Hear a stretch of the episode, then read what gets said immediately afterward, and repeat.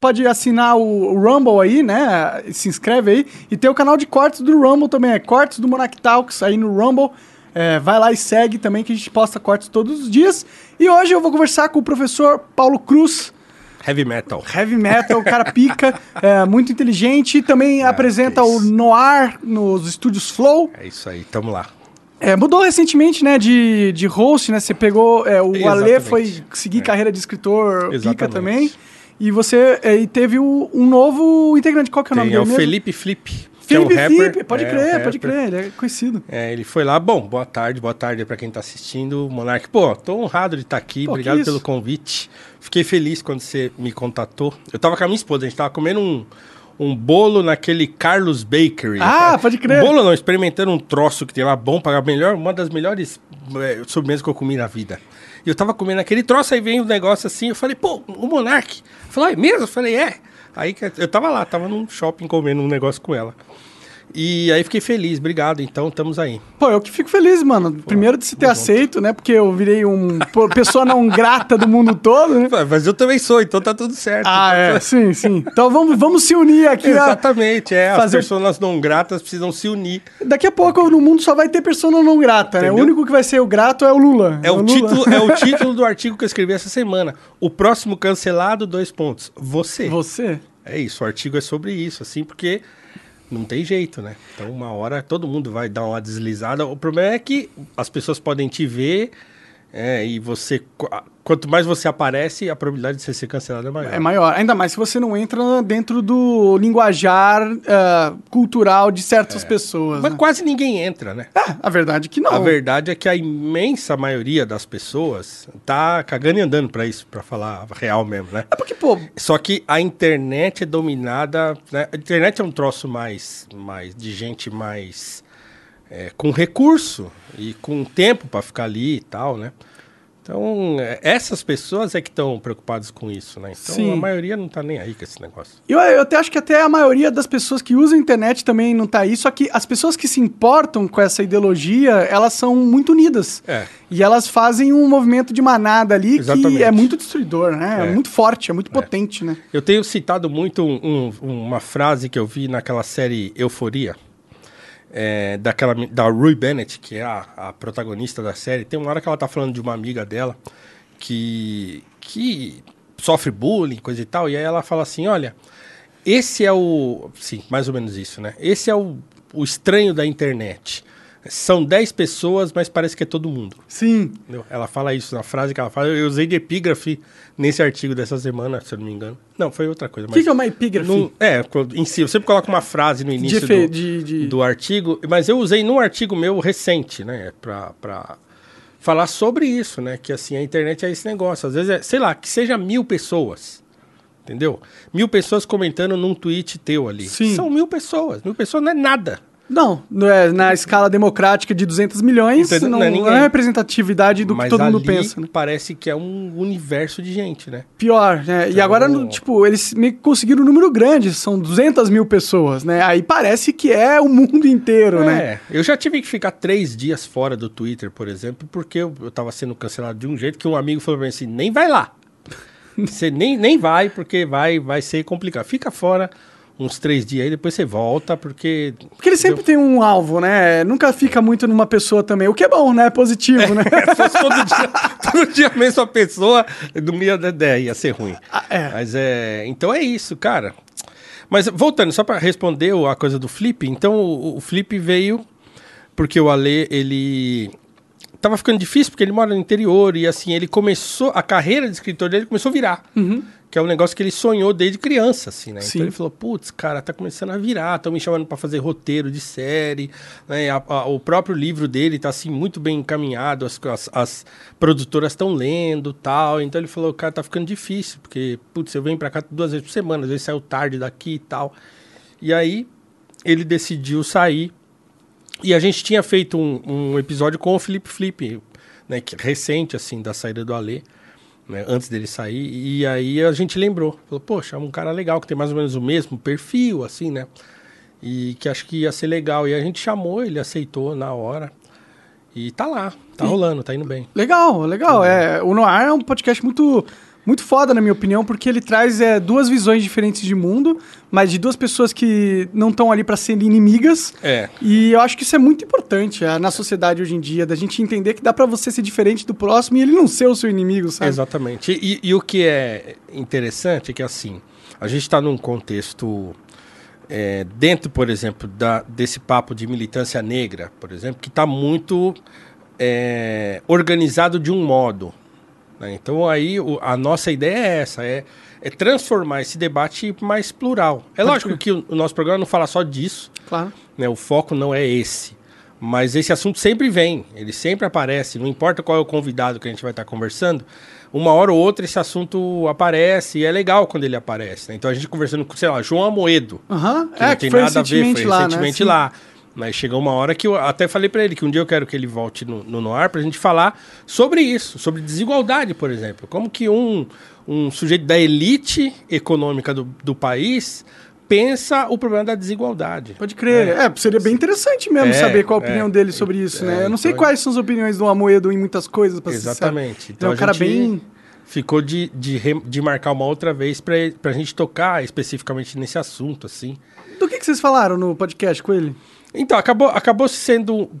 O assunto principal foi a, a questão do novo, da organização do novo, como surgiu e tal. E, e o que, que virou o novo. Entendi. né? Porque agora o o troço lá todo se esfacelou em Se facções. Entendi. É, foi o que o Arthur falou pra mim. É. Do problema do novo, né? É, se, então assim. Tá cada um por si, Tá- é, ninguém tem- por todos. Porque assim, é um negócio. O o partido, enquanto instituição, é uma coisa. Né? Enquanto instituição, enquanto conjunto de ideias que formam aquele partido tal, é uma coisa. Quando o cara é eleito e ele cai lá dentro daquele covil, aí aquele cara, ele já não tá mais tão Alinhado. submetido à regra do partido. É, então acho que o negócio é meio assim. Aí quando você tem lá, sei lá, 10 caras eleitos do partido, esses caras vão fazer pressão de fora pra dentro do partido. Eu acho Sim. que isso é uma coisa natural, né? E uma pressão Os forte, né? mandatários, É, porque, Porque eles têm poder. voto. É, exato. Eles têm poder, já estão lá dentro. Então, quer dizer, eu acho que a briga principal foi essa, sim, né? Os caras ficaram. Os, os caras, os mandatários, aqueles que foram eleitos, eles começaram a fazer pressão lá de fora ou lá dentro de dentro do Congresso para dentro do partido. Então o partido começa a se, se, Mod- Modificar. se modificar, eu acho que nesse sentido, né? Mas o que é natural, né? Eu acho. Nenhum partido ele nasce de um jeito e continua de um jeito, a não ser que seja o Partido Comunista. E mesmo esse. e, e mesmo esse, né? É. E, e a dificuldade, eu acho que eles tiveram, é que foi tudo muito rápido. E aí, claro, você junta lá dentro um monte de gente que aparentemente pensa igual, né? Mas não pensa.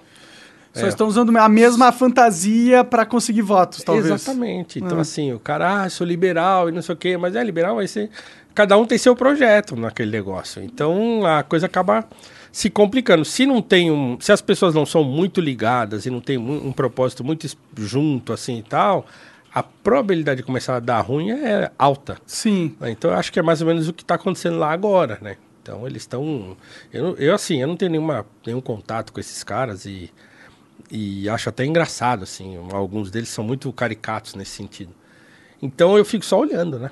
É, eu fico pensando se partido, do jeito que a gente conhece hoje em dia, é uma ferramenta da democracia que tem alguma funcionalidade eh, efetiva, sabe? Porque. Não sei, pra mim parece que todos os partidos do Brasil não são nada menos, nada mais do que uma porta de entrada pra política. E é basicamente isso. É Eles não isso. têm nenhuma É. visão de mundo ou ideologia ou.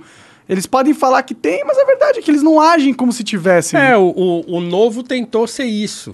Mas eu acho que não é mais, assim. Por mais que eles se esforcem e tal. Tem lá o, o- o meu amigo, a gente tava falando dele agora há pouco, o Denis Xavier, que é. Ele foi conversar com a gente lá no Noar, é um grande amigo meu. E ele é coordenador político do partido. Então ele tá lá em Brasília, fica pegando os projetos, lendo e vendo se o projeto tá de acordo com as ideias do partido e tal, não sei o que lá. Ah, tá legal, beleza, tudo bem. Mas, no fundo, no fundo, o jogo político lá, ele acontece meio a revelia desse troço. né? Entendi. Então eu, eu concordo contigo. Eu acho que a gente tem outros problemas né, e, e que os partidos no Brasil eles não conseguem mais criar um tipo de, de fundamentação né, de ideias que torne aquele partido um partido específico e que ele consiga levar isso lá para dentro do Congresso. Acho muito difícil. Também. Muito Eu tinha, difícil. tinha maior vontade de criar um partido chamado Partido da Candidatura Independente. tipo, que é um partido que não tem ideologia, ele é só. Ele é o que ele é, tá ligado? É um, é um lugar pra você poder entrar na política e foda-se, porque seria mais realista, né?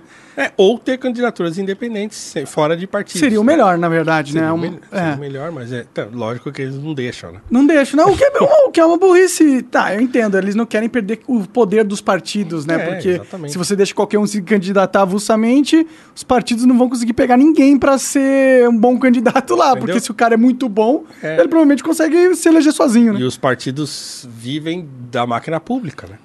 Agora 5,8 bilhões de, dó- de dólares, não, de reais, De né? reais. Que absurdo isso, né? 5 bi, quase 6 bilhões Cara, isso. para fazer panfleto e para fazer sair co- falando com um megafone na rua.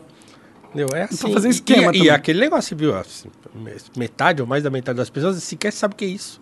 O que é o tal do fundo eleitoral. Sério? Tem, tem essa pesquisa? Tem, saiu essa pesquisa aí. A maioria O pessoal não sabe. Não sabe. Pergunta, sabe o que é fundo eleitoral? Não sabe. Não sabe. Os meus alunos. Ah, aquela história que você tá me contando antes da gente começar, né? Que lá na. Na, Na escola, eles não. Sim, as pessoas Não, não, que- sabem. Que teve o golpe lá. Ah, sim, na época do, do golpe da República, né? De, de- no 15 de novembro. 15 de novembro, que, É, o, que o exército fez, tirou a família real de poder e o povo nem tava entendendo o que, que tava É, acontecendo. o, o livro do, do José Murilo de Carvalho, Os Bestializados, né? Que ele usa, a, a palavra é de um jornal da época, né? Porque diz que a- a- aconteceu o golpe de Estado, eles mudaram o regime político do país. Então, quer dizer, o país era uma monarquia até aquele momento. Eles instauraram uma república, eles mudaram, assim, deram um cavalo de pau na- no, no sistema político do país, expulsaram a família imperial do país e as pessoas não sabiam. Elas estavam na rua andando, vendo aqueles caras a cavalo pra lá e pra cá, os generais e, né? Ah, será que tá tendo alguma marcha militar? Ninguém avisou e tal, não sei o que lá. As pessoas não sabiam o que tinha acontecido.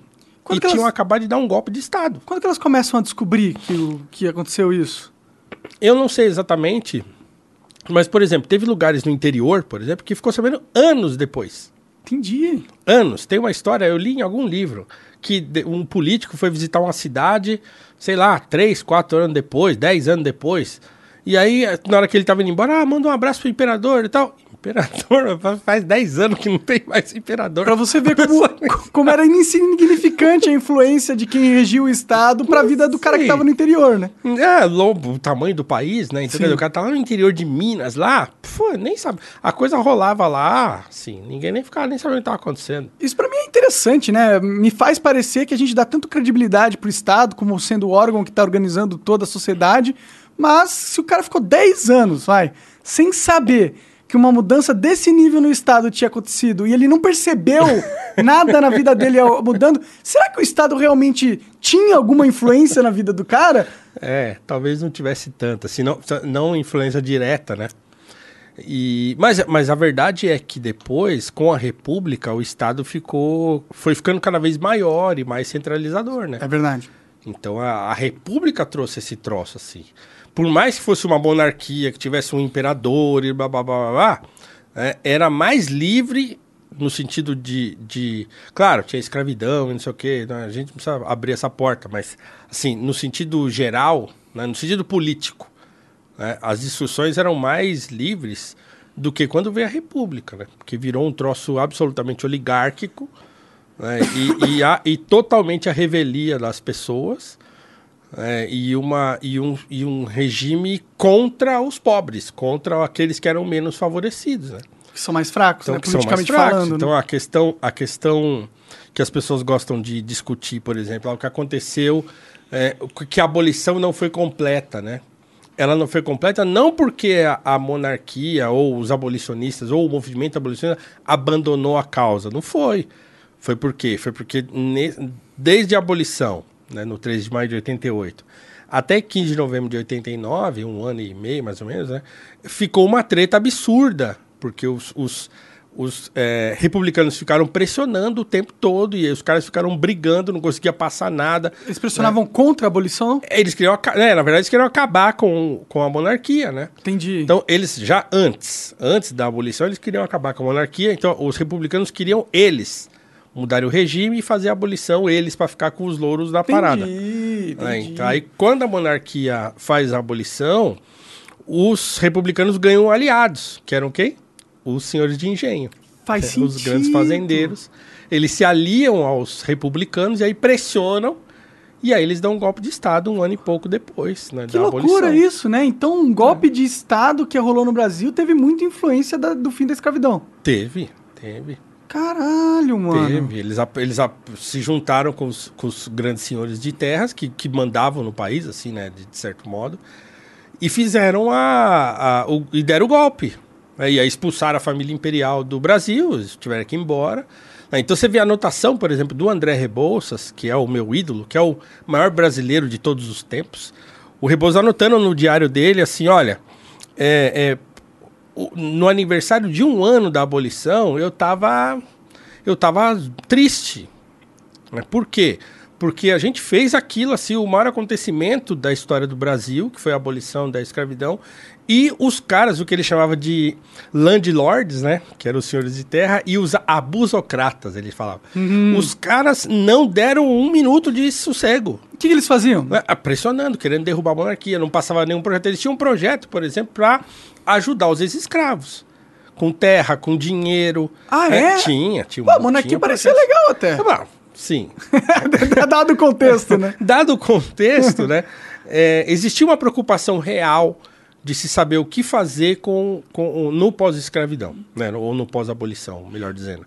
Então, existia essa preocupação, existiam projetos, o Rebouças tinha um projeto para isso, que era.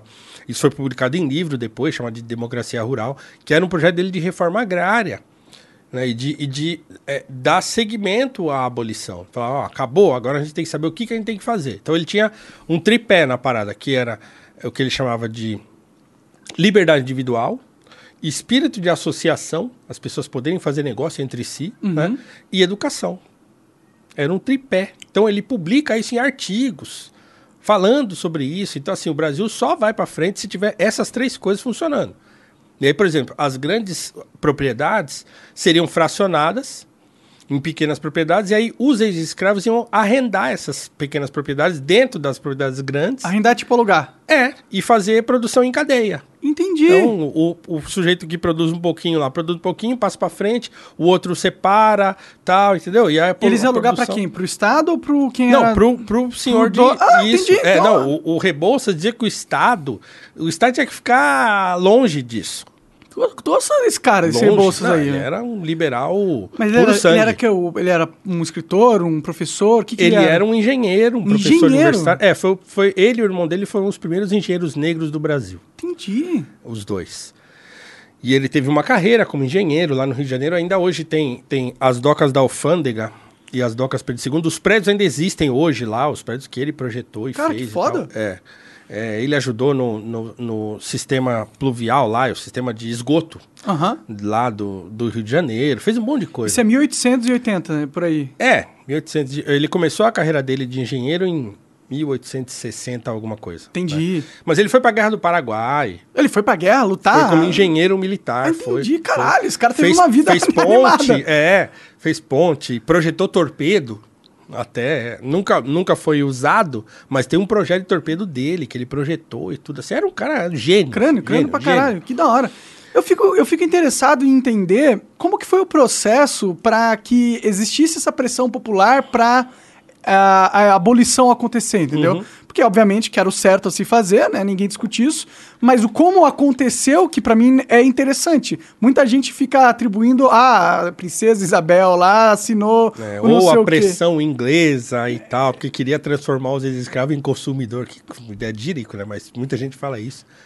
Mas, na verdade é o seguinte, imagina, esses dias eu estava conversando com os meus alunos, imagina o seguinte, você, você nasce num país em que a paisagem é aquela, você vê pessoas que são escravas e pessoas que são livres. Os escravos são parte da paisagem da coisa, então você vê aquilo. Então, eu, a gente fazer um, um esforço de imaginação, né, de pensar isso, falar, não era. Então, quer dizer, era o natural aquilo lá. Então as pessoas não, não, não passavam muito pela cabeça das pessoas que aquilo era errado. Né? Demorou até isso começar a se espalhar, assim, pô, pensando bem, né? Uma pessoa ser dona da outra e tal. Então, é claro, a Bíblia dava muita. É, não que ela defendesse a escravidão, mas ela não, também não era contra, assim, não dizia, não, dizia, né, não se dizia contra, frontalmente contra a escravidão. Tem escravo então, na dizer, Bíblia, né? E tem, tem escravidão na é. Bíblia. Tem um livro chamado Filemon, que é um, uma carta né, que o, o, o Paulo escreve para um tal de, de Filemon sobre um escravo chamado Onésimo. É uma, uma carta muito interessante que trata da escravidão. É, e que ali, ela, de certo modo, ela não é uma carta abolicionista no sentido é, pleno do termo, mas ela, ele, o Paulo, por exemplo, recomenda ao Filão que ele receba o Onésimo que tinha fugido, né, como um irmão, né, e não mais como um escravo, Entendi. como alguém que, né, então, é uma passagem você... É, então, de certo modo, ele defende ali que, que essa relação escravo-senhor acabasse entre os dois, né, apesar do Filão ainda, ainda continuar trabalhando pro Onésimo e tal. Então tem lá um lance interessante de entender na carta. Mas enfim, a, a, Bíblia não tem nenhum momento que ela é abolicionista, assim, digamos assim, né? Então, claro que dá, é explicitamente. Então é claro que dava margem para as pessoas sustentarem a escravidão até usando o texto bíblico. Então, quer dizer, dentro da, da, do modelo mental que se tinha e da imaginação moral do, da época, então, então não era natural pensar que, as, que, que era errado você ter uma pessoa como sua serva sem ganhar salário. Sim. Então, imagina assim, né? Porque essa coisa do salário é moderna, certo? Então, quer dizer, antes era feudal, que era a mesma coisa, uma relação de servidão igual. Sim. Né? Antes do feudalismo era ainda pior. Né? Então, quer dizer, era aquela, aquelas monarquias absolutistas, que todo mundo era súdito, e o cara plantava lá, agricultura de subsistência e tal. Então, quer dizer, o pobre sempre teve uma relação servil com o poder. Né? Então, essa é a verdade. Sempre, desde né, tempos imemoriais. Então, quer dizer, quando chega ali até no Antigo Egito, né? Se for para é pensar. Tudo, se dá para trás, vai embora. Não tem como saber que se um dia existiu um mundo em que a relação não fosse, não existisse esse tipo de relação servil, porque vai. Eu falando como um cristão, como alguém que acredita no texto bíblico, ah, isso é fruto da queda do ser humano e tal. Então tem uma discussão teológica por detrás disso. Mas o, o fato é que é, quando chega ali no contexto do começo da modernidade, é que essas discussões começam a aparecer. Né? Então a Revolução Francesa vai ser um, um grande impulsionador disso, mas não só.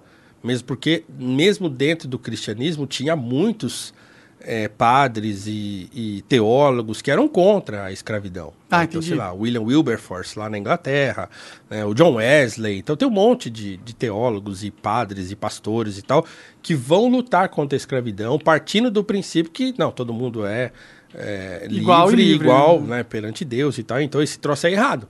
Mas o motor da modernidade vai ser a Revolução Francesa. Pode crer. Então todo, as pessoas começam a pensar nisso. Falam, pô, peraí, mas é verdade, né? Então pô, todo mundo é livre, então não é certo que essa pessoa, né? Trabalhe e, e que trabalhe para comer e que não tenha direito de nada, né? E seja uma espécie de prisioneiro desse. Então aí começa a discussão acontecendo. E aí, como é que isso ganha a consciência das pessoas? Então, é que é a pergunta que você fez, né? Então, o movimento abolicionista foi um troço tão genial é, e que veio pelas mãos do Rebouças, do José do Patrocínio, que era um outro, um, um jornalista negro genial também da época, do Joaquim Nabuco, que era aí era um, um, um intelectual e um né, filho de um político já, um sujeito já de classe alta, é, o Visconde de Toné, que era um outro também é, já aristocrata da época, mas que era um cara muito ligado às artes. O pai dele era um pintor, foi um pintor famoso aqui no Brasil e tal. Uma família francesa que veio para o Brasil. É, Ferreira de Menezes, então quer dizer, um, juntou lá um pessoal todo, né, mas encabeçado, sobretudo, por Nabucco, Rebouças e Patrocínio. Esses três foram a linha de frente do movimento abolicionista. Então, eles se conheceram, se juntaram e falaram: vamos fazer barulho desse troço. Né, e vamos impulsionar a abolição. A primeira vez que o Rebouças tem um, um é que ele se dá conta de que era preciso lutar contra a escravidão foi ele faz um registro no diário dele É, na verdade, assim, também é, não, é, não é querendo dizer que quando ele pensou nisso pela primeira vez, mas o primeiro registro que ele faz, e o Rebouças, ele tinha, tem, né? Tem, tem diários dele volumosos e Dá tal. pra achar na internet essas paradas? Não dá. É, o, o volume de, de- do diário de textos reunidos, porque não é o diário, não são os diários todos, né? Aham. Então tem um volume dos diários dele que se acha em sebo por um, um preço absurdo. Às vezes aparece assim, né? Que absurdo, isso aí tinha que estar que ter na Wikipedia, sei lá. Exatamente, tinha que ser disponível, mas não tem. Né? O, o Agricultura Nacional, que é o- a obra dele sobre a reforma agrária e tal, e, e o pós-abolição, vai ser republicado agora. Acho que pela edição do Senado. Então, o, o fato é que esses caras. E, e o primeiro registro que ele faz no diário dele sobre isso é em 1867. né? Então, quer dizer, né? 15 Tempão anos atrás. antes. É, um tempão atrás da abolição, antes da abolição. É, 20 anos antes, né?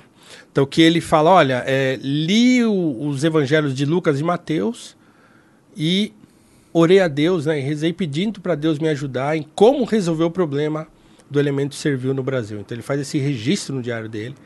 Nossa, E- 20 anos 20 antes, anos de, antes. de ele conseguir, né? Entre É, aspas. é, aí ele tem uma experiência muito ruim de racismo nos Estados Unidos. Ele vai pra lá e lá ele não pode entrar nos lugares, não pode tomar Lá banho, não pode dormir no hotel. era É. né? Aí ele lá, ele fala, caramba, ele registra isso no diário, que ele não pôde entrar nos lugares, não pôde tomar banho, passou dois dias sem comer, sabe, essa loucura. Caralho. É, aí ele volta pro Brasil e fala, chega, agora vamos resolver isso aqui. Então Às vezes a junta- raiva ajuda o homem a mudar Exa- as coisas, é, né? Exatamente. Ele se junta com o Nabucco e com o patrocínio e eles começam o movimento. E aí, qual que era. Olha que coisa genial.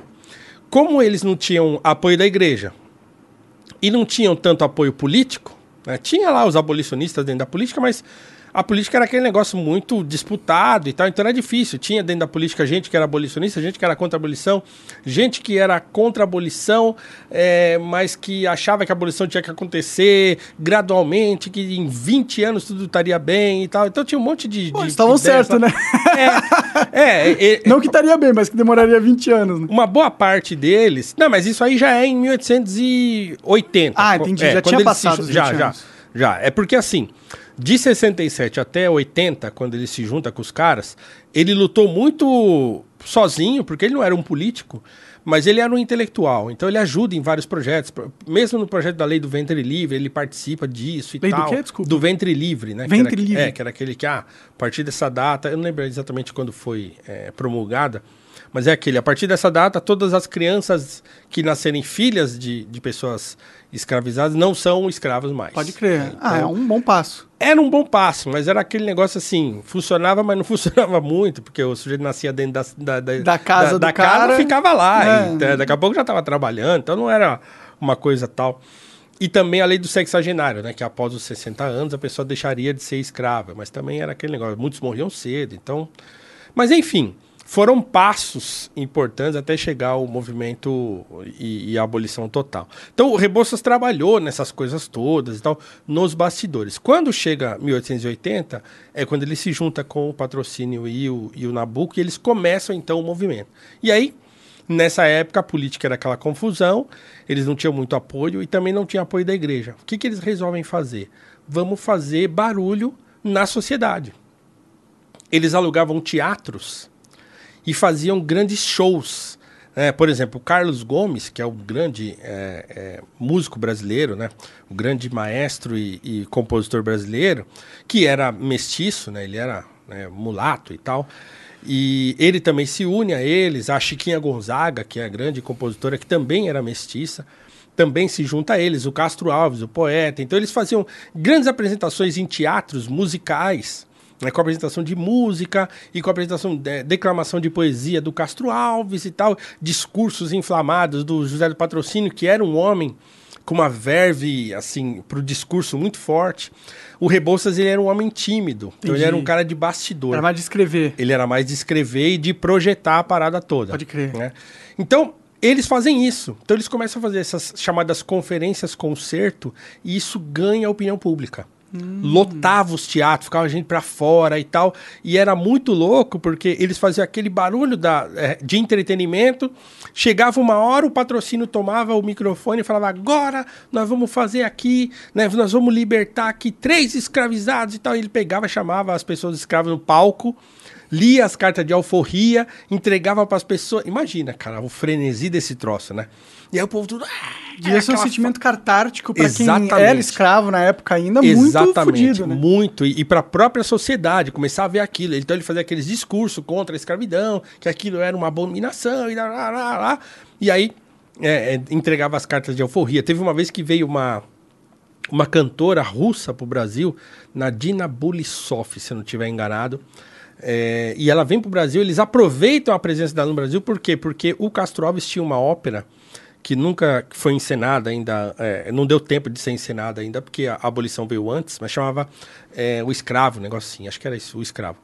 E ela também tinha, ela veio para cá para apresentar Aida, que era uma, é uma ópera do Verdi que fala sobre escravidão no Egito. Hum, Então eles aproveitaram que ela vinha para cá para apresentar algumas áreas de Aida e tal, e aí falam com ela, ela aceita participar da conferência concerto, ela canta e tal. Tem, um, tem uma gravura disso saiu no jornal.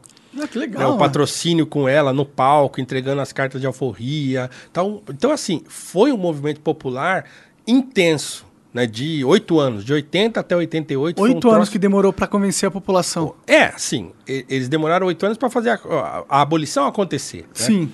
Mas essas conferências concerto começaram a pegar, começou a encher, começou a lotar, eles começaram a fazer. E é engraçado, porque não tinha apoio, eles faziam sozinhos. Chegavam cedo no teatro, varriam tudo, eles mesmos varriam tudo, arrumavam tudo e tal, e pau, pau. Né? E aí chegou uma hora que a coisa tava assim, né? Todo mundo, a, a sociedade já estava convencida que a escravidão era um troço errado, né? Que não dá mais para continuar. Aí começam a acontecer fugas das fazendas, né? começa a fugir em massa, né? Escravos de fazendas. Muitos senhores começam a também a, a entender o espírito abolicionista e começam também a libertar os seus escravos. Então começa um negócio começa a se espalhar. Que né? interessante isso, É né? interessante. É interessante pra ver que não foi porra de nenhuma lei que causou, tipo, que causou realmente... É, a lei sacramentou uma coisa. Então Sim. você imagina o seguinte, que surgiu, surge quilombos, né? Quilombos é, é, abolicionistas. Então tem o quilombo do Leblon, que é hoje onde fica lá o bairro do Leblon, de burguês lá. Era um um quilombo? quilombo. Olha. Era um quilombo de um homem que tinha uma, uma, uma fábrica de bolsas, se eu não me engano. Eu não lembro o nome dele agora, mas ele, ele era o cara que, que sustentava esse quilombo. né, e, e que, né, na verdade, o, o, o que criou esse quilombo lá no Leblon. E Ele é um cara negro, imagino. não, não, Não? era, não era negro. E a própria princesa, a Dona Isabel, ela ajudou a sustentar esse quilombo. Tanto é que na aboli- era um quilombo que, que ficava num lugar que tinha uma, uma plantação de camélias. Então a camélia se torna a, flor da abolição, porque esse quilombo do Leblon era um lugar que tinha muitas camélias. Então, mundo mostra que- uma camélia aí pra mim, mas continua, é, desculpa. todo mundo que aparecia na rua com uma camélia na lapela, tal, o pessoal pensa, ah, esse é abolicionista, tal. Então a, a camélia acaba se tornando uma identificação do abolicionismo. É um símbolo, né? Um é símbolo um símbolo do abolicionismo. Né? Saquei. E aí, assim, aí tem aquela discussão a respeito da monarquia, se ela, o quanto ela contribuiu ou não para a abolição. O que eu costumo dizer é o seguinte: é, todo mundo que participou, participou dentro das possibilidades que tinha. Então não dá para dizer, olha lá, uma flor bonita, olha Pô, lá a bonita foto, pra ó. caralho. Aquela, aquela imagem ali é a imagem de um culto à Dona Isabel. Essa aí, é.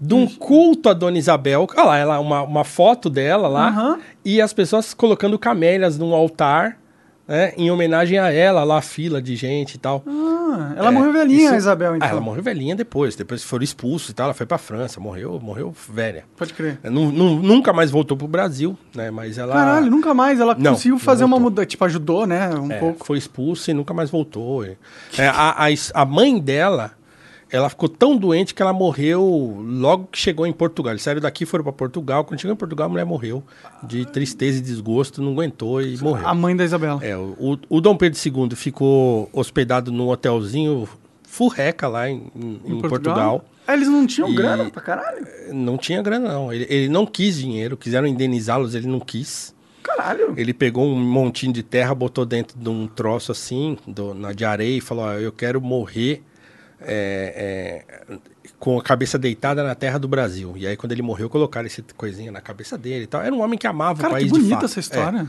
É, é, era um homem assim que amava o país muito. E, e esse papo que ele era escravocrata e tal é uma loucura completa. Assim, a, a conjuntura política era muito difícil. É, Tem-se hoje registros históricos, não estou inventando aqui, nem falando de minha impressão. Então, os, re- os registros mais é, é, confiáveis que a gente tem é, falam de um, de um Dom Pedro II que desde criança ele era contra a escravidão. É, é que ele assume o trono cedo, com 15 anos. né? Então imagina assim que ele assume em 50, se eu não estou enganado. E a abolição co- co- acontece em 88. Então quer dizer, ele tinha 15 anos. Quantos anos ele tinha quando a abolição aconteceu? né? Há uns 50 e pouco. Então, ele era jovem, né? Então, a primeira vez que ele se manifesta contra, contra a escravidão publicamente numa fala do trono é em- entre 67 e 68. Então, quer dizer, ele era novinho pra caramba quando ele ia. é. E com 15 anos você chega no poder, você não tem o poder de verdade, né? Exatamente. Então, imagina quanto tempo demorou até as coisas começarem a vir pra mão dele de fato Sim. né? Porque tinha regência tal, até as coisas começarem. né, ele fala, não, agora é comigo mesmo e eu sei o que eu tô fazendo e tal, né? Ficou ainda muito tempo gente, gente ali tutelando ele, tentando controlar o que ele fazia, eu pensava. Mas sabe-se que ele é, assume o trono e liberta lá os escravos que eram é, os escravos pessoais dele, ele, ele alforria todos. Legal. É, e aí ele tem, e aí tinha uns escravos chamados escravos da coroa, que era uma situação mais difícil, porque eram escravos que para você poder alforriar, você tinha que submeter a um projeto de lei, aquela coisa assim, como se fosse constitucional, tinha que Entendi, fazer uma emenda à. Constituição, Ah. uma burocracia desgraçada. E é o que ele fazia, ele pagava salário para esses, esses escravos caras, e os ah. filhos deles estudavam, ele bancava os estudos, ele, não o Estado, ele bancava. Com o tesouro da mo- da salário monarquia. Com, com o dinheiro dele próprio. Sim. né? É. E então assim, mas era muito difícil e ele também tinha uma uma uma personalidade não dada a conflitos. É, então, quer dizer, a gente sempre fica dessa. Ah, demorou muito, foi o último país das Américas a acabar com a escravidão. Claro, foi. Poderia ter acontecido antes? Poderia. Ah, ele demorou muito para tomar decisão? Demoraram, tal. Demoraram. Então, tá, a gente pode fazer essa crítica. Sim, mas né? você mesmo estava contando a história do do engenheiro lá, qual que é o sou muito ruim Do nome. Rebouças. Do Rebouças. Sim. O Rebouças era amigo da família imperial. Sim, e ele foi para os Estados Unidos, ele estava acostumado com a, a rotina do Brasil, e ele foi para lá, e apesar dos Estados Unidos ter abolido mais rápido, o racismo lá era maior, pelo É. menos pela história que você me contou dele. era muito pior do que no Brasil. Apesar de ele ter sido sofrido racismo aqui, ele registra. Ele, ele foi boicotado muitas vezes na sua carreira de engenheiro por isso. Então tem, tem um registro no diário dele que ele fala, por exemplo, ó, os únicos que me apoiaram na minha carreira de engenheiro foram Dom Pedro II, o imperador, e o, o, o como é que fala? O Mauá, o Barão de Mauá Ah, caralho. que ajudou, foi sócio dele numa empresa e tal, e não sei o que, ajudou ele com grana. E, e o Dom Pedro II.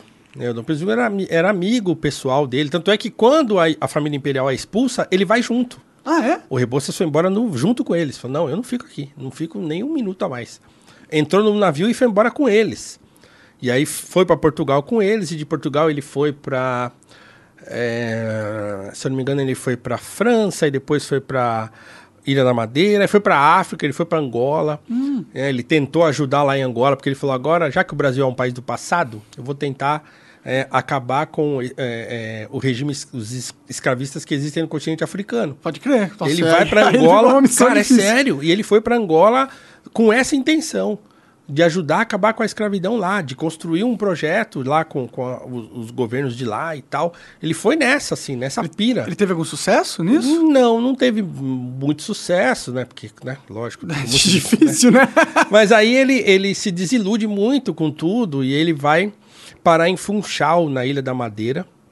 Um bom vinho, E- inclusive, lá. O, Ah, é? O, é, o vinho, vinho, vinho da Ilha da Madeira. É muito bom. Um vinho que parece um licor. Ah, então ele vai para lá e lá ele morre. Então ele vive lá um- um- alguns anos mais e começa a adoecer.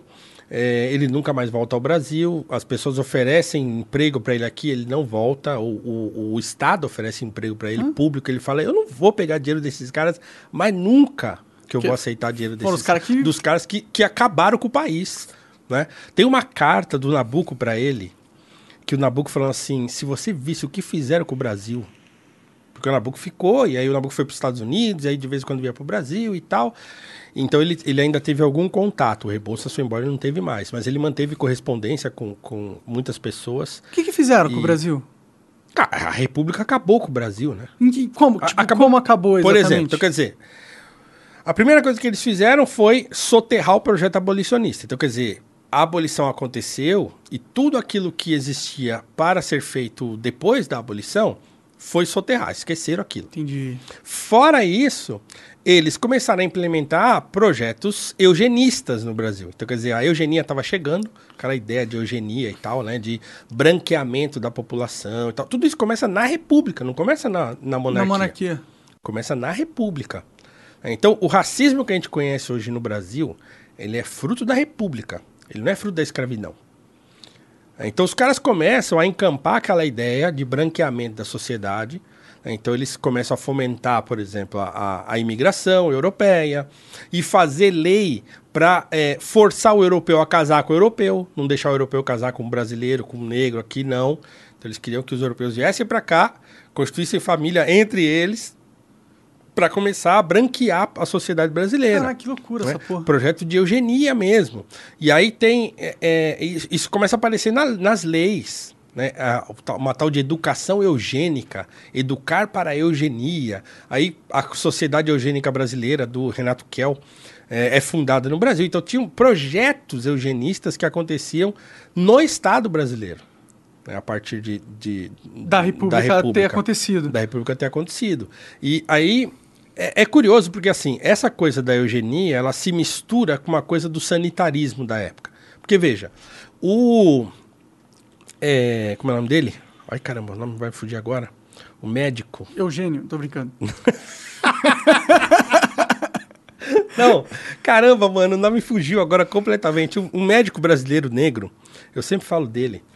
É, daqui a pouco eu lembro. Então, assim, é, nessa sociedade eugenista brasileira, tinha projetos que eram mais voltados para o sanitarismo, porque o Brasil era cheio de doença, né? Malária, aquelas doenças de higiene. Ah, tinha pega- malária aqui também? Tinha, né? Tinha muita. né? Entendi. Tinha muita, epidemia e tal. E, por quê? E, e eram doenças assim, da pessoa viver perto de córrego, de as pessoas andarem descalças no chão e tal. Então, tinha um lance de higiene que foi muito importante na época e que, e que o Rebouças, por exemplo, escreveu uma série de artigos sobre higiene pessoal, né? Assim, porque para fazer com que os pobres tomassem consciência de que ó, você não pode ficar andando descalço na rua, perto de lugar que tem bicho e tal, não sei o que lá. Então, quer dizer, para essa precariedade não se tornar nociva para as pessoas, então tinha toda uma ideia de higiene que tinha que acontecer. Que faz pra- sentido, que né? faz todo sentido, que faz todo sentido. Mas, né, junto a isso, tinha os projetos de eugenia também. E aí eles meio que se mesclaram e se, Se confundiram. mesclaram, porque aí tinha aquela ideia de que o africano ou o descendente de africano era degradado, que a cultura era pior e que o africano era menos evoluído e que ele tinha que ou se, se juntando com o... Porque assim, aí tem duas coisas. Tinha uma ala que acreditava que a, a, a, a Mes- mestiçagem era uma coisa boa, né, que a miscigenação era uma Sim. coisa boa, e tinha uma ala que dizia que, que era ruim. Entendi. Então, alguns, como o Silvio Romero, por exemplo, que era um filósofo brasileiro e tal, ele dizia: não, se, se a gente começar a, os negros começarem a casar com os brancos, o elemento europeu vai prevalecer e vai melhorar a sociedade. Então, mesmo, mesmo Era- com uma é, ideia. que- Mas ele achava que ia ser bom. Os Tá. outros- tinha outra ala que dizia que era ruim.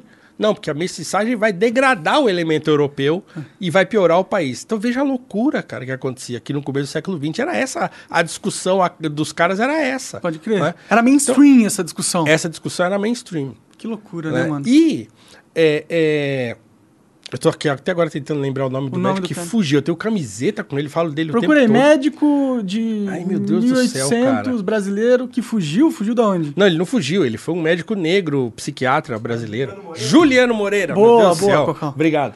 É, coloca a foto dele aí, se tiver. Uma, tem uma foto dele bonita, que ele tá com um bigodinho assim pra cima. e o Tipo Juliano Janzão, Moreira, é, ele foi um médico, assim, tão importante. Essa aí, ó.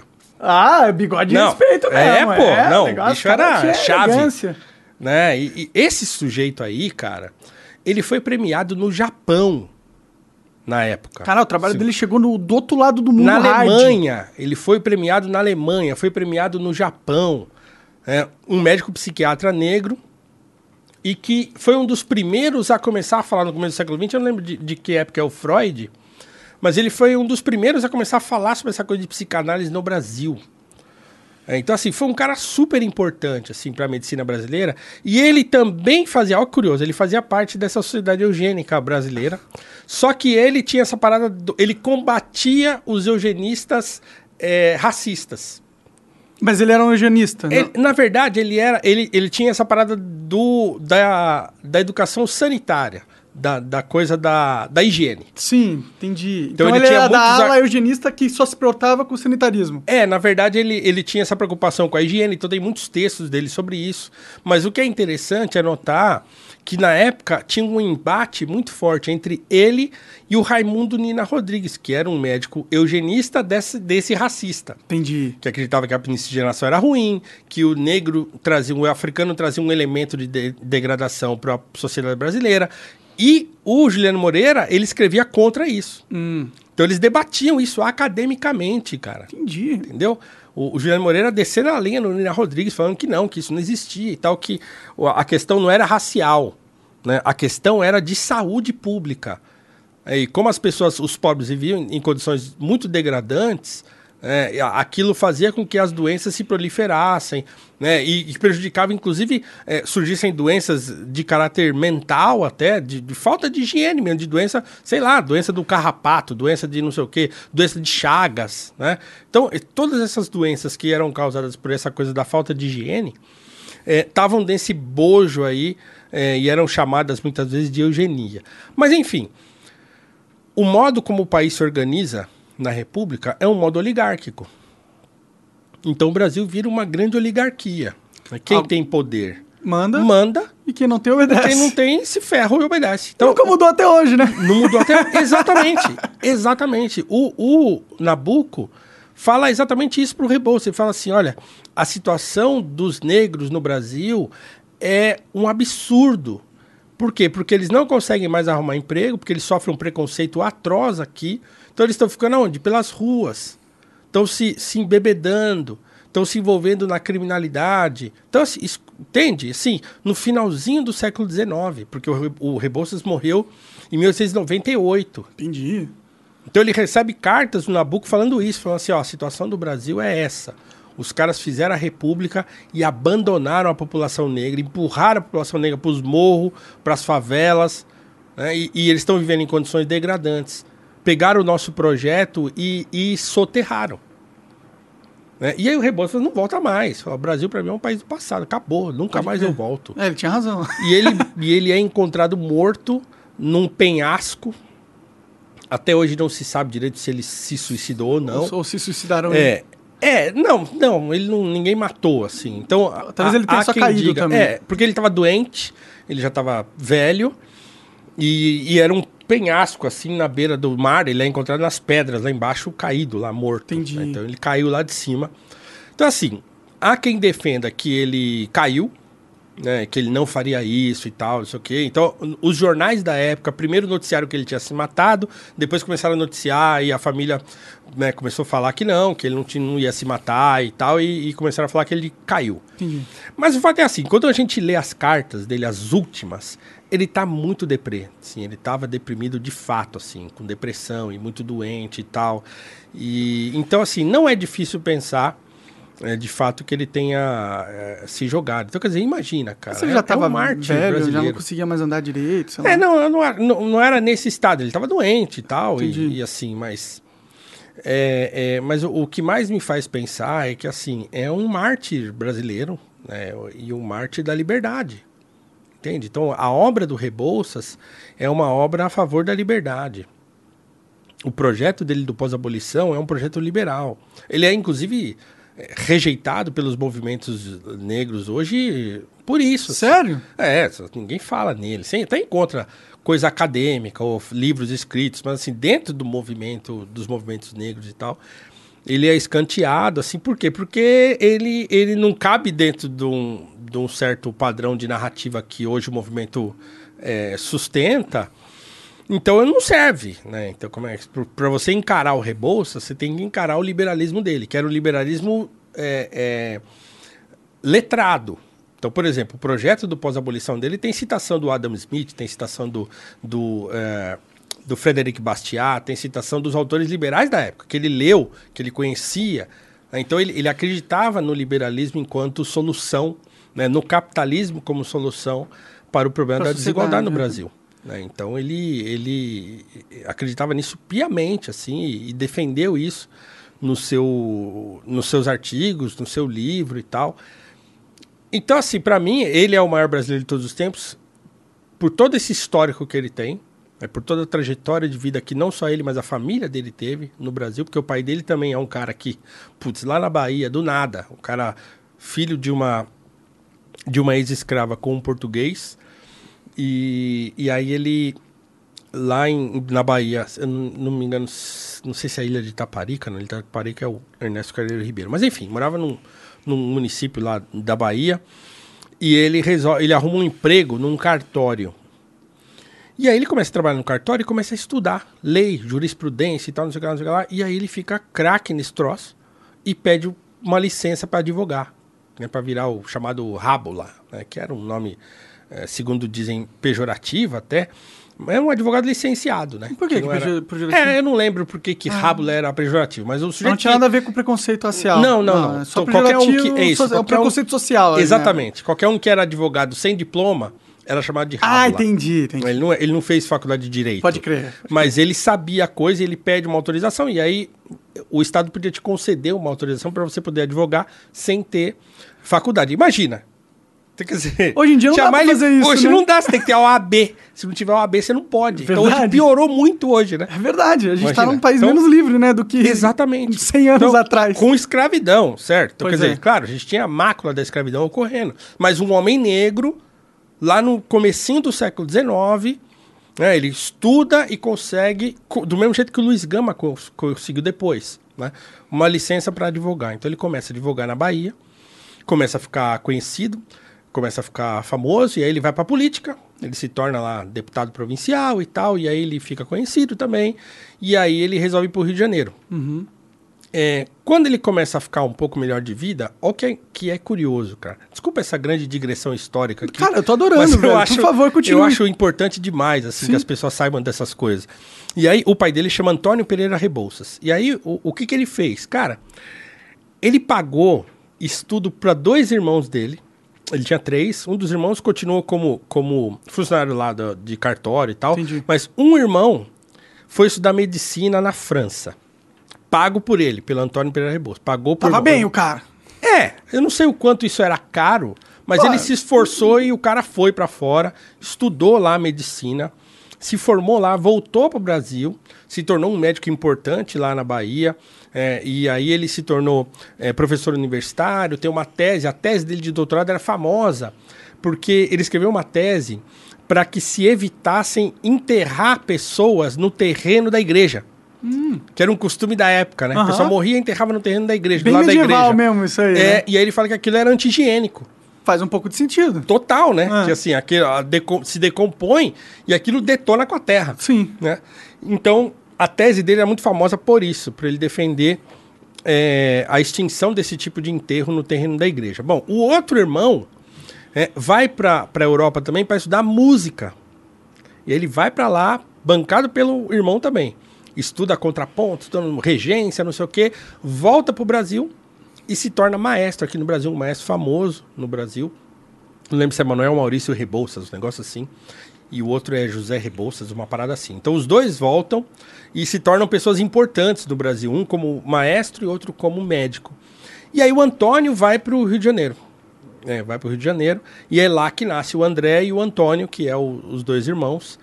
E, e vão estudar. É curioso que o, o Dom Pedro II, quando eles vão embora no navio, lá na- no golpe da República, Vão embora pra nunca mais voltar. para nunca mais voltar.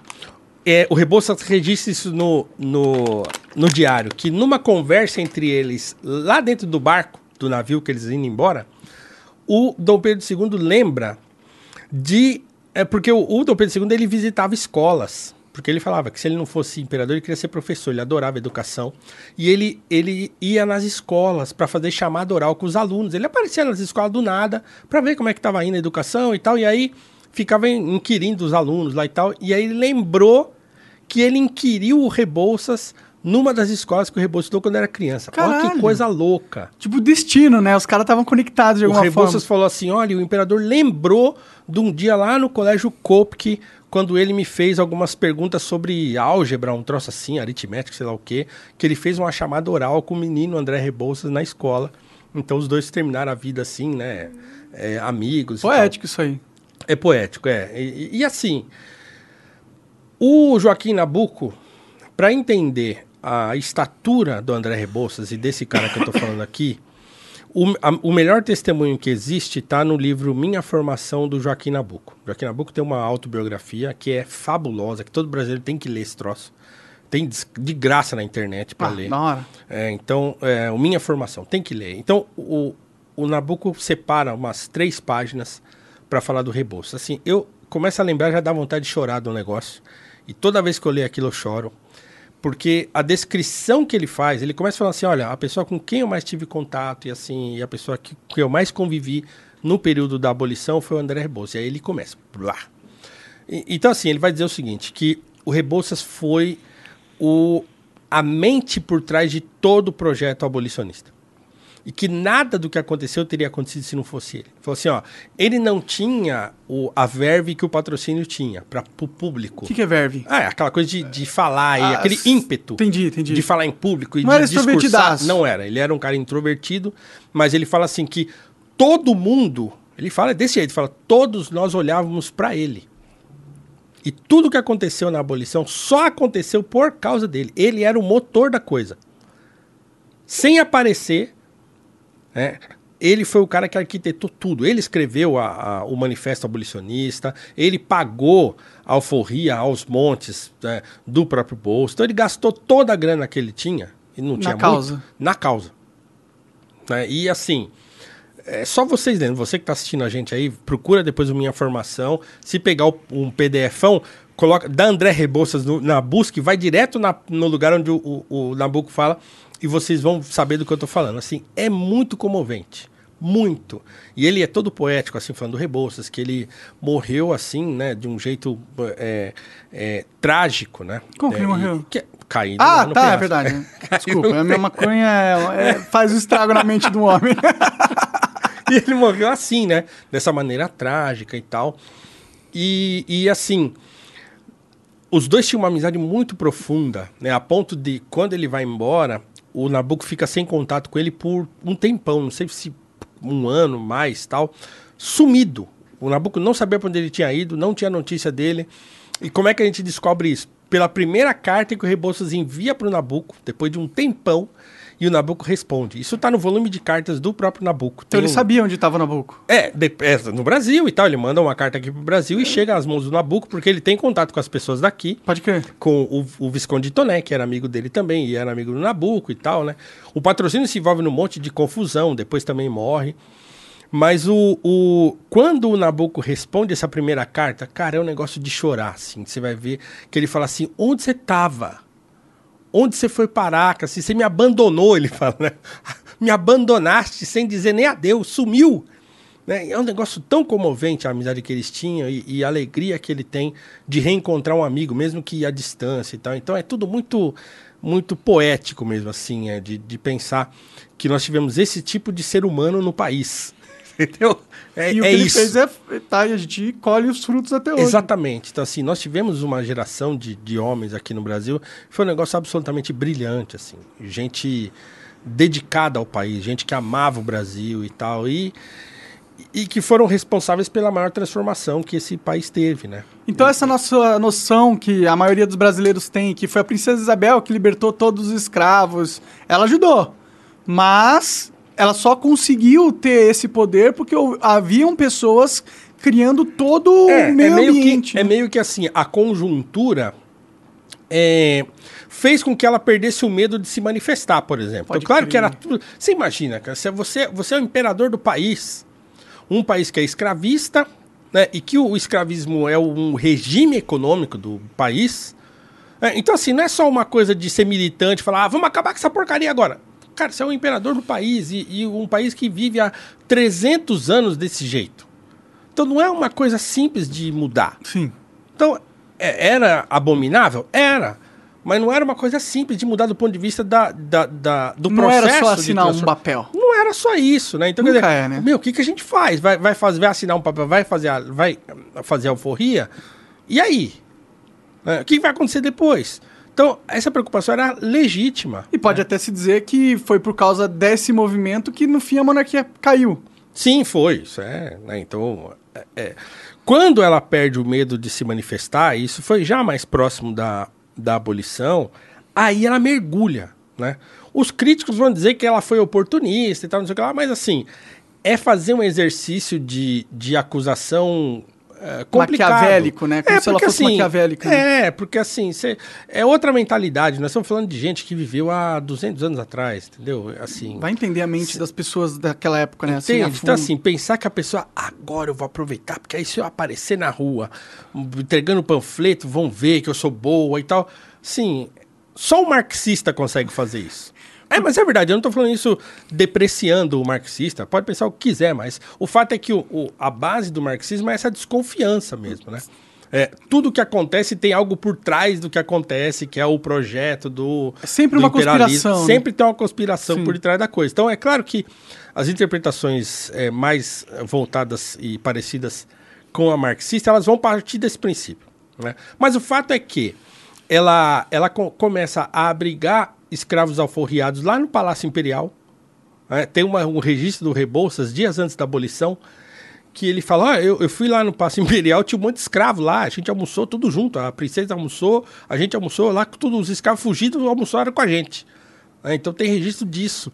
Ela passa a ajudar o, o quilombo lá do Leblon. Entendi.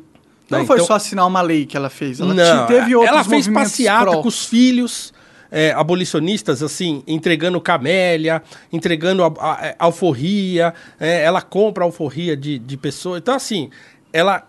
Esse tempo que ela participou publicamente fo- foram intensos, assim, né? Entendi. E então assim, cada um teve a sua participação. Então não dá para dizer, ah, foi só uma coisa ou foi só outra. Mas o fato é que o movimento abolicionista foi fundamental e foi um movimento popular. né? Então a abolição no Brasil, ela ocorre por força popular, por força de um movimento popular tocado por pessoas, é, é, sobretudo negras, né? E, e, claro, também por força. Então, assim, as fugas das fazendas também são um elemento que vão começar. Tinha um medo, por exemplo, de acontecer aqui o que aconteceu no Haiti, né, a Revolução Haitiana, que os escravos lá se Rebelaram se mataram todo rebelaram, mundo. mataram todo mundo, fizeram uma doideira lá com o Toussaint Louverture. Então teve lá, então tinha um medo que acontecesse ou o que aconteceu no Haiti ou o que aconteceu nos Estados Unidos, a Guerra Civil. Sim. Então tinha o medo de que aqui também acontecesse a mesma É coisa. o Então, medo que move esses políticos da puta, né, mano? Entendeu? Então, assim, foi todo um conjunto de coisas que fez com que né, a, a, a- questão fosse se encaixando na ordem do dia. Pode crer. É, mas o movimento abolicionista foi Ficou fundamental. Caro lutar contra. É. Ficou caro lutar Exatamente. Ficou caro lutar contra. E aí o que aconteceu? Teve a abolição, e aí os senhores de engenho que tinham muito poder político na época, eles falaram, ah, é? Ah, Então, tá, bom. vamos tomar Então, a porra do poder agora nessa porra, porque a gente controla o exército. Se juntaram com o exército e fizeram, deram um golpe de Estado e estão mandando até hoje. Estão mandando até hoje. E eu fico pensando se a gente é realmente. O brasileiro é realmente livre, entendeu? Ou se- Certeza que não, né? Porque a vida hoje de um brasileiro de classe mais baixa, vamos dizer assim, é uma vida que ele trabalha para poder comprar o que comer, né? E os escravos eles trabalhavam para comer. É isso.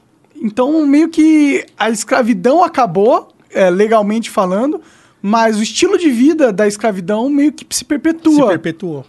É isso aí. É uma merda isso aí, né? Total, total, total. Então, quando as pessoas falam assim, e, e é um negócio pra gente poder compreender isso, assim, sem, sem ficar ideologizando muito, né? É só olhar a coisa mesmo como ela funcionou. E, e, na verdade foi isso, né?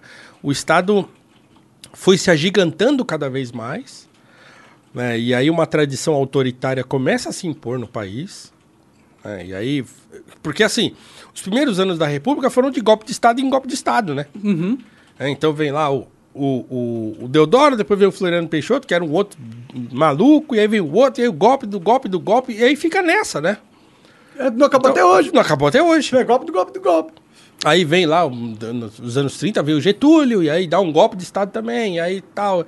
É, Brigou com os paulistas, né? É, com aquele autoritário do caramba. um- o- o ditador mais sanguinário que esse país já teve foi o Getúlio, assim. Engraçado e- que eu vejo tanta gente falando bem desse cara, Fala-. Então, exatamente. É, é a tradição autoritária do Brasil, né? Então, Pode quer dizer, crer. ele era, ele era sanguinário, matava, não sei o quê, mas fez o, é o pai dos pobres. Ele era um Fez a maluco sanguinário. Exatamente. Fez a CLT, né? É. Ah, direitos trabalhistas pro pobre e tal. Então as pessoas gostam dele. Minha mãe mesmo, assim, até não muito tempo atrás, falava bem dele. Até que eu sentei com ela um dia, eu falei, senta aqui, vamos conversar sobre esse negócio. Ele conversou, ela, nossa, nunca tinha pensado nisso, né, velho? Pois é. Não, sanguinário do caramba, assim, né? E, e, e- e essa coisa da lei trabalhista foi outra zoeira As desgraçada. pessoas acham que né? isso é um avanço, né? Mas na verdade é só uma. É uma desculpa pra falar que o Estado tá fazendo alguma coisa por- pelo trabalhador, quando na Porque verdade. assim, ah, você pode falar que, que na época as relações de trabalho eram de exploração? Tá, pode. Tá, existia? Ah, existia. Então era, era ruim? Ah, era ruim. Agora, dizer que sair daquela situação, né, que não tinha direito nenhum, ou que é, você dependia muito do patrão, para uma situação onde você depende do Estado, É trocar elas por elas, né? eu não sei qual tipo de, de, de exploração é pior. Sim. Talvez a do, do Estado seja pior porque é difícil você matar o Estado, né? O seu patrão já dá. Entendeu? É é um troço compulsório. Sim. Ele faz você achar que aquilo é bom pra você é, e, e, e você fica aprisionado naquilo. Pode crer. E, e todo mundo vira escravo do Estado. Tanto o, empresário quanto o, o- o empregado. É, o que, que adianta você trabalhar CLT você ganha 1.200 reais por mês sendo CLT? E o, e o cara que te contrata paga não 1.200, mas paga 2.400. 2.400. Que poderia estar indo pro teu bolso, mas vai para um fundo de garantia que tu nunca vai ver. Não, faz aquele monte de imposto que o cara paga, lucro presumido, aquela bagaça toda lá. Cara, assim, né, é essa maluquice. E aí a gente parte aqui, e aí a, a, a- a discussão que, que nunca acontece no Brasil, e que é a, a discussão fundamental, é aquela, né? Há um, um- uma parte, não da sociedade, mas da intelectualidade, né, que acredita que o Estado ainda é, pode ser o motor de desenvolvimento e da. E, e- Pessoal Ciro Gomes, né? é, também. Não, não só ele, mas os. É, não, não só ele, mas o- os, os mais marxistas eh, pensam assim hoje, né? Os pessoal mais ligado ao Marx e tal. É, a esquerda, em geral, pensa assim. Né? Que a salvação da nossa sociedade vem do Estado. É, eu, eu não- nem diria assim, mas assim, aqui o Estado é necessário para fazer é, avanços sociais e para remediar a situação de desigualdade e tal. Mas você não porque- acredita nisso.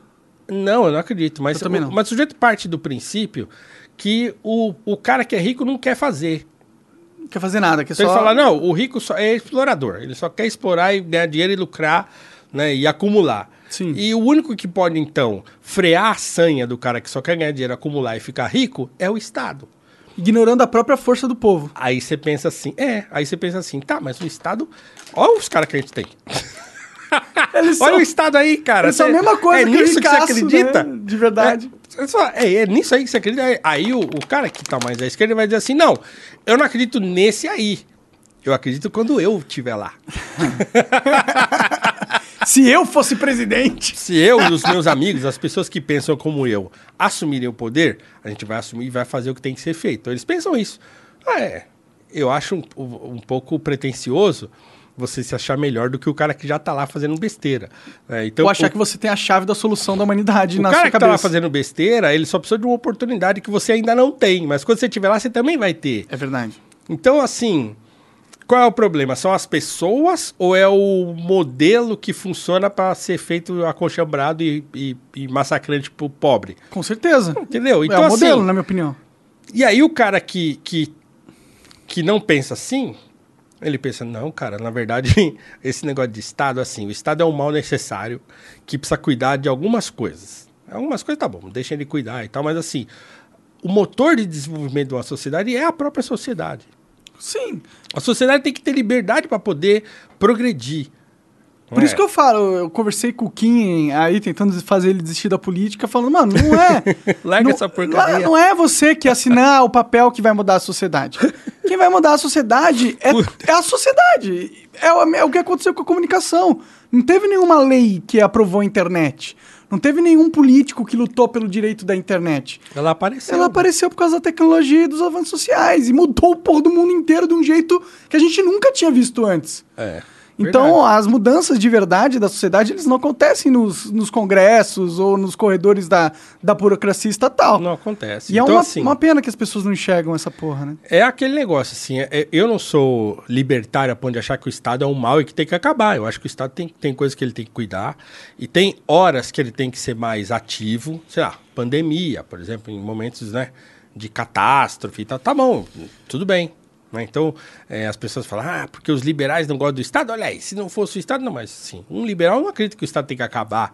Ele acredita que o Estado tem que agir exatamente nesses momentos. né? Pode crer. Em que ele é importante. né? Mas você acha que o Assim, Estado teve uma- um papel importante na pandemia? Porque não, é, eu por acho que ele exemplo, mais lá, atrapalhou essa- do que essa- ajudou. Essa coisa da, sei lá, do auxílio emergencial. é, Então Ah, é uma tudo coisa bem. que o Estado Ah. é, ajudou e tal. Então, ah, tá bom. Então, nessas horas, né? Então, um- uma pessoa que pensa é, é, na liberdade como um, um motor de avanço social, eu nem preciso falar, ah, um liberal. Não, uma pessoa que acredita que a liberdade é melhor do que Qualquer outro tipo de qualquer coisa. tipo de coisa. Ah. né? Então, essa pessoa vai, ah, tá bom. O Estado tem um papel na sociedade que é é, o Garantir papel a de- liberdade. De, garantir a liberdade, de ser o, o braço da lei, pra, porque, claro, todo mundo tem que viver sob lei, então, quer dizer, o Estado vai ser o agente é, de, como diz o, o, o próprio Mises fala isso, né, que o, o Estado é um mal necessário. E o Estado existe para reprimir mesmo. Então, ele existe para isso, ele é o braço da repressão. E é um braço da repressão muitas vezes necessária, porque, claro, você vive numa sociedade, nem todo mundo quer seguir as regras. A pessoa que sai fora da regra tem que ter Punição. Ter punição. Um assassino, um é, então o Estado é isso aí. estuprador, sei lá. Fora essas coisas, né? E talvez um- um- um- uma, uma ajuda pro miserável, aquele que não tem condição de ir sozinho, né? É, fora isso, assim, tem que fazer de tudo para deixar a própria sociedade dinamicamente se, se é, avançar, né? Ela avançar. E, e, assim, as pessoas têm muito essa ideia de que se existe o milionário, né, todo mundo fica mirando no milionário. Como se ele fosse culpado das mazelas de, do É. Não, resto do e, mundo. e como se ele fosse o modelo a ser seguido. Também. Imagina assim, que todo mundo no Brasil tivesse um lugar para morar. Não importa se na periferia, não importa isso. Mas, Mas um bom lugar com saneamento, lugar internet, luz, o caralho. Isso, né? Uma empresa perto para trabalhar. né? Não é igual agora que o cara mora lá na- no Cafundó da Zona Leste e tal, ou da Zona Sul, sei lá, nos, nos extremos da sociedade e tem que trabalhar no centro. Demora três horas para chegar no trabalho. Nossa, três horas de vida todo dia que ele perde. Entende? Assim, imagina que esse cara tem um lugar para morar, tem um trabalho perto, né? ganha um salário que ele pode ou comprar um imóvel ou pagar lá um, um aluguel que seja razoável, que ele possa comprar um carro usado para poder passear com a sua família, que ele possa de vez em quando passear um pouco, Comprar viajar. entretenimento e. Entendeu? Imagina que, que as pessoas tivessem isso. Isso não é ser rico, isso é ter uma vida normal. Parece uma vida boa, na minha Uma opinião. vida boa, né? Eu tenho maior pira de ir pro meio do mato e lá ficar. Com tudo autossustentável. Meu problema de ir pro meio do mato é só bicho, que eu não gosto de. Eu gosto de mato, mas não gosto de inseto. Ah, inseto. Ah, mas É. pega uns spray muito loucos. Tem lá, que-. Tinha que ser um lugar frio. Mato e frio, aí eu ia É verdade que não tem muito bicho, É, né? Não tem muito ia- inseto, ah, só eu- tem ah, onça e o caralho. bem. Nessa situação ia me dar bem. É, onça talvez Ah, fosse um mas se problema. tiver uma arma ali, você consegue se defender de uma onça, né? Então, assim, o, o Estado ele, é- ele seria isso. E a sociedade tem uma vida tranquila. Tem o bilionário, o milionário, tem, tem o cara. Tem o cara que é o dono das empresas que a gente vai trabalhar. Tá bom, beleza. Mas eu ganho um salário que eu consigo me sustentar, não preciso ficar desesperado e tal. Cara, imagina. E você ter a liberdade de virar um empresário se você quiser se eu também. quiser, se eu É. quiser, tiver ímpeto, quiser não gastar meu dinheiro por um tempo para investir em alguma coisa e tal. Então, cara, é o melhor dos mundos esse. Com certeza. Entende? E, e as pessoas acham que não, que o melhor dos mundos é quando o Estado pega do rico, joga pro pobre, joga. E o Estado tem o controle das coisas. Aí, cara, aí.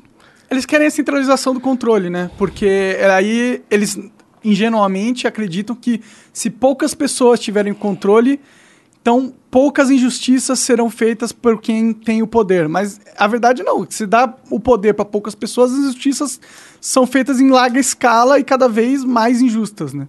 Eu sou daquela, daquela do princípio é, bíblico e se a gente não quiser pegar o princípio, pega do Senhor dos Anéis, entendeu? Pega do Tolkien. Eu sou daquele princípio ali. O anel ele, ele, ele funciona sozinho. O poder dele é tão grande que você não consegue controlar. Não adianta você falar assim, não, quando eu tiver o anel no meu dedo, eu vou fazer o bem. Vou melhorar a sociedade, porque eu entendo o pobre, eu sou da periferia, eu não sei o que e tal. Quando você bota o anel no dedo, ele, ele domina você, não é você que domina ele. É verdade. Então é eu sou nessa, dessa opinião. Então a pessoa que vai para política, se, se ela quiser ir para política, se ela fosse sabendo disso, já ia ser um menos Um grande mal. avanço, é. Um grande avanço. Mas nem o Frodo, né? Que era bom pra caralho, ele se, se corrompeu no finalzinho ali, né? Ele não se corrompeu, mas assim, é- era tudo muito difícil, assim, né? Ah, ele se corrompeu um pouquinho. Ele, na, na época que ele tá brigando com o Gollum lá na cachoeira de lava, ele queria o anel pra ele, foda-se, né? É, mas Ele só é- perde porque o bicho arranca do dedo dele e cai na lava. naquela situação ali, né? entre ele disputar e falar, não, o Golo não pode, né? Então É. eu tenho que levar o anel lá para. Então, assim, claro que naquela disputa ele acabou perdendo um pouco a cabeça. Sim. Mas a, a ideia é essa, né? A ideia tá toda lá, assim. O, não adianta você achar que você controla o poder. Poder completo te corrompe completamente, Não né? Um negócio assim, né? Quanto mais poder você tem, mais probabilidade de você fazer besteira. Por isso que eu acredito na descentralização de tudo. Inclusive, a gente pega o Bitcoin, por exemplo. Ele foi uma, uma revolução na moeda mundial, justamente, na minha opinião, porque ele é descentralizado pra caralho. Ninguém controla. Ninguém tem o controle. O controle, ele é, ele é dividido entre todo mundo que faz parte daquele organismo ali. A mesma coisa a democracia. Acho que talvez a democracia, apesar de ter os seus problemas, ela é o regime mais bem sucedido na humanidade, porque é o regime que dá mais a capacidade de descentralizar o poder, né? É. É, é, é aquele negócio. Você é meio contra a democracia? Não, não. eu sou- não, eu não sou contra a democracia, mas eu, eu sou a favor de uma democracia é, em que as pessoas saibam que a democracia não é um regime perfeito e que ela é, como dizia lá o Churchill que disse, né, que Sim. é o, sei lá, o, o, o melhor dos piores governos. Né? Então, assim, excetuando todos os outros, né? É, Então, a democracia. Então, quer dizer, a gente precisava saber que, que a democracia é um regime perigoso. Sim, com certeza. É um, é um- É. é um regime populista, né? que é o que o Platão e o Aristóteles falavam lá na Grécia Antiga. Então, quer Pode dizer, ó, crer. a democracia é um regime. Ah, é legal? Ah, é legal. É legal as pessoas terem o poder e tal. Ah, é muito legal. É legal todo mundo, ah, e faz o que quer. o quê. É muito bom. Só que é o seguinte, né? A facilidade com que isso é, é, pode se tornar uma ditadura é muito grande. Verdade? É, a- os tiranos aparecem nos regimes democráticos. É verdade. Então, veja, Platão e Aristóteles. Platão estava falando isso lá na casa Dois do mil anos atrás. 2.400 anos, 2.400 anos atrás, o Platão já estava falando isso. Ó, então, assim, tem que tomar cuidado com isso. Então, a gente, se a gente soubesse, também seria já um grande avanço. Né? Sim, Então, assim, mas ah, aqui o pessoal é, acha que tá votando e é, tá cumprindo o seu papel. é porque é, a, a Revolução Francesa distorceu a parada, né? Porque ela que trouxe essa ideia, ai, o povo, ai, não sei o quê. E, na verdade, é um problema, assim, né? Porque, porque a gente é diferente, o povo é diferente. O povo não é um troço homogêneo, né? E a maioria nem sempre tá certa também, né? Entendeu? É. Então E é- Se você fosse ter que pensar em outro tipo de regime que não fosse a democracia, você te- teria alguma ideia assim? Não, eu, eu, eu não. Eu ainda acho que a democracia foi a grande, em termos políticos, foi a grande. é, não digo invenção, mas sei lá, invenção. vai. Uma das, das maiores invenções, se não a maior em termos de política, foi essa coisa da democracia. Mas, é o que eu estou falando, ela tem que ser um, um regime em que a sociedade tem um certo nível de conhecimento e de educação para compreender como é que funciona o jogo. E de ativismo político também. E né? de, ativi- de entender, né? De entender e poder participar. Então, quer dizer, se é o regime do povo, o povo tem que saber. E participar, né? E participar. Ah. Então não faz sentido você ter uma democracia em que o povo não sabe o que está fazendo. É verdade. É, uma, Esse é o problema que o Platão e Aristóteles levantam. é uma democracia de fachada. Se você tem um regime democrático e o povo é todo ignorante, qual é a probabilidade desse povo ser dominado? É facinho. É verdade. né? É muito fácil. Então, a democracia ela é um regime que precisa ter é, o, o corpo de, de leis, precisa ser muito bem definido, precisa estar tá tudo muito bem organizadinho para ela funcionar. Né? Para ela funcionar meio, meio a revelia do poder político majoritário. Pode assim, crer. né? É, por isso que eu fico falando, a galera gosta de me zoar, mas eu gosto da democracia direta, né? Porque eu acho que é um jeito de você uh, obrigar as pessoas a saberem o que elas querem fazer. Porque hoje em dia, a única coisa que você participa da democracia mesmo é através do voto. E isso é uma decisão que se faz de dois em dois anos, né? Dependendo do cargo político. E o, do resto, você não tem que se preocupar com o, o, a, a, política. Você não precisa. Você não precisa fazer nada. Aí, dentro de uma democracia direta, seria. Você teria a opção, pelo menos, de ativamente todos os dias dar imagina... a sua opinião, entendeu? Mas você imagina se o Brasil tivesse uma democracia direta hoje?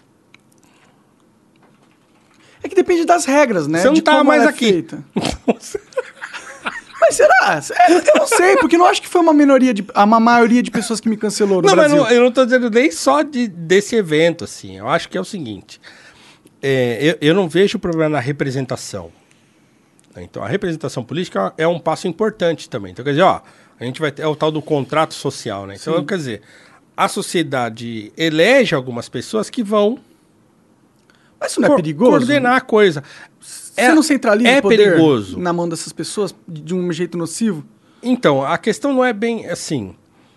Não seria bem centralizar se as pessoas soubessem o que elas estão fazendo. É, esse é o problema. Então, quer dizer, por isso que eu acho que a democracia ela só é um regime legal quando as pessoas têm essa consciência das. sabem o que está acontecendo.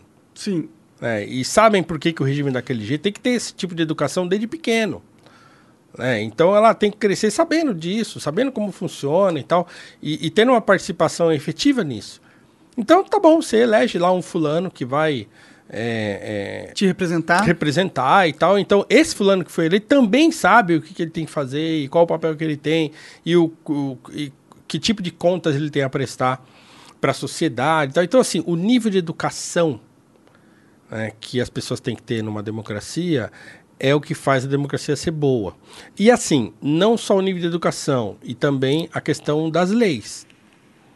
Então, se você tem uma Constituição boa, que as pessoas entendem e que não é uma complicação desgraçada, se você tem um corpo de leis básicas que as pessoas entendem, que é bom, né, aquela questão dos freios e contrapesos, se isso está funcionando bem, cara, vai que vai. Funciona. Então você argumenta que para a gente viver um avanço social, na verdade, não precisa mudar o tipo de regime que a gente tem. Não. A gente tem que mudar que o tipo de população que a gente tem. É, não é mudar o tipo de população, mas eu acho que a população precisa se, se educar. Né? É, precisa sim. de educação, né? Precisa. É, é, é. O Brasil não vai para canto nenhum se, não, se as pessoas não se educarem, né? E o foda é que dentro do, do, da história do Brasil, a educação sempre foi uma nota de rodapé, né? Exatamente. Sempre foi deixado de lado. Sempre. Você acredita que eles fazem isso uh, sabendo que para eles seria nocivo uma população educada e eles meio que talvez inconscientemente entendem que o lado para eles manterem o poder deles é o lado de não investir nessa parada? Eu não tenho certeza se isso é de caso pensado. Tipo, sabe aquela coisa que a gente costuma falar? Ah, porque se o povo soubesse, eles não iam fazer o que eles fazem. Então só é ruim porque eles sabem que o povo não pode se educar e tal. Eu não sei se isso é uma coisa assim, é, de caso pensado. Se os caras sentam lá numa mesa e falam, ó. Oh, não vamos investir em escola, não. Investir em escola, deixa o povo jogando o povo. É, deixa o povo ser ignorante e tal. Eu não acho que seja assim. Mas eu acho que é, educação é um negócio complicado e é um negócio caro. É, então, você educar todo mundo é um troço pretencioso, caro e difícil. Ficou mais barato agora, né? Como Com a assim? internet? Ah, sim, tudo bem. Mas eh, você é alfabetizar ainda uma criança tal, então ainda, é, não, a, a parte que é, a, tem, internet é. ela é tipo um jogo que para você começar a jogar e entender você tem que ter uma formação básica sim, ali, né? Sim. Então eu acho na verdade que que a educação não é prioridade. Pra, é, não é mas inconsciente para eles. É, porque eles sabem que não é o que vai Sim, tô, ajudar mas, eles. Que é, não vai, né? Porque é. se você der educação para as pessoas hoje em dia, nenhum político que está eleito lá hoje vai ser reeleger, né? É, e, e também assim. é,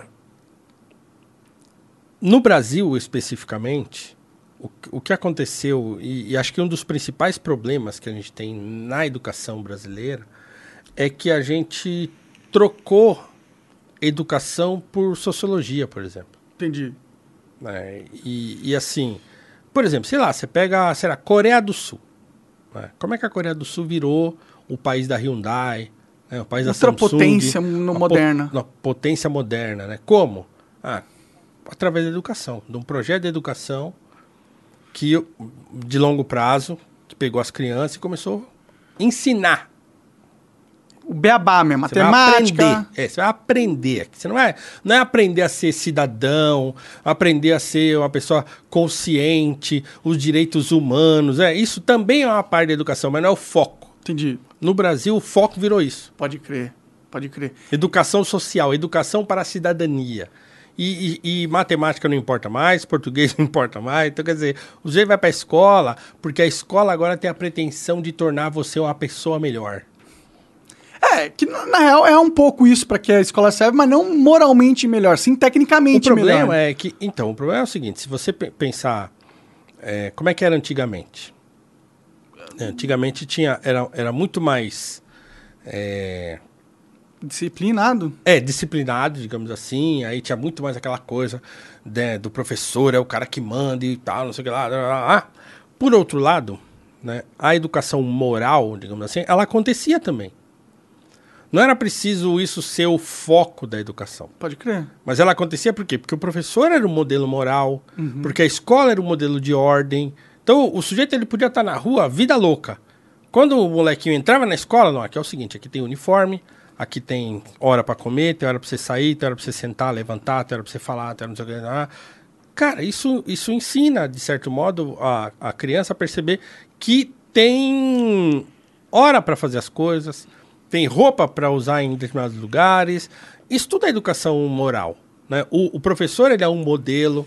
Então, quando o sujeito olha para o professor, ele tem que ver o professor como um modelo, com alguém que ele se espelha. É, o professor, Um né? Ele modelo é a retidão, referência máxima dentro de da sala de aula, né? Que sabe, que sabe transmitir, né? que, que encanta os alunos com a maneira que ele conhece, né? de transmitir o conhecimento e de, de mostrar para que é bom saber as coisas. Pode crer. É. E aí, meio que a consequência de você ter um professor bom que, que tá aqui pra te ensinar, mas o, o que ele passa é mais do que o ensino só, Exatamente. né? É, ele passa É todo um, um- um modelo de caráter que, que levou ele a ser um professor. Esse era o- a visão de educação, por exemplo, do Ernesto Carneiro Ribeiro, que eu, que eu né, a minha campanha para que ele fosse o, o patrono da educação brasileira, porque Não Roberto Freire. é não o, o Paulo Freire. Paulo né? Freire, é verdade. É, é assim. E, acho que tem também todo uma, um, criou-se um mito em torno do Paulo Freire aí para o bem e para o mal e tal.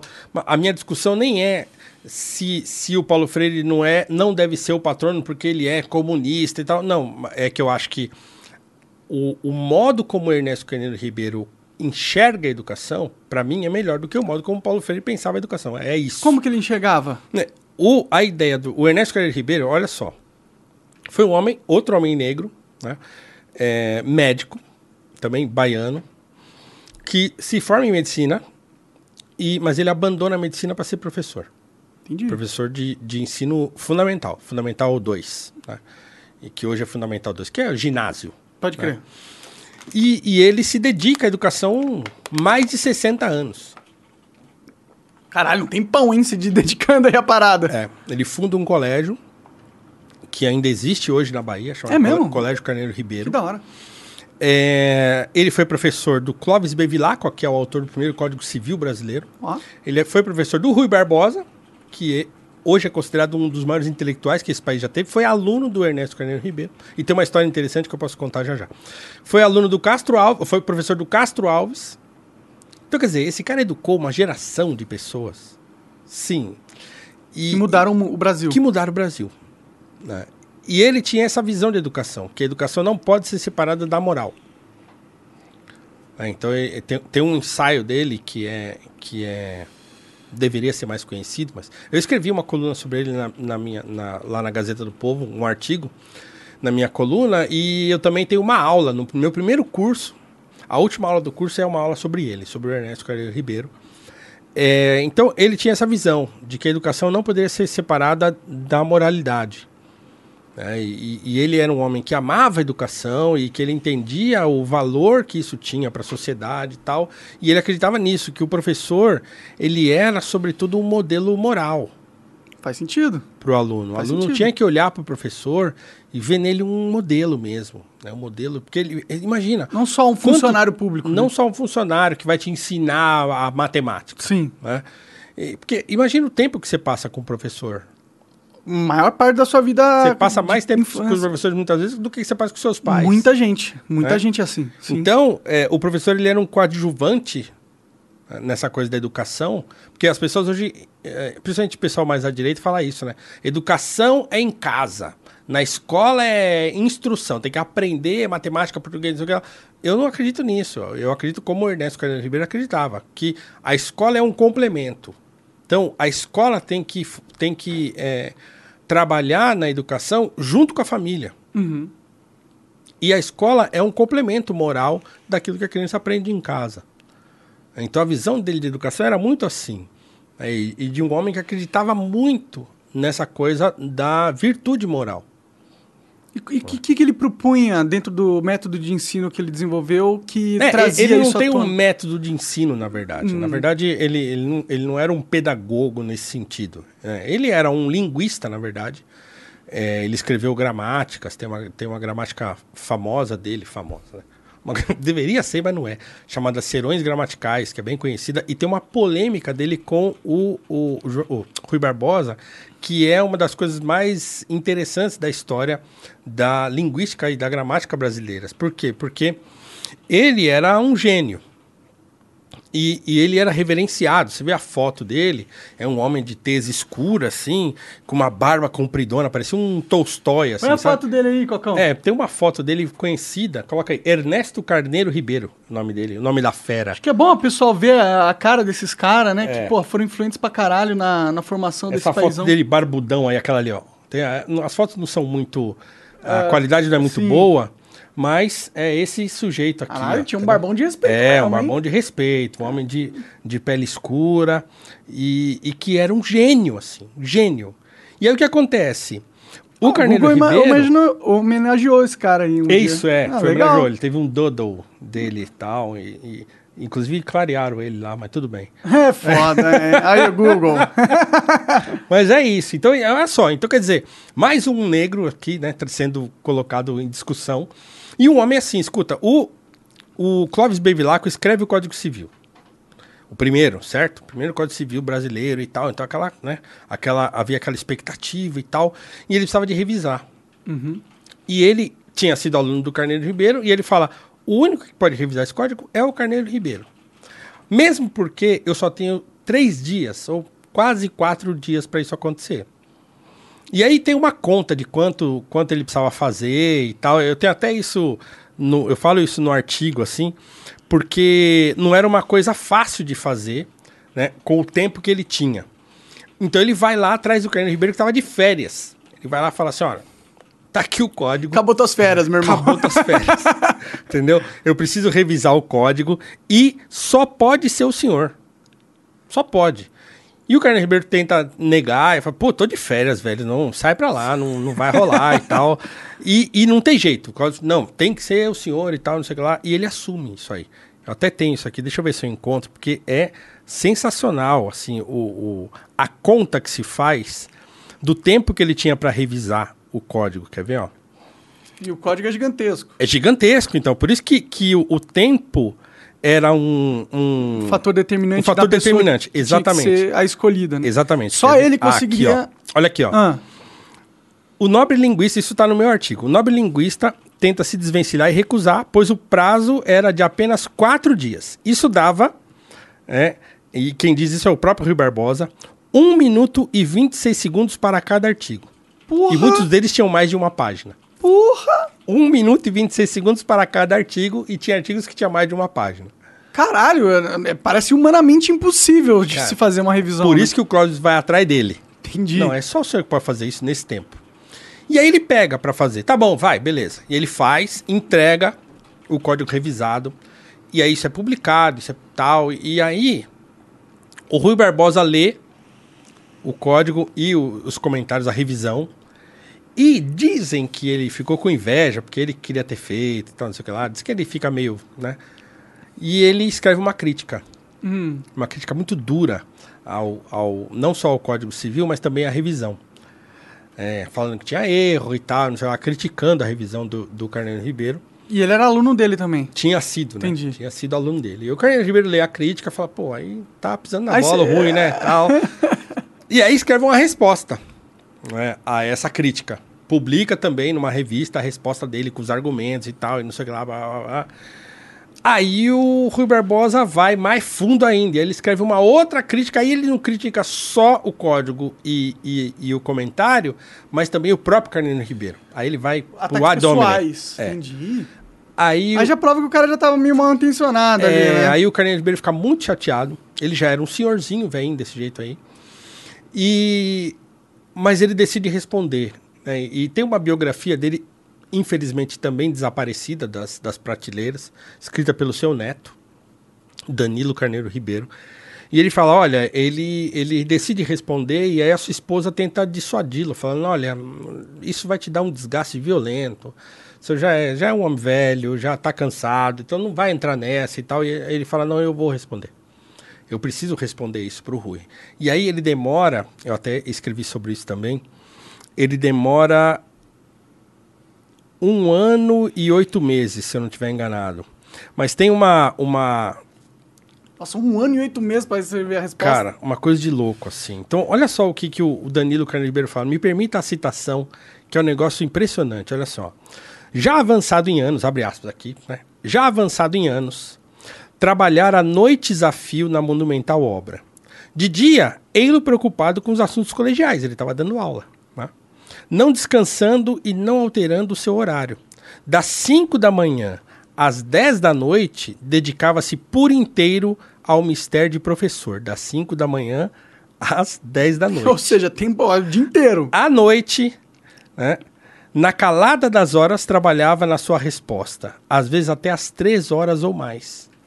Outras vezes levantava-se às duas da manhã e, pronto como quem vai sair, dirige-se à biblioteca da casa residencial e escreve até às cinco da manhã. Emenda pouco do que escreve. Sereno e impávido, vai operando o milagre da contradita. A mesa em que trabalha está cheia de livros. Destaca-se daquela mistura de tratados glotológicos, de clássicos, de medicina legal e de direito, o corpo iuris civilis. Enganavam-se os que pensaram que para a réplica não houvesse resposta. Aquele ano e dois meses, então foi um ano e dois meses na verdade, Carneiro Ribeiro passou a elaborar a redação do projeto do Código Civil e a réplica do Dr. Rui Barbosa. Então ele escreve uma tréplica à réplica do Rui Barbosa e publica. 1.200 páginas do troço. Puta tre- é uma Cara. bíblia tréplica. E tá aí, isso tá publicado em Porto, tem publicado Ah, que em sebo hora, é fácil de achar. Que da hora. É. Na internet não tem? É, é, acho que de graça não sei, eu nunca procurei. Pode crer, ó, galera, procurem aí, porque É, parece é só escrever tréplica, é, a polêmica entre Carneiro Ribeiro e, e Rui Barbosa. E virou um, um- uma das maiores, um dos maiores tratados de língua portuguesa da história. Essa discussão entre os dois, não só o texto dele, mas também o do Rui Barbosa. Então esse conjunto dessa polêmica se tornou uma das grandes referências né, é, é, de, de- de gramática da língua portuguesa. Qual que era a essência da crítica do Rui Barbosa? é, é, eram coisas gramaticais mesmo, tipo assim, ah, esse termo tá errado, ou essa coisa tá errada, ou isso aqui não pode ser usado assim, ah, essa lei não entendi. serve. Não era assim, coisas... é, técnico. Entendi. Era uma coisa absolutamente técnica. Entendi. Só na, na réplica, né, que ele ataca já a própria pessoa dele, né? Se, tipo, sei lá, ah, pô, ele não podia ter feito isso por esse tempo, isso aí não, ele não tinha condições de fazer Entendi. isso. Ah, ele já era velho, ah, não sei o que, entende? Saquei, saquei. Então vejam, esse homem é, que foi esse esse monumento né, brasileiro tá sumido, cara. Fizeram um doodle dele, ah, legal, bacana. Ah, mas eu não sabia, eu não sabia quem era. quem é, entendeu? Sim. Então assim, mas ninguém sabe quem é. É, ninguém sabe quem é. Um homem negro. né? Tá aí pra história e, e ninguém conhece. Então acho que E eu também não cara- vejo os militantes falar sobre isso, né? Não, não falam, porque, né, porque fizeram escolhas. né? Então acho assim, é, são escolhas. Escolher é excluir.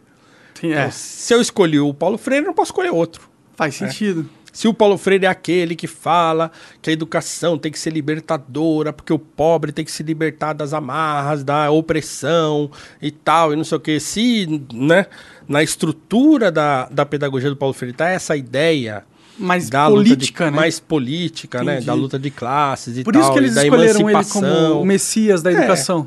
É, por isso que ele é tido como o patrono da educação, porque ele tem essa, essa ideia de que, de que a educação, antes dele escrever isso, era uma educação, ou até ele escrever, né? Que a educação vigente era o que ele chamava de educação bancária, que o aluno sentava lá e só ficava recebendo, o, o professor ficava depositando o conhecimento na cabeça do aluno, o que eu acho um exagero desgraçado, sabe? Então, assim, eu acho que a, a crítica ao modelo de educação que o Freire faz, ele já é um negócio meio espantalho, assim. Porque, cara, senão não tinha, não tinha tido as pessoas que existiram antes dele, né? Sim. como é eu- que os grandes gênios da história ba- brasileira, como é que um Rui Barbosa se formou? Como é que um Carneiro Ribeiro ensinava, por exemplo? Vai ver, o Carneiro Ribeiro, ele era um professor que os alunos amavam. Que ele fazia brincadeira junto com os alunos, que ele brincava, que ele, os alunos amavam ele. É, e outra, depois que o Paulo Freire fez a mudança toda que ele fez, que ele falou que fez, a escola continuou é desse jeito onde elas ficam Se não empurrando. piorou, né? É. Então veja, então assim, eu acho meio também assim, então o, o- o sujeito parte de uma crítica que já é um espantalho. Né? Tipo assim, ah, a educação é desse jeito, por quê? Ah, porque os dominantes não querem que o pobre aprenda, porque ah, tá, o opressor né, e o oprimido não pode aprender e não sei o quê. Então, é, é- a parada política do, do que está por detrás da, da pedagogia do Paulo Freire é, é, é um pouco espantalho mesmo, assim, né? Então, ah, é interessante algumas coisas que ele fala sobre esse tipo de, de educação que tem que. De você, por exemplo, a, a questão dele com a educação de adultos, que era de você usar o que é da vivência da pessoa para poder educar. né? Então, assim, não é você pegar o cara e, e tentar educá-lo com coisas abstratas. Né? Quer ensinar matemática para ele? Ah, você está num lugar que tem quatro garrafas? Então você usa as garrafas. Usa aquilo que é da vida da pessoa para educá-la. Ah, essa é uma ideia interessante que ele tem. Né? É. E, e- e- São táticas de ensino, né? é, é, um- é uma pedagogia. Então, essa pedagogia dele, esse- essa coisa de pensar naquilo que o, o, o aluno tem à mão para aprender, aquilo que ele tem de informação já para ele poder aprender, ah, legal, bacana. Usar as próprias referências. Usar as né? próprias referências que tem. E ele teve muito sucesso na educação de adultos. Entendi. É, então, essa coisa, por exemplo, você pega um cara, um, um- como é que fala? Um cara da roça, né, que a única coisa que ele conhece é galinha e horta. Então, como é que você vai ensinar esse sujeito? Então, quer dizer, ah, a ideia é você pegar esse cara e ensinar ele com aquilo que ele tem, né, com aquilo que ele conhece. Então, essa é a. a- É, parece inter- interessante, é, inteligente, parece né? inte- inte- inteligente Ah. e, e necessário. Sim. né? Então, ah, legal. Será que o Paulo Freire ficaria feliz de saber como ele virou um símbolo político e, e talvez... Cara, ele era esse símbolo político. Ele, mesmo. ele gostava disso. Ele gosta. É, se, se você de- ver declarações dele, assim, né? é, o, o Paulo Freire, homem político, né? Ele também era uma figura conhecida, né? Então ele não é que pegaram ele e transformaram ele numa coisa que ele não é. Não, ele era isso mesmo. Ele era, também era isso, né? Então ele tinha essa preocupação com a educação e tal, mas ele também era um sujeito que. que, que Tinha preocupação política com a tinha, coisa. Aí e, talvez e que não é... tinha essa ideia de que a educação tinha que em- emancipar o povo. E emancipar o povo era o quê? Era dar ao povo consciência de classe, consciência de que era oprimido. Entendi. Ah, mas mas não, não é mentira também, né? É, é, não é mentira, mas assim, o problema é o seguinte: o problema é você, é você concordar com, a, com, a, com o diagnóstico e, e, e ver se você concorda com a solução. Entendi, entendi. Entendeu? Ele tinha um diagnóstico certo, mas a solução dele estava errada. É, e, e eu nem diria que a solução dele está errada, mas eu acho que assim, quando você pensa nesses termos, quando, quando você pensa com essas categorias, é, eu acho que invariavelmente você vai chegar na revolução. Pode crer. De Se alguma divide, né, maneira- o povo, né? É, De alguma maneira você tem que acabar com o que existe e botar outro no lugar. Sim. Pra mim esse é o problema. A minha crítica é começa aí. Então, ah, tá bom. O cara tinha um monte de crítica a como a coisa era feita. Legal. O que, que ele quer fazer então? Ah, ele quer pegar tudo isso que existe, jogar tudo fora e botar aquilo que tá na cabeça dele pra funcionar porque ele acha que é muito melhor. Ah, tá. Então quer dizer que o segredo da humanidade tá na tua cabeça, né? É foda, é foda. Entende? Então é um. Tá, mas, cara. O que que, o que que me faz acreditar que você tá certo? Assim? Onde que isso aí funcionou? Fala pra mim. Pode crer. É, tá bom, você, ah, legal, a sua ideia é boa, seu diagnóstico é legal e tal, mas escuta, tem algum lugar que já fizeram isso que você tá falando, que deu certo? Mostra aí, vai. É. Aí o cara vai me mostrar China. é. A União Soviética, entendeu? Isso é, é igual, certo? igual o show lá no Flow. Ah, porque matou milhões, mas o povo tinha educação. Eu vi no Twitter povo... você. Cara, entendeu? Então, é só uma pessoa que nunca passou fome que fala uma loucura dessa. É, ele não entende que não existe nenhum é, avanço social que acarretou em milhões de mortes que é benéfico. Cara, o cara, o cara é, ele é o cara que assistiu os Vingadores e concordou com o Thanos. é disso que nós estamos falando. Perigoso certo? isso. É um cara que, que acredita que aquilo que o Thanos fez é o certo. O cara vai, matou metade da humanidade e falou: pronto, resolvi o problema. Agora todo mundo que sobrou vai ter mais comida, vai ter mais educação, vai ter mais. Sobrou mais. Mas o cara matou metade da população. Sim. Então, aquilo que o argumento que, o- que, o, que o show usou é esse. Ele é o Thanos formato de professor. Ele é, é, é aquela coisa malthusiana. É, de, de acreditar nisso. Que assim, ó, cara, matou milhões, mas Mas. Aí já era, Mas né? o cacete, matou milhões, acabou, porra. Você virou um genocida, caralho. É isso. Mas eu fui lá e vi. Ah, então o sujeito acha que ele vai. O sujeito acha que ele vai na União Soviética, vai andar lá e vai ver a verdade. É isso que ele acredita mesmo? Que quando ele foi em Cuba e ele andou lá em Cuba, ele viu a verdade? Ou ele andou só onde o governo né, deixou ele andar? É tipo ir na Coreia do Norte e achar que você viu tudo. Não, você, viu os campos de como é que é o lugar lá? É Pyongyang, né? Que é aquela cidade. É, é. É, que é o único lugar que você pode andar. Você vê, ah, coisa linda, que é a cidade feita pra mostrar pro ocidente. Aí o cara vai lá, anda lá, olha só. Não é que a Coreia do Norte é legal? né? Você quer saber o que que é a Coreia do Norte, em termos de, de furar aquela bolha da, de Pyongyang? Assiste um filme do, do Werner Herzog, é, Descida aos Infernos. O Descida ao Inferno, um negócio assim que tem no Netflix. É um cara, é muito louco isso aí. É um documentário que ele vai ver, é, ele vai investigar sociedades que crescem é, a- no pé de vulcões né? Lá, próximos de vulcões. E aí tem cada doideira. Tem religião que aparece. Tem um monte de crença aqui, né? Em torno daquele negócio do vulcão. O Deus vulcão. Tem- é, tem um outro que o cara acredita. Eles estão esperando aí num piloto americano. Cara, é uma loucura. O filme é muito interessante. Mas o último capítulo, digamos assim, do filme, ele vai pra Coreia do Norte. Porque o mito fundador da Coreia do Norte acontece num vulcão extinto. É mesmo? É, tem um vulcão lá que eu não sei o nome agora, não lembro de cabeça, que é um vulcão em extinção, que é onde nasce o mito fundador lá com, como é que é? Kim Jong-il, acho que é, que é o pai, o avô do Kim Jong-un, lá, o cara que tá agora no poder, que aí a, é, foi daquele, da força daquele vulcão e as margens daquele vulcão que houve a grande batalha e tal. Hoje é um lago. Né? E o Herzog vai lá, os caras levam ele ali e tal. Então, ele toda hora tenta mostrar alguma coisa para mostrar que aquele troço. Então, assim, é- o interessante é que ele não faz isso.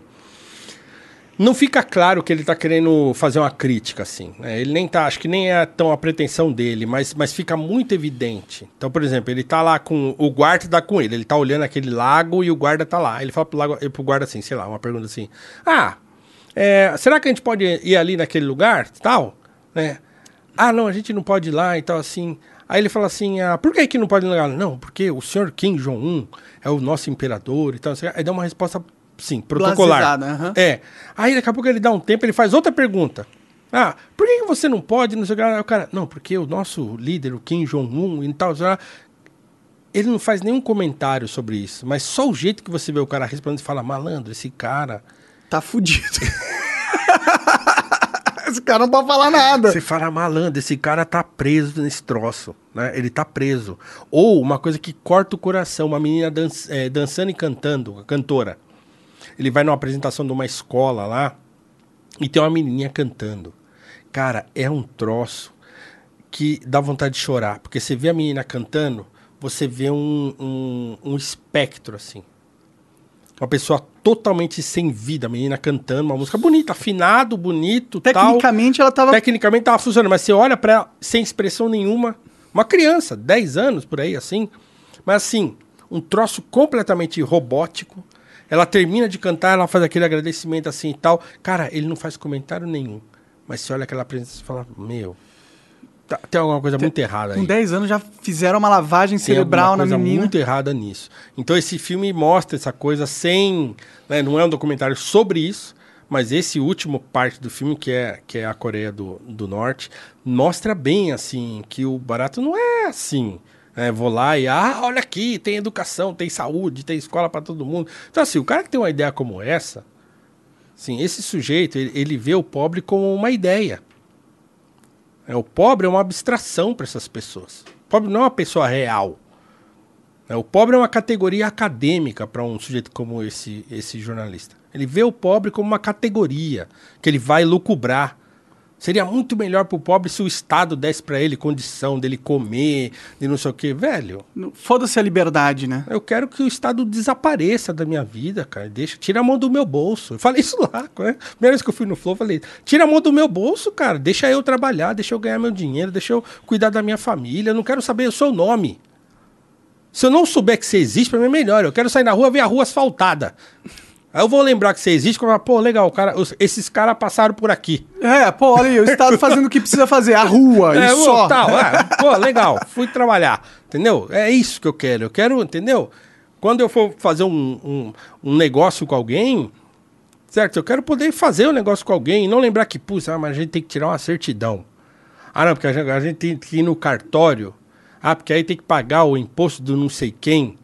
Tá, e, cara, essa onipresença, assim, você tem um carro, o carro não é seu. Você tem uma casa, a casa não é sua. Pagar aluguel do carro que você comprou. Cara, não É dá. absurdo isso. Eu acho, eu sempre fiquei revoltado com esse PTU e IPVA. E do- como é que as pessoas não pensam nisso, cara? Como é que esses caras. Não, mas é importante você pagar o IPVA, porque aí vai asfaltar a rua.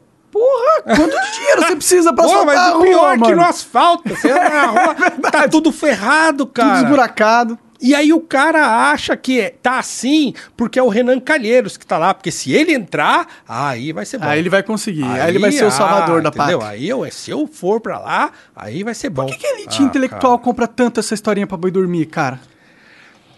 Eu acho que é porque eles nunca tiveram dificuldade. Que é aquele negócio, cara, do, do Celso Ataíde escrever lá o. Como é que é?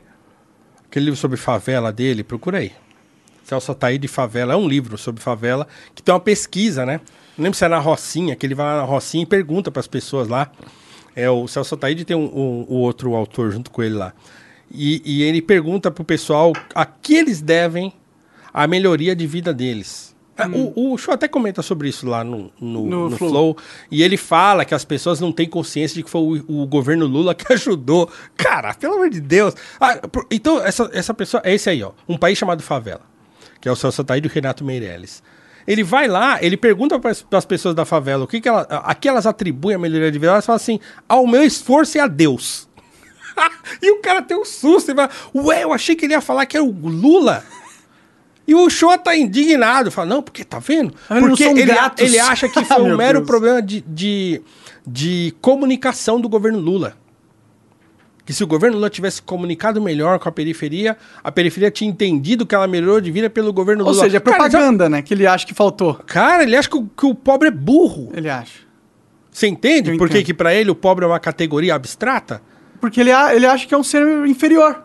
Que ele acha que ele é superior pra caralho porque ele Você tem entende? conhecimento acumulado. Você entende isso? Entendo. Ele acha que o pobre não compreende, ele olha para a situação dele e ele acha assim que, que ele não percebe que foi o governo que ajudou ele, ele atribui ao esforço dele a Deus.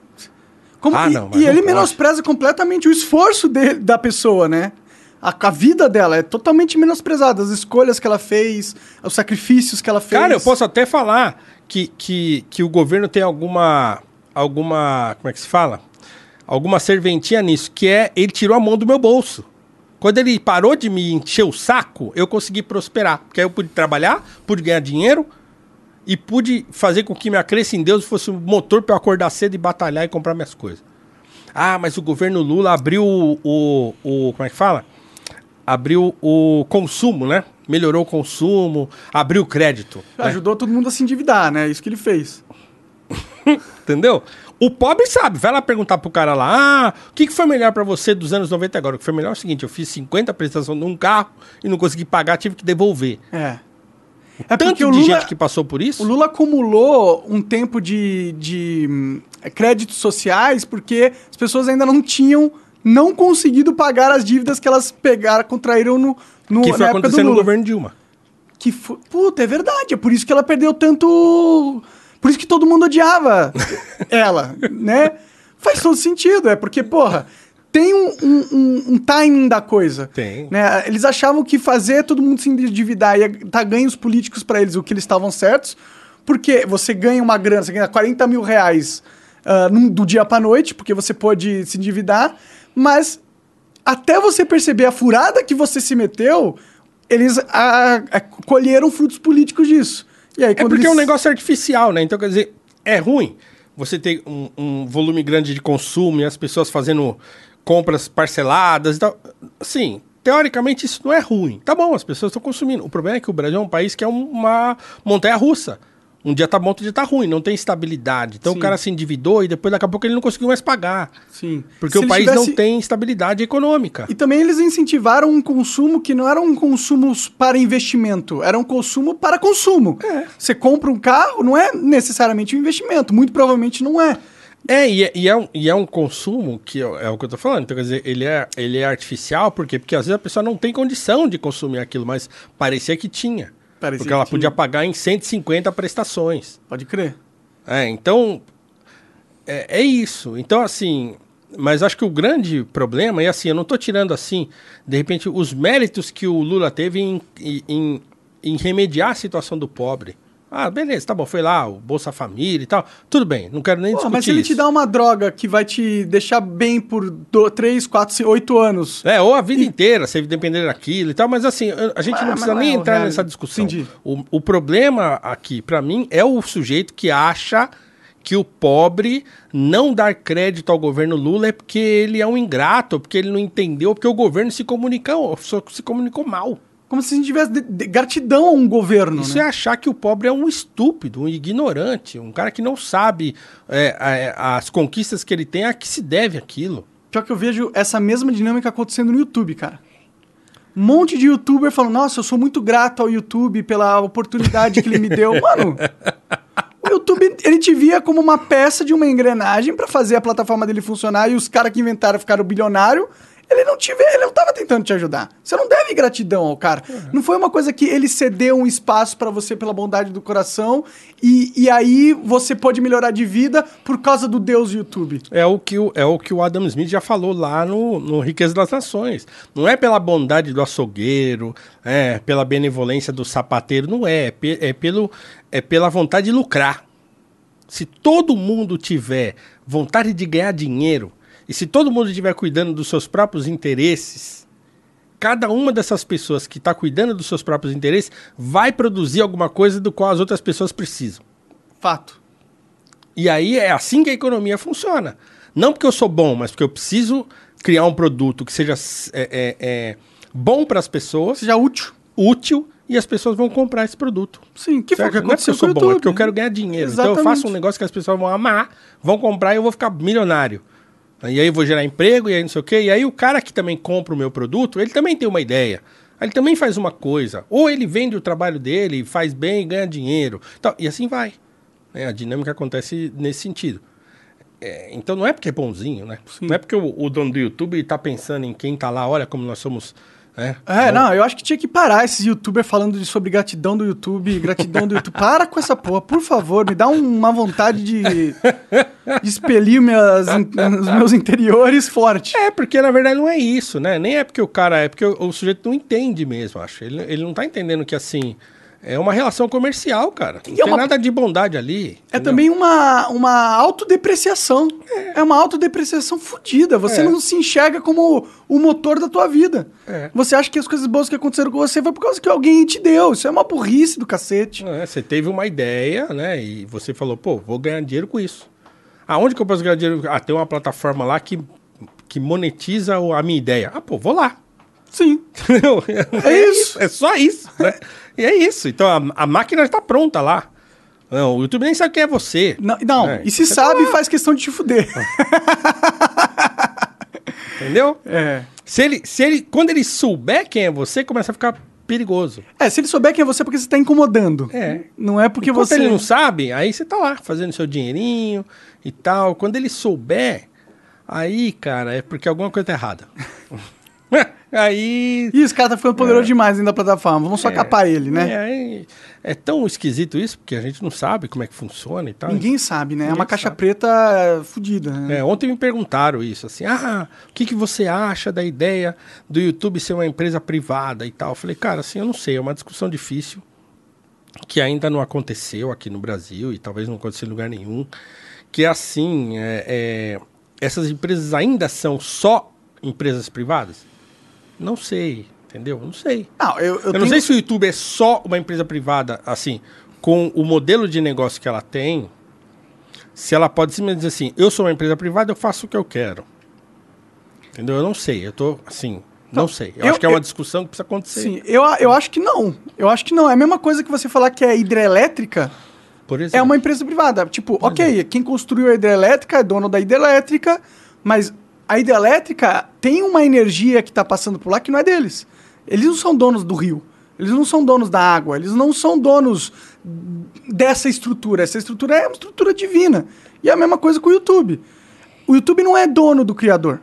Ele não é dono da, da, da criatividade, do empenho e das novas ideias que os criadores. Eles, eles são apenas a hidrelétrica que conseguiu extrair energia daquilo. E numa hidrelétrica, você não pode poluir o rio.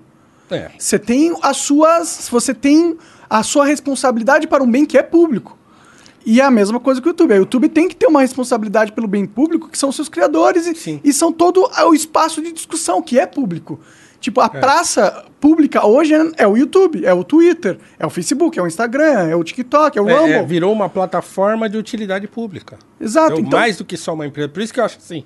Ah, é, então, se se tornou uma plataforma de utilidade pública, eu sei assim, e é claro que a gente precisa entender a dificuldade que seria se o YouTube falasse, "Ah, agora então nós temos que pensar em todo mundo que está aqui, individualmente, em cada cara que está criando vídeo aqui dentro e tal. É- é claro, não dá para Não pensar dá, nisso. não dá pra Mas, individualmente. pelo menos ter um pouco mais de clareza com as coisas tinha que ter um direito né, individual. ter um direito individual. É. Então, assim, é, as regras serem mais claras tanto para quem usa quanto para eles. Então, quer dizer, você não pode simplesmente falar assim: ah, não quero mais você aqui.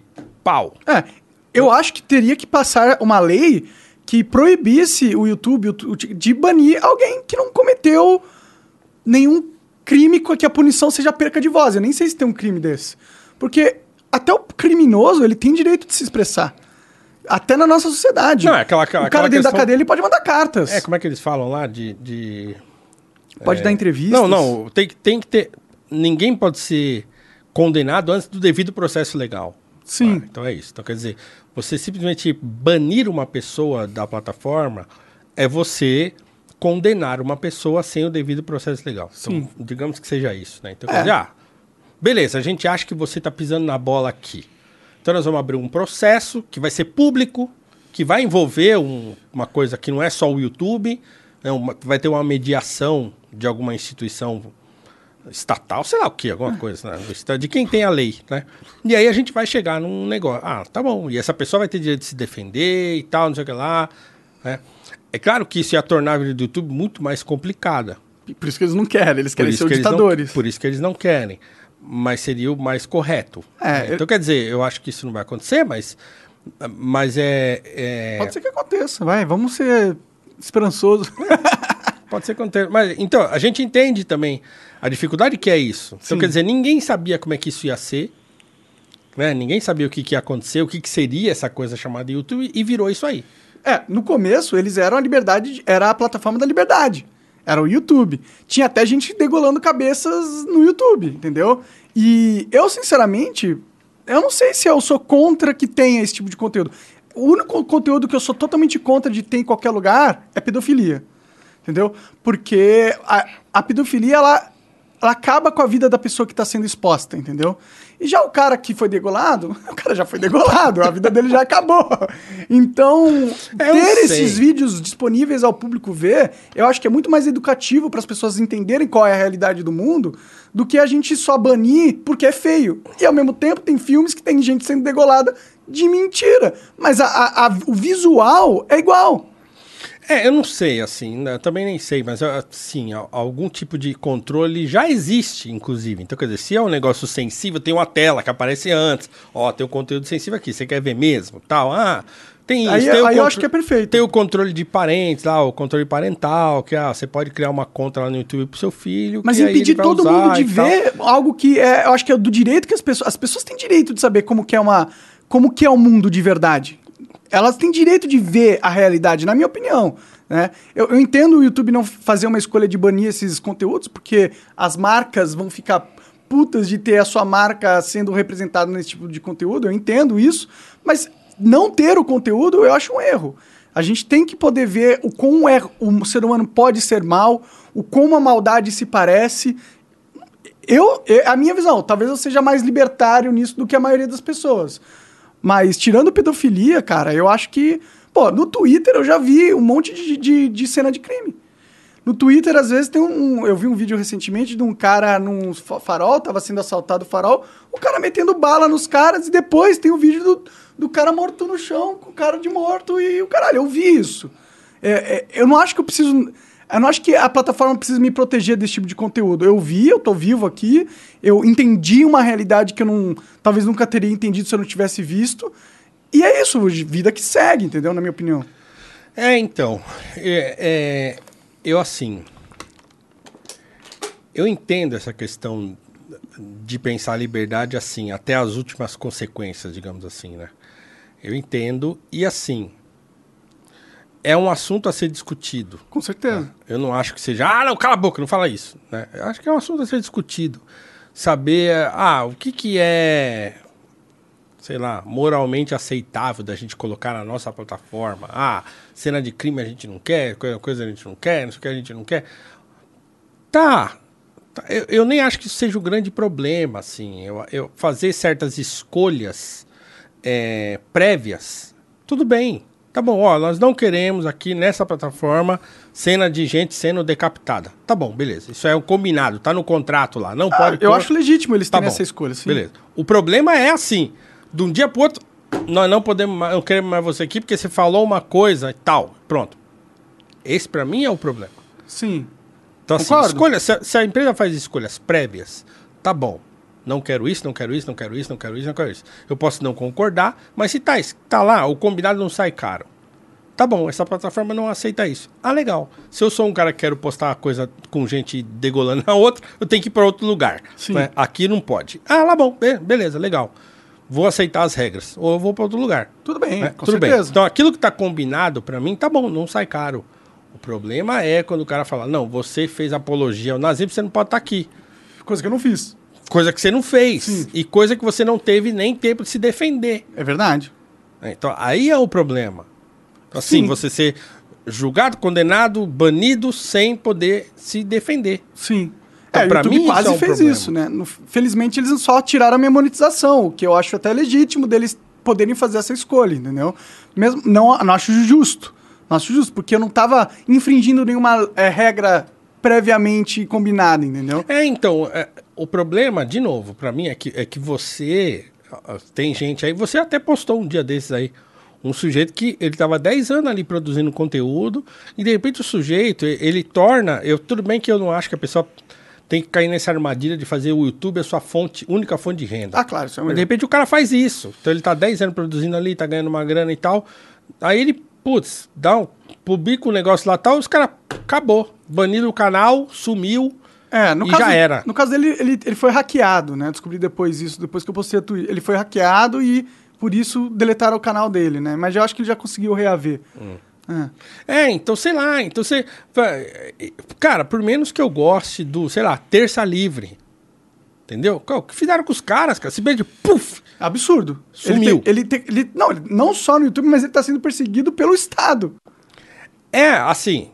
Eu, é assim, eu não, eu- é, é, ele tá foragido.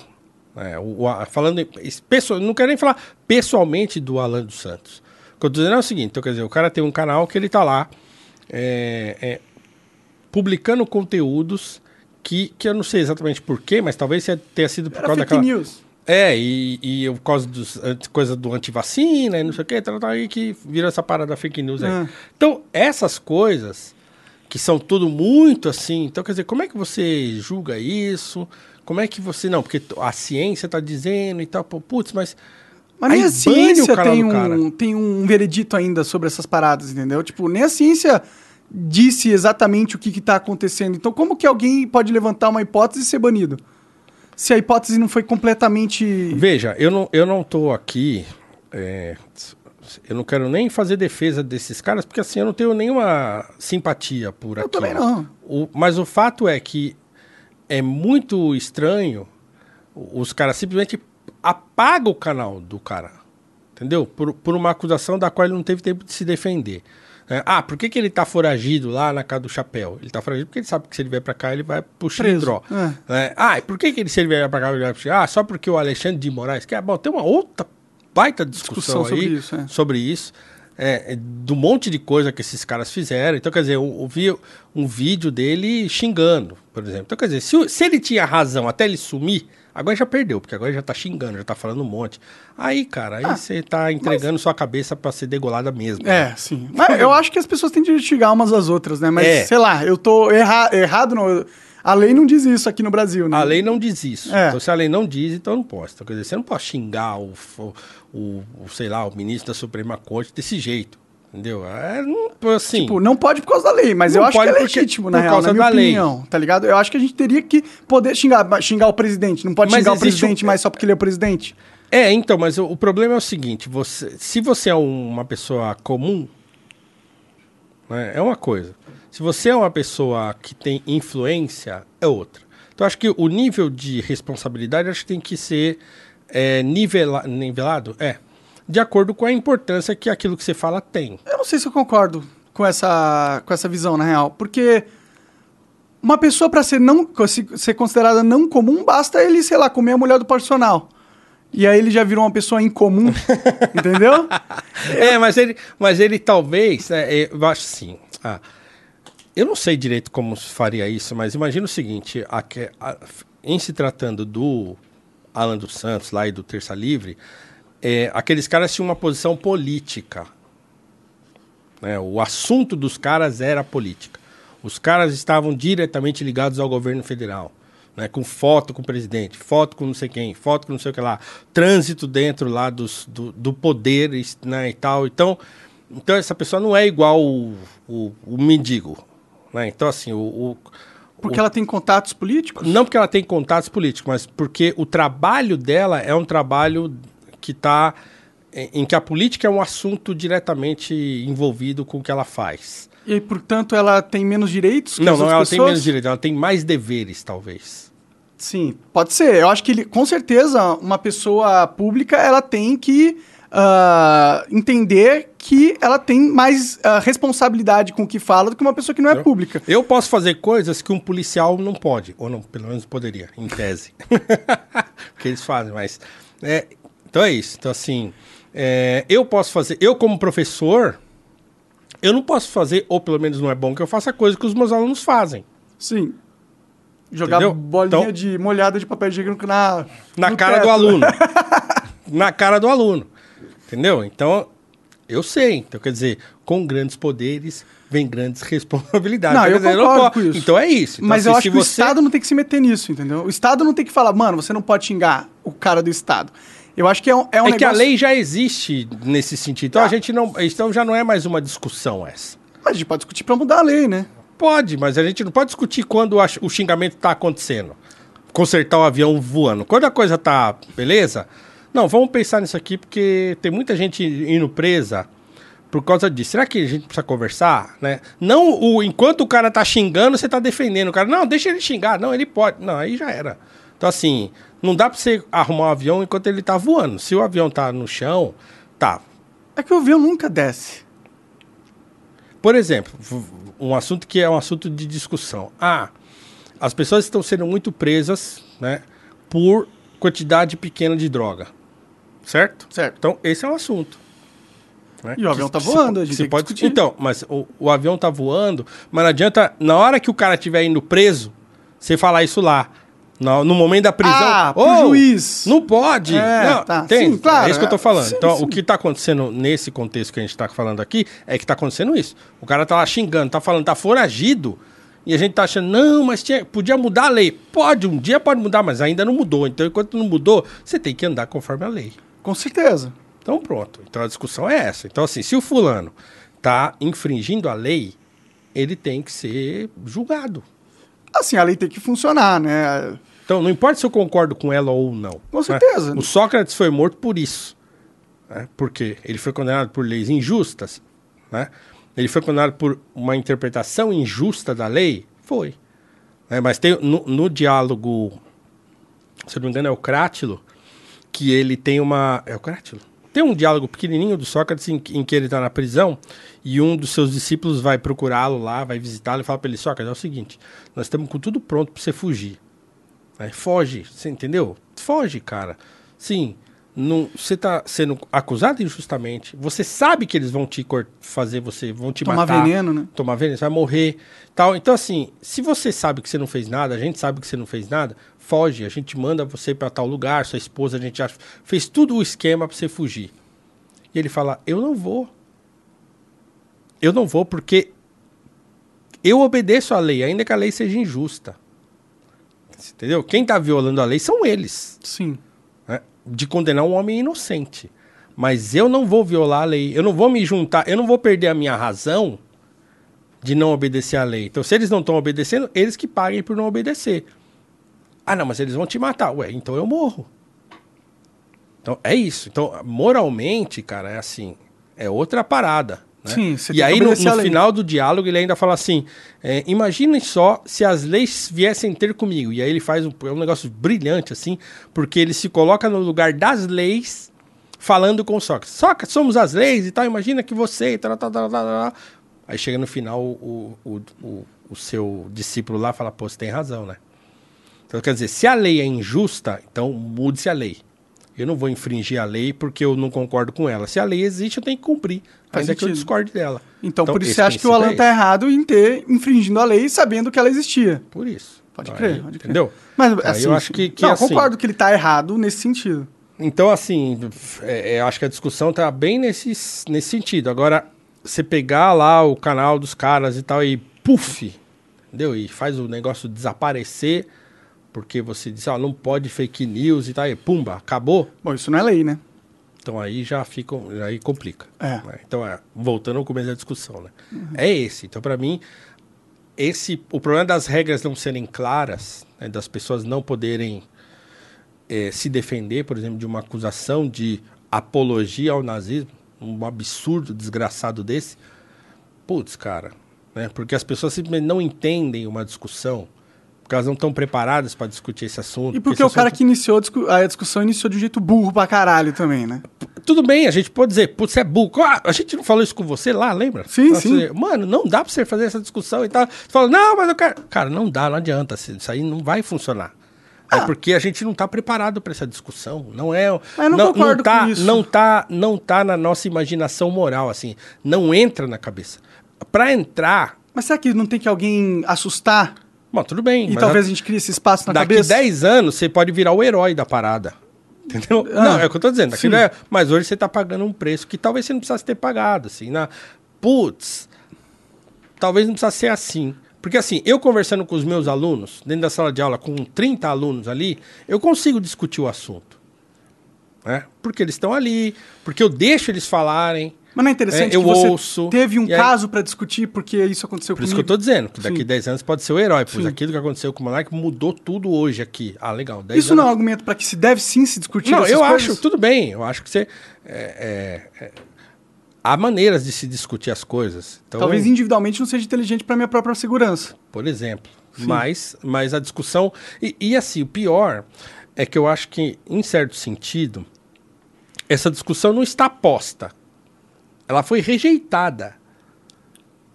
num primeiro momento eu concordo. Né? Então, daqui 10 anos pode ser que você vire o herói. Mas, eu, Mas agora eu, a gente está discutindo. Eu vejo vários podcasts discutindo. Você está discutindo com seus alunos, entendeu? Eu acho que ela, a, a- a reação inicial foi de rejeição. Mas depois um- abre-se um espaço de, de falar: opa, peraí, peraí, peraí. Será que foi isso mesmo? E eu acho que é aí que acontece o avanço, entendeu? É, eu, eu escrevi, por exemplo, quatro artigos em que, ah, recentemente, que o tema girou em torno disso. Né? Então, o primeiro foi logo que aconteceu a coisa toda, né? baseado no- na, numa frase que eu vi circular muito, principalmente en- entre o pessoal da militância negra, que era aquela assim, né? Ah, se há, se há 10 pessoas na sala, entra um nazista, ninguém levanta, tem 11, né? Aí eu falei, hum, peraí, né? Porque tem grandes figuras importantes para o movimento negro que fizeram isso. Tem um cara lá nos Estados É. Unidos que convenceu mais de 300 membros do Ku Klux Klan a sair do Ku Klux Klan, porque ele justamente sentou com os caras pra conversar e aí teve a oportunidade de mudar a mente deles. né? Não, e, cara, mas isso aí é legal, mas teve coisa pior. Né? Teve, por exemplo, o, o Malcolm X, que é, putz, né, um grande ídolo e tal para a comunidade negra e para o mundo inteiro, né? Um grande intelectual e tal. Esse cara, ele, ele aceitou dialogar com o Partido Nazista Americano. Assim, a contragosto? Sim, mas ele fez. Ele, Ele virou discursou- nazista depois daquilo? Ele discursou no encontro lá da Nação do Islã, em que os nazistas estavam sentados na primeira fileira, suástica no braço. Tem a foto. Vê a foto aí. Mostra aí a foto. Michael. X co- Malcolm X nazis. Vai aparecer. aparecer, aí, é. Então, assim, é, e, inclusive o, o título do artigo é Há 11 nazistas na sala? Né? Uma pergunta e a foto é do próprio Malcolm X. Então, o W.E.B. Du Bois, que é... Olha lá, ó, essa foto aí, ó. Olha que, olha que foto icônica, cara. Cara de braço. Os caras... E atrás só negros, olha lá. É uma reunião da Nação do Islã. Só preto na, na parada e os três nazistas. Esse cara do meio é o Lou Rockwell, se eu não me engano. Lá, George Lincoln Rockwell, que é o, era, o, era o presidente do partido. Numa reunião da Nação do Islã, velho. Pra você ver, né? Caralho, é, o, mas o brasileiro não tem Entendeu? noção. Olha isso aí, né, velho. Olha esse negócio. É. E, e esse dia aí, o Malcolm X foi o, o, o, o, pregador lá, o palestrante da parada. Pode crer.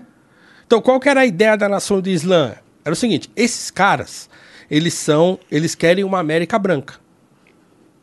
E nós queremos uma América negra. Ha!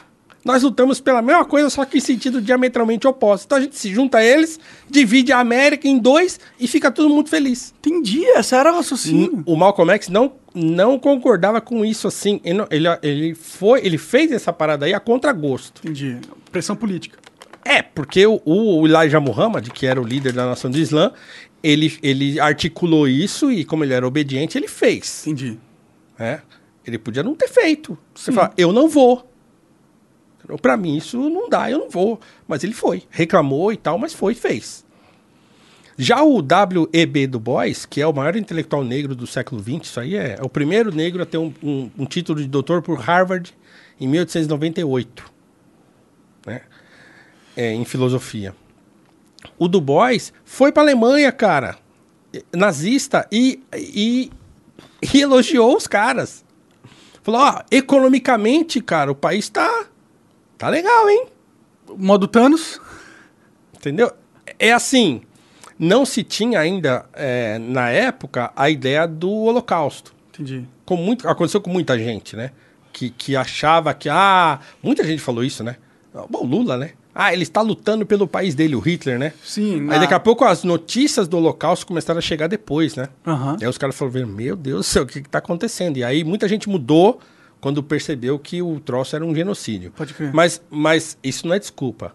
Porque muita gente na época percebeu que estava errado. Thomas Mann, por exemplo, o escritor, ele foge da Alemanha logo em 1938, 39. Foge. E, e, e, e consegue um programa de rádio lá nos Estados Unidos. Tem um livro chama Ouvintes Alemães, que são os discursos de Thomas Mann contra o Hitler. Cara, 39, ele já metendo cara, isso aí é loucura que vocês estão fazendo. O Dietrich Bonhoeffer também, um, um pastor protestante, né, luterano, também. Mas é que o Bonhoeffer, apesar dele ser contra desde o início, é, ele aceitou participar de um atentado contra o Hitler, aquele do filme Operação Valkyria, né? Ele não participou ativamente, mas nos bastidores, ele como pastor, quando esses atentados, surgiu a ideia do atentado, ele falou, putz, eu não posso participar disso que eu sou pastor. Né, de um atentado para assassinar uma pessoa. Aí ele falou, não vou. Aí o cunhado dele e o irmão, que estavam nessa nesse serviço de, de inteligência. Eles estavam infiltrados dentro do serviço de inteligência alemão e lá dentro eles queriam implodir a coisa por dentro. Uhum. E aí esses caras falam para ele: ah, você não quer porque você acha que você é pastor e tal, e não sei o que. Beleza, começa a mostrar foto de campo de concentração para ele. Que as fotos começaram a aparecer. Quando ele olha aquilo, ele fala: ah, cara, então é o seguinte. Pastor fica para depois. Então, assim, é, é legítimo assassinar o assassino, né? É, matar o genocida. E aí ele tem um livro chamado Ética, em que ele discute essas questões todas. Então, ele foi morto. Caralho. Foi morto por Hitler, a mando do próprio Hitler, foi enforcado Caralho. há 20 dias antes de acabar a guerra, em Putz. 45. É, e o Bonhoeffer, ele é um, um mártir, assim, do, do protestantismo e tal. Então, mas, mas você vê, o Franz Jägerstätter, que é um cara do filme do, do Terence Malick, Uma Vida Oculta, um filme do 2019, eu acho. Eu fui ver no cinema e depois veio a pandemia, então acho que foi 2019. Escrevi sobre ele na Gazeta também. Você imagina, um, um, um homem, um, um roceiro, mora no, no interior lá da Alemanha, da Áustria, num lugar afastado lá. Tem um- uma fazendinha, um vilarejo afastado. O cara cria galinha, cria bicho, tem Vida plantéis. simples. Vida simples. De repente começa a chegar a notícia de que o, vai ter guerra e de que o Hitler tá chamando as pessoas para se alistar. Aí vão os caras lá, né, da- do exército, lá no vilarejo, ó, estamos convocando os adultos, tá, para se alistar, isso aqui, blá, blá, blá. Esse cara fala, cara, essa guerra tá errada, eu não vou. Eu não vou pra esse troço. E aí os caras, não, mas você não vai. Aí ele vira o proscrito, é cancelado no vilarejo, a família dele é maltratada e tal, porque ele fala, eu não vou. E os pessoal falam, ah, você é melhor que a gente? Por que você não vai? Só você que não quer ir, não sei o que. Cara, ele não vai. E ele é morto. Fala, eu não vou. Não, mas, cara, vai lá, jura a parada lá e tal, e entendeu? De repente você nem vai pra guerra, mas você tem que ir lá se alistar, jurar lá a bandeira, sei lá o quê. Fala, eu não vou. Ele vai a primeira vez, pro primeiro. É, é, primeira convocação lá, ele vai, passa uns dias lá e tal. Aí ele volta falando, eu não voto pra esse negócio. E aí os caras vão atrás dele lá, catam ele lá e matam ele. Ele Foda, morre. né, cara? Todo É. mundo que parece que tem uma bússola moral acertada acaba morrendo.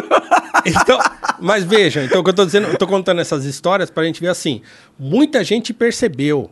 O Eric Voegelin, que é um filósofo que eu, que eu amo, assim, que eu estudo desde a minha graduação em filosofia, ele é um cara que escreveu dois livros contra a ideia de raça, ainda em 1938 acho que foram publicados os dois, que era é, a origem da ideia de raça e raça e Estado. Cara, os nazistas perseguiram ele, ele teve que fugir da Alemanha, tiraram os livros tudo de circulação, arrancaram tudo, porque ele entendeu a parada lá no, no embrião. Esse troço tá errado, essa ideia de raça, de raça, que existe raça, que fulano... Você ter uma ideia, esse cara, o Eric Voegelin, ele, é, ele tá na bibliografia, né, na- nas, nas notas bibliográficas do Gilberto Freire no Casagrande Senzala. Pode crer. Ó, já era uma louco. referência. Já era uma cara. referência. A gente foi conhecer esse cara agora, mas já era referência nessa época. Trocar, trocou cartas com o Alberto Guilherme Ramos, que foi um grande sociólogo brasileiro, negro também, que trocou cartas com ele, viveu nos Estados Unidos também e tal. Então, assim, muita gente percebeu o mal que era o nazismo desde o comecinho. Então, a ideia também de que, ah, ele não sabia e tal, né? Tudo bem, né? Mas é... O, o, o próprio Du Bois, que eu tava falando sobre ele, ele foi pra China. Apertou a mão do Mao Tse Tung. Tem foto. Ele dando risada com o Mao Tse Tung. Felizão lá na China, enquanto o cara tava empilhando corpos lá. Pode crer.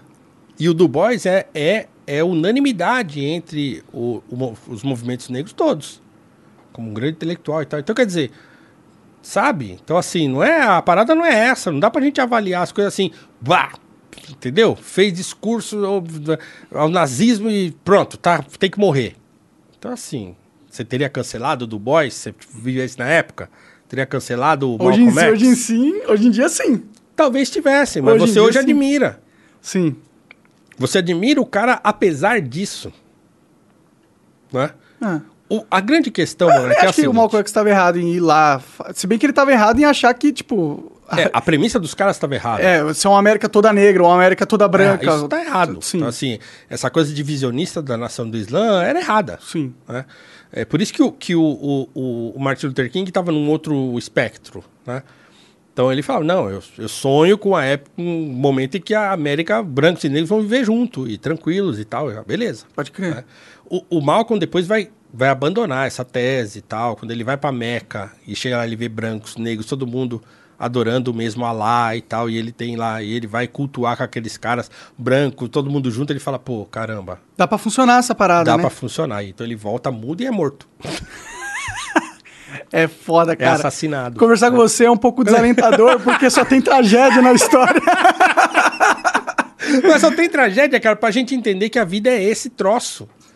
Cara, assim, sabe qual que é pra mim o grande ponto? E inclusive foi o tema do meu artigo dessa semana, assim. É que é o próximo cancelado é você. Porque eu acho que só a gente só vai é, porque eu acho que houve uma grande distorção. O secularismo trouxe isso, que é essa ideia de que você pode estar certo. É, a ideia do homem como sendo um homem é, naturalmente bom. Entendi. Aquela coisa russoniana. Que é um erro. O homem é tremendo. bom, a sociedade que o corrompe. É. E se a gente for pensar bem, a herança que, que o mundo, o mundo inteiro, o Ocidente especificamente, mas no mundo todo existe isso. Né? Isso foi tema, inclusive, na minha dissertação de mestrado, assim, porque eu estudei a trilogia cósmica do C.S. Lewis. É, e o segundo livro da trilogia chama Perelandra. E é uma espécie de discussão sobre o pecado original. É, porque, cara, esse livro é fabuloso, assim, é lindo. Dos, dos três, para mim, é, o- é o que eu mais gosto, porque ele é o mais poético e o mais bonito. Porque veja que loucura. O, o, o Ransom, que era um linguista, professor universitário, que no primeiro livro é sequestrado por dois cientistas, levado para Marte, é porque eles queriam oferecê-lo em sacrifício, achando que os marcianos eram tudo canibal, gente maluca. E, e o- a inversão que o Luiz faz, né? É porque, na verdade, essa trilogia é uma crítica ao chamado cientificismo. Entendi. Então, toda aquela ideia que existia na época, no começo do, do século XX, de que o ser humano ia dominar o universo e que o- a gente ia morar em outros planetas e que o ser humano tinha agora a chave da, da- do progresso universo. do universo por causa da ciência e tal. O Luiz vai criticar isso frontalmente, não só nas suas obras de ficção, mas também no Abolição do Homem e tal. Então, que ele fala, o domínio do homem sobre a natureza vai se mostrar, no fim das contas, o domínio da natureza sobre, Sobre o o homem. né? Ou o domínio do homem sobre a natureza vai se mostrar, na verdade, o domínio de alguns homens sobre todos os outros. Pode crer. É, então, o Lewis escreveu isso. O livro que ele achava mais importante dele, um livretinho assim, que é uma. Cara, é um negócio que explode a cabeça. E, e no segundo livro, no- do- da- dessa cirurgia cósmica, que é o Perelandra, é, o Ransom, que no primeiro livro tinha sido sequestrado e tal, e, e nesse e lá em Marte, em que esses dois cientistas malucos achavam que era o lugar que tinha as, as criaturas menos evoluídas que os seres humanos iam dominar, eles se mostram tecnologicamente inferiores, mas moralmente muito superiores a esses dois cientistas malucos e pretensiosos. Né? Pode crer. Bom, o segundo livro, o Ransom, é levado por essa. É uma entidade né, que existe nessa, nesse tipo Nessa de- fantasia, Nessa né? fantasia do Lewis. Ele é levado para Vênus, que é Perelandra é Vênus na linguagem que ele inventa lá. Entendi. E aí, cara, ele chega lá sem saber o que ele foi fazer lá. E aí ele encontra uma moça. É uma moça, é uma moça verde. E aí ele começa a conversar com essa moça. Aí ele vai descobrir que é o seguinte: o que está acontecendo ali? Aquilo ali é um mundo novo que tem um casal originário, um Adão e Eva venusianos. E a- a- a- o que Ransom tem que fazer nesse, nesse. Qual é a missão dele nesse lugar? É muito louco, cara, porque eles vivem em ilhas flutuantes. Tem um monte de ilha flutuante que eles ficam lá, indo de uma ilha para outra e tal, mas existe uma terra firme. Entendi. E eles vão para essa terra firme, mas o edito da essa entidade espiritual que criou esse lugar é: você pode fazer qualquer coisa, mas você não pode dormir na terra firme. Entendi.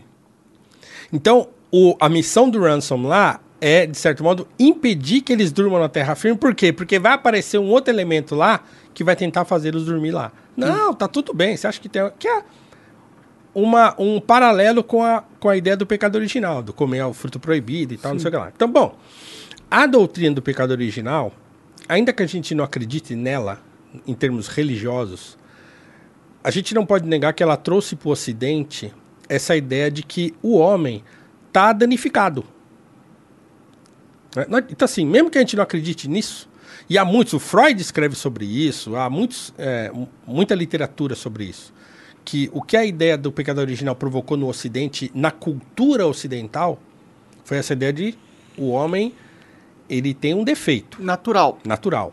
Né? Ele, é, ele é intrinsecamente danificado. Pode crer. Cara, isso dá na gente um senso de humildade gigantesco. Fala assim, cara, então, se eu sou meio danificado, então eu sei que eu nunca vou estar assim 100% certo, assim, se depender só da minha cabeça. Sim. É, então, assim, a, a limitação principal para não fazer besteira por aí é saber que eu não sou o dono da razão. Pode crer. Né? Então, esse tipo de humildade que a doutrina do pecado original in, in, in, imprimiu na cultura do Ocidente é, é, uma coisa que muitas vezes refreou os impulsos do ser humano. Faz sentido. Ele, falar, ele, ele, tem, um, tem um porquê ele cogitar se ele está sendo certo ou errado. Porque Exatamente. se ele fosse intrinsecamente do bem, tudo que ele faz é intrinsecamente do bem também. Uhum. Então, essa ideia do ser humano idílico é, é uma ideia moderna, né? russoniano. Rousseau que veio com esse papo furado e pegou então, o ser humano contemporâneo, ele acha que ele é bom. Né? Ele acha, ele Principalmente os lacradores. Esses caras são os mais russonianos de todos. Né? Porque você, você vai, o Marx vai herdar isso do Rousseau. Né? Essa ideia de que a pessoa precisa ter uma consciência de classe, que eu, ah, eu descobri agora qual é o problema. O problema é que a história da humanidade é a história da luta de classes. É, e aí ele acha que ele então sacou a parada e ele é um determinista nesse sentido, porque ele acha que a revolução é uma coisa inevitável, coisa e tal, não sei o que lá, e que você precisava é levar consciência de classe a, a, a, ao proletariado. É, então, quer dizer, em nenhum momento o sujeito parou e pensou assim: hum, será que eu tô certo mesmo? Né? É, é a história de Hitler, por exemplo, né? Entendeu? Não, o Petri falou isso, né? Sim, falou. Petri falou isso. Aliás, Petri, obrigado pela menção. Ele mencionou aqui no dia. Eu assisti o episódio de vocês. É, é isso. Então imagina que se o fulano um dia parasse e falasse assim: Hum, peraí, deixa eu pensar bem nisso aqui. Antes de eu meter os tanques na rua, deixa eu pensar bem assim. Hum, será que mesmo, né? Então é isso. Hoje, é, isso virou um negócio errado. Porque você não quer se ver como mal, né? Você quer se ver como bem. Principalmente esse pessoal. Né? O, o, o russoniano, né? esse, esse, esse left lib contemporâneo, esse cara, ele acha que ele é bom. O Marcos Uchoa, ele acha que é bom, que ele sabe, que o pobre não sabe. Mas ele sabe que ele estudou, porque ele vem de uma família rica, tradicional lá de Pernambuco tal. Então ele sabe, porque ele estudou. O, a dona Maria lá, que carrega a lata de água na cabeça, ela não sabe. Não tem como ela saber. Ela precisa de alguém ajudar ela. E aí ele acha que ele pode ajudar. Que o cara que sai lá, que fica estudando na faculdade, ouvindo essa tralha a vida inteira, ele sai de lá achando que ele vai consertar o mundo. E existe um movimento para reforçar esse pensamento na cabeça é dele. É daí que vem a ideia do, do progressismo, né? É, não, nós temos que ir para tal lugar. E a gente sabe qual é esse lugar que a gente tem que ir. Então a gente só precisa que as pessoas façam o que a gente está falando. Sim. É, e eu, como um cara que sou conservador, nesse sentido, é isso, assim, peraí, peraí. peraí. Na verdade, a gente não sabe muito bem para onde a gente está indo, não. É melhor a gente ir devagar. Por isso que eu gosto da ideia de liberdade, cara. Porque a liberdade é justamente você abster-se de escolher o caminho e, e escolher que todo mundo deve ter mais caminhos e não que você decidiu qual é o caminho que ela tem que escolher, entendeu? Inclusive a liberdade, o que ela propicia pra gente é a possibilidade da gente se unir voluntariamente em torno de um objetivo comum, voluntariamente. Não é ninguém falando para mim o que eu tenho que fazer. Não é o cara lá que porque ele estudou na USP, porque ele fez doutorado, né, porque ele enfiou Foucault na cabeça durante 10 anos, que ele. Ah, eu, eu sei o que você precisa, entendi não é você mundo, que sabe. Entendi a vida. Entendeu? O cara da periferia não sabe. Não, eu sei, porque eu estudei, eu sei. Velho. É Entendeu? uma A- arrogância a- intelectual muito forte Demais. galera, É, né? o, o C.S. Lewis chama isso de esnobismo cronológico. É o cara que acha que assim, porque é coisa velha, é ruim. Então Sim. agora é bom, porque agora eu descobri, porque esse pensador aqui tá falando, então ele sabe tudo. E, cara, é uma pretensão é, que essas pessoas têm e, e é um desprezo pelo pobre. É um desprezo pela capacidade de discernimento das pessoas comuns. Por isso que o Chesterton, que também é, né? é, é, ele era, foi o apóstolo do senso comum. Ele fala, o que tem, a sabedoria do senso comum né, não é porque ele é senso comum no sentido pejorativo do termo, mas porque tudo que há de valores no senso comum são coisas que foram testadas através dos séculos e séculos. Pode crer, que não é alguém que inventou. É algo, uma ideia que foi posta à prova na. Todo mundo reconhece que aquilo é um valor porque ninguém sabe de onde veio. É a discussão que existe na Antígona do Sófocles, na tragédia, quando a, a- morre o, o irmão dela, o Polinices, morre na guerra contra o irmão, e o, e o Caronte, que era o rei é, interino lá, né? Porque morre o, o- morre o Édipo, né? Que vem lá do Édipo rei. Morre o Édipo, aquela coisa de casou com a mãe, matou o pai, não sei o que, fica cego, é expulso do, do país, vai, de Tebas, vai pro deserto, vai parar lá e, em Colono e lá morre. Quando o Édipo morre, fica uma discussão de quem ia reinar, porque ele tinha dois filhos, homem e uma filha mulher. Eteocles, Polinices e a Antígona. Aí o- os dois irmãos ficam, "Ó, eu vou, você, quem vai? E tal, ficou uma discussão. E aí o Caronte, que era o irmão da Jocasta, e que tinha assumido o trono interinamente, ele fala, ó, seguinte, velho, por que, que vocês não ficam alternando? Entra um, fica um tempo, aí depois entra o outro, fica um tempo. Vocês podem ficar alternando no poder, vocês dois, tá tudo certo, beleza. Ah, aceito? Ah, tá bom. E aí primeiro entra lá o Eteocles no poder, aí chega na hora dele sair, aí ele fala, hum, tá gostosinho aqui, né? aí o irmão fala, velho, agora é minha vez. Não, mas espera mais um pouco. Vamos votar a reeleição. eu não posso ficar mais um pouco? E o cara, não, não, não, você tem que sair, agora sou eu. Cara, ele não sai.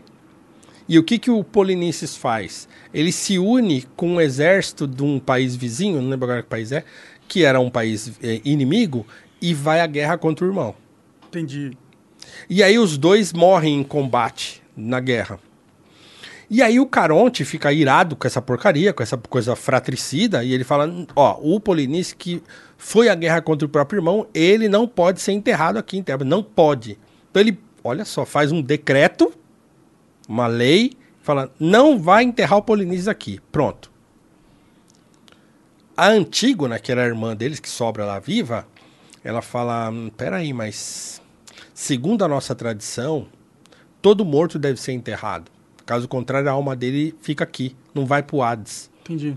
Ela fica desesperada com a possibilidade do irmão dela ficar vagando, né, o espírito dele ficar vagando. O que, que ela faz? Ela resolve desobedecer à lei. Ela sequestra o corpo do irmão para enterrá-lo lá no deserto. E ela é pega, cavando o buraco. Ô, o que você tá fazendo aí? Os guardas pegam ela lá.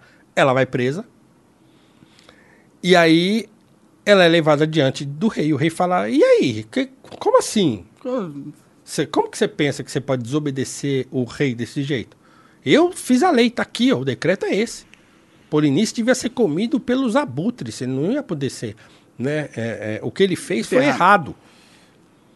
Aí ela olhou pra cara do rei e falou assim: Meu velho, é o seguinte. Essa lei que você. Esse decreto que você promulgou agora é um decreto de agora, seu.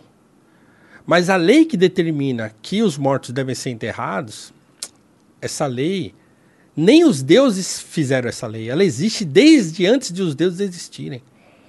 Então o que, que é melhor para mim? Desobedecer a sua lei, que você fez agora aí, ou a lei, que é uma lei que existe desde sempre? Desde tempos imemoriais essa lei existe. Eu vou desagradar os deuses ou vou desagradar você? Eu prefiro desagradar você. E ela é morta.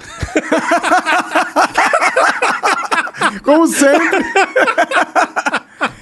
Foda, cara. Eu acho que o caminho da, da pessoa correta é morrer tragicamente. Mas isso são exemplos, cara, Sim. que a literatura nos dá e que a própria história nos dá de que a gente não é o dono da verdade, cara. Entendeu? De que, assim, sempre que o homem tem a pretensão de dizer o que, que tem que ser feito, faz cagada. Pode crer, eu concordo plenamente. Esse é o troço que as pessoas têm que aprender. Por isso que a Todo é sujeito que se arroga o direito de dizer pra onde que a sociedade tem que ir, porque ele sabe e tal, cara, vai dar errado. O pastor evangélico que faz isso tá errado. Não, é porque Deus me deu uma visão e tal. Cara, Deus não te deu visão, não. Cala a boca, velho. Né? Qual que é a lei que o cara deve seguir? É a lei que tá na Bíblia lá. Ah, é difícil de entender e tal. Tá bom, então vai estudar, cara. Mas nunca acredita num pastor que diz que Deus deu uma visão pra ele. Ele tá mentindo pra você. Porque se Deus deu um dia visão para as pessoas, é porque as coisas não estavam ainda organizadas de modo que ele pudesse abrir lá o livro e ler o que está lá. Então não é mais tão simples assim. Deus me deu uma visão, vem atrás de mim. Esse cara vai levar você pro buraco. Esse cara que tá mandando você votar no político, porque esse político é que vai salvar a igreja do comunismo. Esse cara tá mentindo para você, tá errado. Como que ele sabe? Ele tá fazendo você pecar por isso. Pode crer. Ele tá errado por quê? Porque, cara, você tá escrito. Você abre a Bíblia da primeira página até a última, é o poder institucional contra o poder de Deus, contra o- a obediência a Deus. O Antigo Testamento é recheado. O que, que é o profeta? O profeta não é o cara que adivinha o futuro, como ficou conhecido, né? Assim. Não. Normalmente. O profeta é o cara que vai lá na cara do rei e do sacerdote e fala: vocês estão levando o povo pro buraco. E eram mortos. Caralho. eram perseguidos e mortos. Mas eram isso que eles faziam. Quando viam, juntava o poder político com o poder religioso para dizer para onde o povo tinha que ir, Dava merda. dava me- sempre deu. Tinha eu tive um, um professor, um, um gênio brasileiro que morreu já há alguns anos, o Dr. Milton Schwantz, um homem, um professor de Antigo Testamento, um homem que se entendia muito de hebraico, era um homem de esquerda e era muito curioso porque o professor Milton Schwantz, ele vivia aquilo que ele pregava. Então era um homem que podia ter uma vida muito boa, né, ser rico, papá, mas era um homem super simples. Era muito engraçado porque ele tinha vários livros publicados, ainda tem muitos livros dele, Milton Schwantz, o nome dele. E era muito curioso, ele ia dar palestra nos lugares, ele levava um monte de livros dele, né, pra vender e tal. E aí a gente ia comprar os livros e ele falava assim: não, não, não compra esse não, que esse é caro. Esse aqui é da editora tal, esse aí a editora ganha aqui e tal. Compra esse aqui que é mais barato, esse aqui é, é meu, é, é independente. Esse aí não. Se você falasse pra ele, não, eu tenho dinheiro, vou... não, então tá bom. Mas é melhor você levar três desse que mais- Dividir? do que levar esse aqui que é mais caro. Era muito engraçado esse negócio. Então ele tinha uma vida muito simples, era um homem assim, é, é, é, fantástico. E o Dr. Milton falava isso, ele falava assim, o Antigo Testamento existe para mostrar pra gente o que a gente não deve fazer. Não o que a gente tem que fazer. Você lê aquilo lá e fala, cara, deu tudo errado. Deu tudo errado. Mas é isso, é para mostrar pra gente que, o cara, quando lá no, no, no 1 Samuel, quando o povo de Israel fala para nós queremos um rei. Os outros povos têm rei. Por que que... Olha o princípio da liberdade aí, cara. Eles chegam pro, pro profeta e falam assim: Ô, nós queremos um rei. Todo mundo tem rei. Nós também queremos um rei. Aí o Samuel fala para eles assim: Olha, o rei de vocês é Deus, vocês já têm um rei. Deixa você, deu, deu para vocês os mandamentos e os assim, tudo que vocês precisam fazer já tá aí. Vocês são livres. Não precisa de rei não. Não, nós queremos rei, porque um rei é legal. Rei é importante. rei é pop, porque porra. todo mundo tem. Se todo mundo tem, só a gente não tem, então tá errado. E aí, olha aqui, o que que o, que que o, o Deus manda o Samuel falar pro povo quando o povo insiste, porque eles insistem. Eles falam, não, não, nós queremos um rei. Ele fala, isso não é melhor vocês desistir disso. Ele tenta fazer o povo desistir dessa parada. Ele insiste, fala, ó, isso eu acho que não vai ser bom e tal. Mas eles insistem, não, nós queremos um rei, porque todo mundo tem um rei. E olha só aqui, eu vou até pegar o texto. Isso está no primeiro artigo que eu escrevi para a Gazeta do Povo. O artigo de estreia da minha coluna, em que eu, o título é A Liberdade é um Direito Radical. né? Olha só, na hora que aparecer aqui a bagaça. Cara, é impressionante, assim. Isso tá na Bíblia, no Antigo Testamento. A ideia de liberdade já estava exposta lá. Lá, no primeiro Samuel. né? Caramba, porque agora o Não tá abrindo o Wi-Fi, deve É estar por- ruim. É, na verdade eu tô... Você nem tá tô- no Wi-Fi, né? sem Wi-Fi. Não, mas vai, vai, já vai. É que ele. Quiser abrir ali o. Coca, você lembra o nome do texto? É... A liberdade é um direito radical. É isso, Paulo Cruz. Paulo. Cruz. É, é que aí você vai ter que. A Gazeta tem que assinar, né? Ah, mas eu instalei um aplicativo ali que não precisa. Tá aí, né? Liberdade pra todo mundo. Liberdade de ler o artigo, inclusive. é, eu Mas acho. é, é, é isso. É esse aí. Desce um pouco. Né? Esse é o primeiro artigo. Vai, vai descendo, que aí tem a citação da Bíblia inteira. Vai descendo, vai descendo, vai descendo, vai descendo. Passa aí, passa aí. Cara, é muito paradigma. Opa, opa, opa, opa, opa. Deixa eu ver, sobe aí. Sobe um pouquinho, Sobe, sobe, sobe. É. Ah, tá. Ele fala, beleza. Então, essa, Deus fala pra ele: Ah, tá bom, eles querem. Tá legal. Então, beleza. Mas olha o que vai. Então ele fala assim: ó, atende Samuel a tudo que diz o povo, porque não é a ti que eles rejeitam, mas a mim. Olha Deus falando pro profeta. Caralho, Porque pesado. não querem mais que eu reine sobre eles. Tudo que tem feito comigo desde o dia em que os fiz subir do Egito até agora, abandonaram-me e seguiram outros deuses. Assim fizeram contigo. Portanto, atende ao que eles pleiteiam, mas solenemente lembra-lhes e explica-lhes o direito do rei que reinará sobre eles. E aí, olha só, vai descendo aí. Acho que tá. É ali, desce, desce, é, sobe. Sobe, sobe, sobe, sobe. É. Ali. Ah, é que não tem o texto todo, né? É melhor pegar a Bíblia. Pega lá, ó. 1 Samuel. Ali, ó. Coloca lá. É, pega, é, em vez de você pegar o artigo, pega o texto bíblico mesmo. Dá, coloca aí, 1 Samuel 8. Eu vou olhar aqui, peraí, eu já jogo pra vocês. Isso, Tá, porque, boa. cara, é muito louco. Ele fala assim, ó. Beleza, vocês querem o rei? Então eu vou dizer pra você o que o rei vai fazer.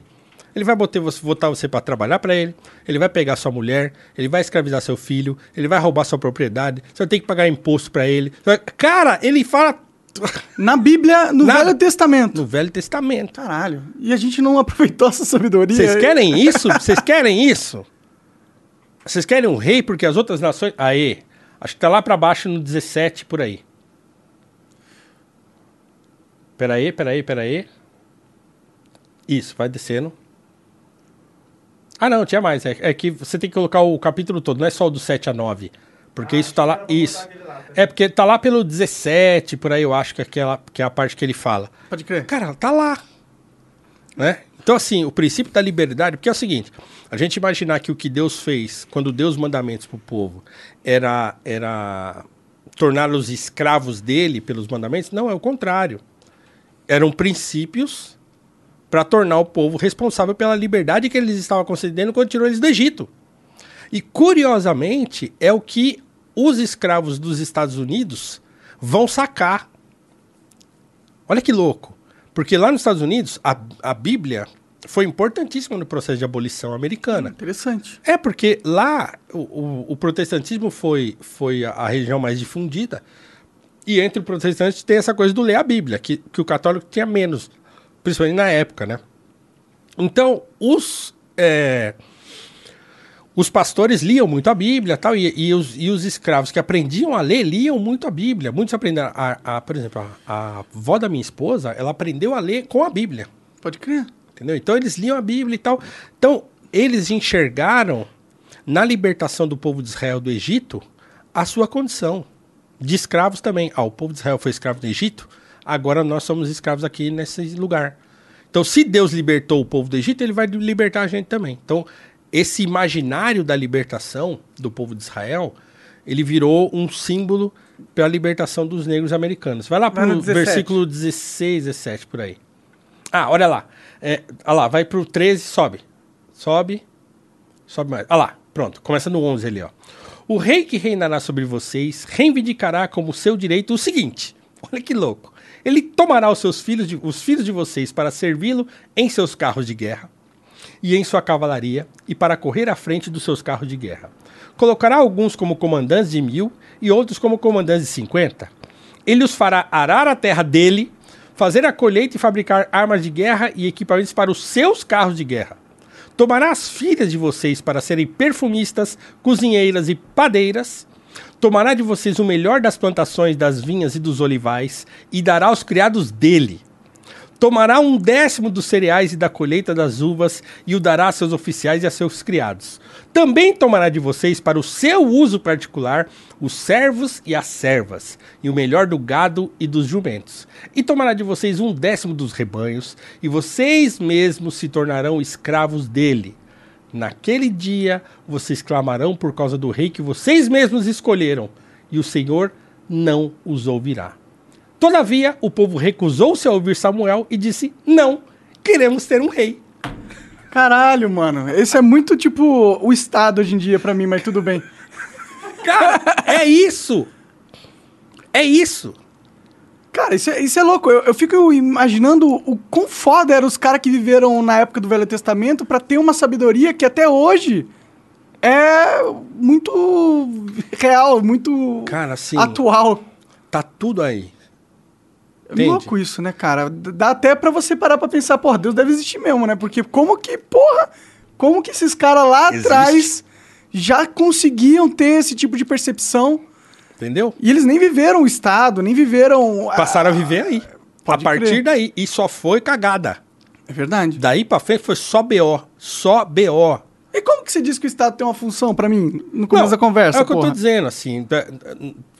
Olhando pro, pro que a gente vive hoje, Não dá pra imaginar outro jeito, né? não dá pra imaginar outro jeito. Mas claro, mas aí nós estamos num contexto tribal Sim, e sim. tal, muito menor e não sei o quê. Então, beleza, tudo bem. Mas no, no contexto que a gente vive hoje, já não dá mais pra pensar numa coisa libertária, assim, todo mundo solto e vai e faz. Eu, eu acho que aí a coisa fica um pouco mais é, complicada pelo tamanho das coisas. É Pode tudo ser. muita gente, tudo muito volume, tudo muito tal. E aí. Mas será que o fundamento não de- seja o mesmo, apesar do Não, tamanho? o fundamento é o mesmo. Ah, Mas eu, eu acho que a gente conseguir, ao longo do tempo, encontrar modos de se organizar, né, por conta do tamanho que as coisas ficaram, eu acho que também é uma coisa boa. Porque também aí, no fim das contas, é, vários reis vão ser ungidos por Deus e vão fazer bons reinados. Mas será que isso não era a época que... Isso é no Velho Testamento ainda? No Velho Testamento Ah, entendi, ainda. entendi. né? Então, assim, apesar de, de toda essa de toda essa advertência e de Deus falar, ó, vai dar ruim isso aí. Né? Vai dar ruim.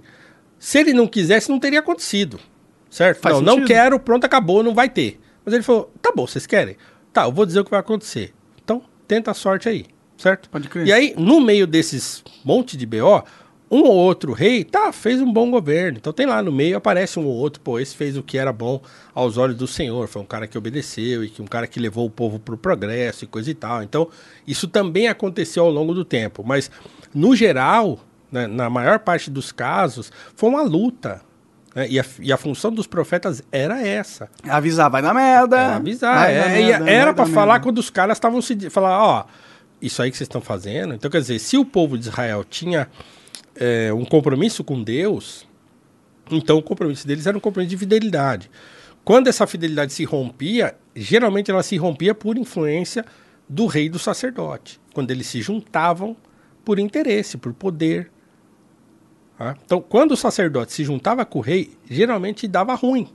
Pode crer. Então os caras estão falando isso aí há tempos Séculos, imemoriais. Milênios. E hoje os caras estão achando que o, o pastor da igreja dele sabe em quem que ele tem que votar. Por quê? Ah, porque eu é o comunista. Fala, velho. Então assim. Ah, não, porque na época do PT a igreja era perseguida. Cara, a igreja perseguida é ótimo. Porque ela bota a cabeça no lugar e vai fazer aquilo que Deus mandou ela fazer. Cumprir a missão que a igreja tem na sociedade. Porque a igreja que tá com- assim, ó, vivendo na. Ah, tá tudo bem, estamos vivendo a prosperidade que Deus nos mandou, vocês vão dar, vai dar cagada. Então não é para viver sossegado. Nós não estamos aqui para viver no sossego, para fazer templos gigantescos, encher um monte de gente lá e ficar prometendo um monte de coisa. Não é essa. A parada não é essa. Tá lá escrito o negócio. Caralho, cara, isso que você tá me falando me bate muito verdadeiro, velho. E até com a minha própria vida, decisões que eu tomei no passado, tá ligado? Tá lá, cara, tá tudo, tá tudo aí pra gente saber. Pode crer. O problema é quando você, claro, você, num determinado momento, a, a- o Ocidente rompe com isso. A Revolução Francesa. Entendi. sobretudo. Não, que igreja, que vamos, como é que é? Enforcar o último príncipe na, nas tripas do último sacerdote, essa frase da Revolução Francesa aí. Eles se iram contra a corrupção, né? É, contra, né, e contra a religião, né, na verdade. Sim. Eles, É porque a assim, religião re- também se corrompeu, né? também se corrompeu, mas, mas o, o problema é aquele negócio de você jogar a, a criança com a água do banho. Pode então, crer. quer dizer, não é, é, Os caras eles, eles querem destruir não só a ideia de religião institucional, mas a ideia de Deus começa a ser questionada e aí. Aí, entendeu? deu Hoje. que deu. Por isso que hoje o fulano se acha autossuficiente. Então veja, veja bem. Eu não estou aqui falando que, ah, se todo mundo acreditar em Deus vai ser melhor, porque a história também nos mostra que nem sempre foi isso. No entanto, você ter isso como referência, ainda que uma referência cultural e não religiosa, dá, faz você botar o pé um pouco no freio. Pode crer. Se o cara hoje não bota o pé no freio e acha que ele tá certo, porque ele tá certo, porque ele viu no Twitter, esse cara é, o, é o pi- a pior pessoa. cara, o cancelador é a pior pessoa da sociedade hoje em dia. É a pessoa mais perigosa. Eu concordo. É aquele, é aquele José 12346, aquele cara é o mais perigoso. Você que tá assistindo aqui o Monarch Talks, e você é o Zezinho 34523 lá do Twitter, que adora ficar azul, que você não pode ver uma postagem que você vai lá azul, que já... você é o pior cara que existe. Você é o cara mais perigoso que existe na internet. Porque essas pessoas elas agem mimeticamente. Elas tomaram a justiça nas próprias mãos. Mimeticamente, um, um cara. Porque o cancelamento é sempre organizado por alguém, certo? É, achar que essa parada de cancelar é orgânico é mentira. É, Eu sou desse também, Não, acredito tem, nisso. tem gente que começa com a gente organizar, organiza. Quem são os patrocinadores do Flow? Esse, esse, esse. Ah, então vamos lá. Buá! Sleeping Giants, né? Esse bando de filha da É isso. Entendeu? E É. assim, tem partido envolvido, tem intelectual envolvido, tem ONG todo um envolvido, esquema. tem todo um esquema. Então É. começa assim e depois vira um processo mimético.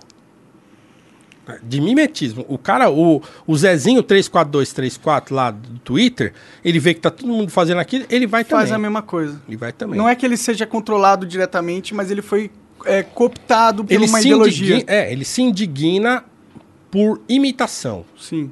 Né? E ele não se indigna porque ele tem consciência tal. Não, mas porque a- aquele desejo de poder que aqueles caras que coordenaram o ataque têm, ele também passa a ter.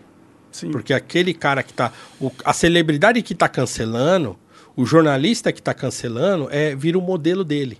Pode crer.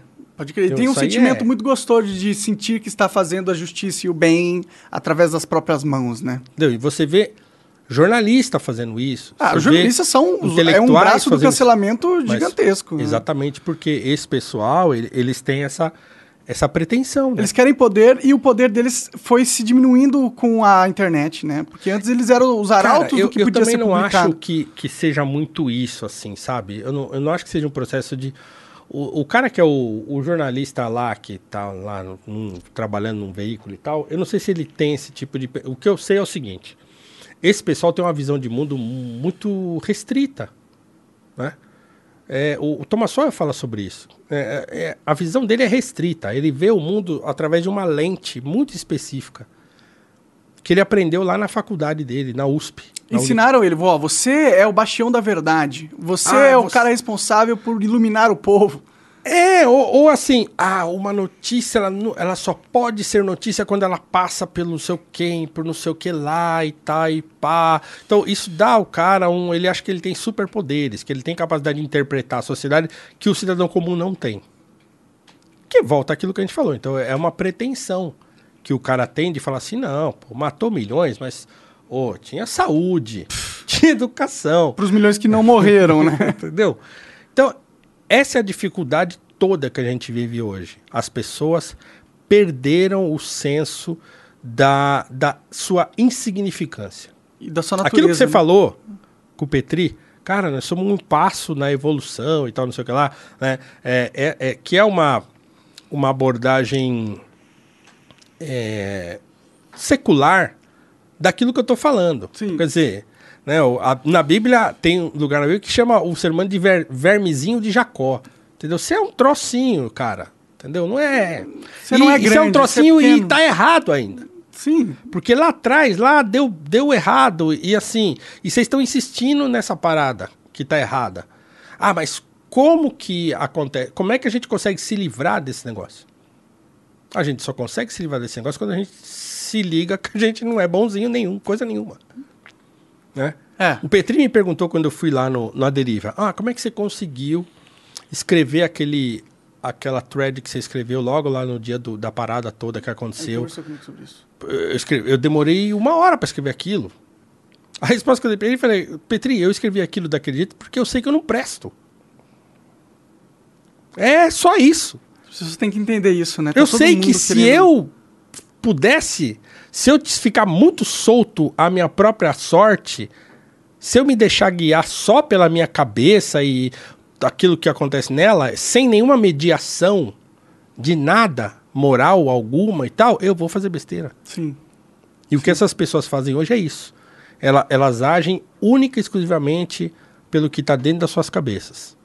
Pelas suas concatenizações maravilhosas de descoberta do mundo novo. Então, eu acho que a gente tem que ter é, é, liberdade para agir do modo que a gente quiser. Legal, beleza. Mas a gente não, não- O mundo não existe até hoje. A gente não chegou até onde chegou porque todo mundo agiu único e exclusivamente pelo que estava dentro da sua cachola. Sim. As pessoas foram seguindo um determinado rumo das coisas. Deus. Eu acredito nisso, é. Eu acho que é Deus. Deus, direciona a Não, gente. Ou, pro- ou, ou, sei lá, uma coisa chamada tradição, que sei lá, tradição no sentido de, ó, tá dando certo, então vamos pra cá. Tá dando certo, vamos pra cá. Putz, deu errado. Então tá bom, corrige um pouco pra cá, tal e tal. E vai indo. E a gente chegou onde chegou até agora porque as pessoas tiveram capacidade de discernindo ao longo do tempo os erros e acertos, e corrigindo, e chegando e tal, e se afastando quando era errado e tal. E chegamos aqui. As pessoas do mundo de hoje, elas acham que tudo isso que tem pra trás é irrelevante que agora só tem importância o que, o que é daqui pra frente. O que tá dentro da cabeça dela pra frente. Esse é o problema. Sim. Ela não consegue olhar pra trás e olhar, putz, cara, deu tanta besteira isso já, Todo mundo jogou o, bebê junto com a água, né? deu tanto ruim que é melhor a gente não fazer mais desse jeito. Sim. É, o Petri até contou a história do comediante americano que foi paradigma pra essa coisa de mudar né, a, a ideia do, da, da- essa discussão sobre liberdade de expressão. Então, quer dizer, virou um paradigma. Então, todo americano lá, e deve ser isso, o cara, quando ele vai pensar no assunto, ele olha e fala: Meu, Já deu merda já ali. deu e não foi bom. Porque a Sim. gente hoje reconhece que o cara não, que não tinha nada assim. Então, os caras olham pra trás e veem. O problema é você negar tudo isso, entendeu? É você negar a história, é você negar tudo que aconteceu, ou então interpretar a história como os, os marxistas interpretam, a partir da ideia de dominação e dominado. É, e ele acha que, e sempre quem vê a coisa desse jeito é, ele é o cara que tomou consciência de quem é quem. Ele não se coloca nem no lugar nem no outro.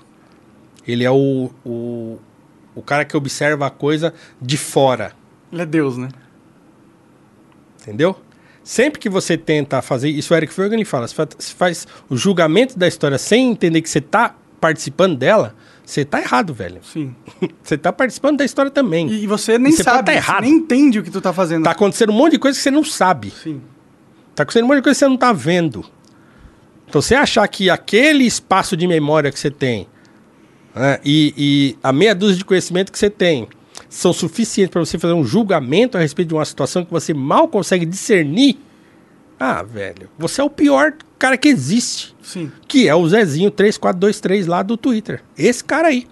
É, eu acho que é uma boa mensagem pra galera começar a compreender o aonde tá indo esse negócio de rede social, né? Cara, perigoso.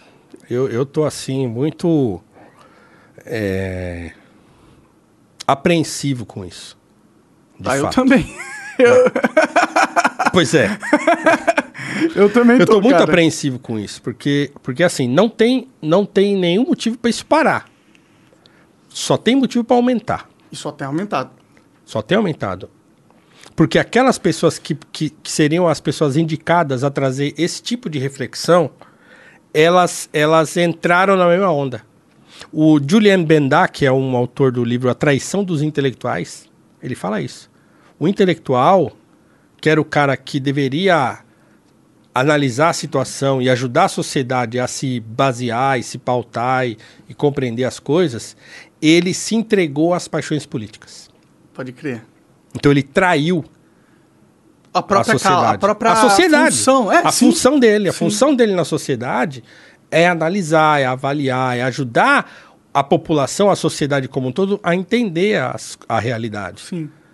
E ele, quando ele se entrega às paixões políticas, ele trai a sua, a sua função. Pode crer. Então, por isso que não tem. Não tem é, é muito difícil o que está acontecendo. Porque os próprios intelectuais se entregaram a isso. E aí, quem que vai, quem que vai fazer a análise e falar as paradas, né? Entendeu? E aí complica. Complica, gente. Então você vê jornalista fazendo isso, gente que você. Gente que é cancelada, cara. Tem jornalista que já foi cancelado um monte de vezes. Eu, eu bloqueei uma jornalista que eu tinha maior consideração por ela.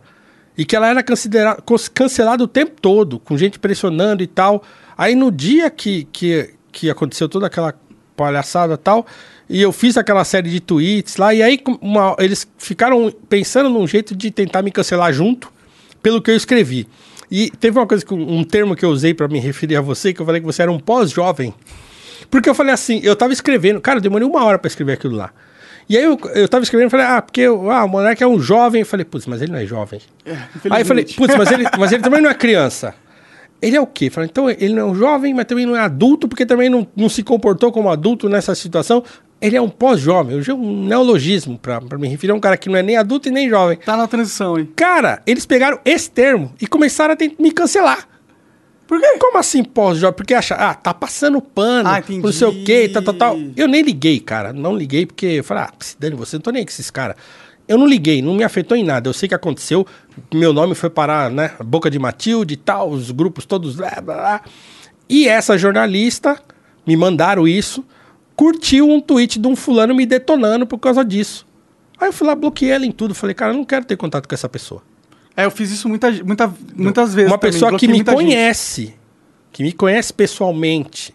Pode discordar de mim num monte de coisa, mas me conhece. Sim. Ah, Se ela foi lá e, e- É claro que essa bagaça de fiscal de curtida é complicada, mas chegou pra mim e eu vi. Certo? Ela curtindo um, um, um tweet de um cara me detonando por causa dessa palavra, é, tá passando pano, papapá.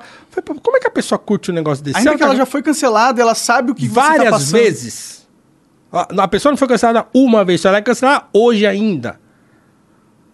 Entendeu? Por- Ela acredita que tá certo, que ela é todo. má, talvez, e ela tinha que ser cancelada. Como é que uma pessoa, cara, que, que passa por isso o tempo todo, o tempo todo colocam coisa na boca dela que ela não fala, o tempo todo dizem que ela toma decisões erradas e que ela deveria fazer tal coisa ou outra, o tempo todo. Como é que uma pessoa dessa, na hora que acontece o cancelamento com outra pessoa, Faz a mesma coisa. faz a mesma coisa, cara? Como Talvez é que sentimento pode de negócio desse? vingança, né? Tipo, de falar assim, caralho, ó, agora é o meu momento de ser a canceladora. Eu acho que é mais a coisa da visão restrita, Pode cara. crer. A pessoa enxerga a realidade de uma determinada eh, lente.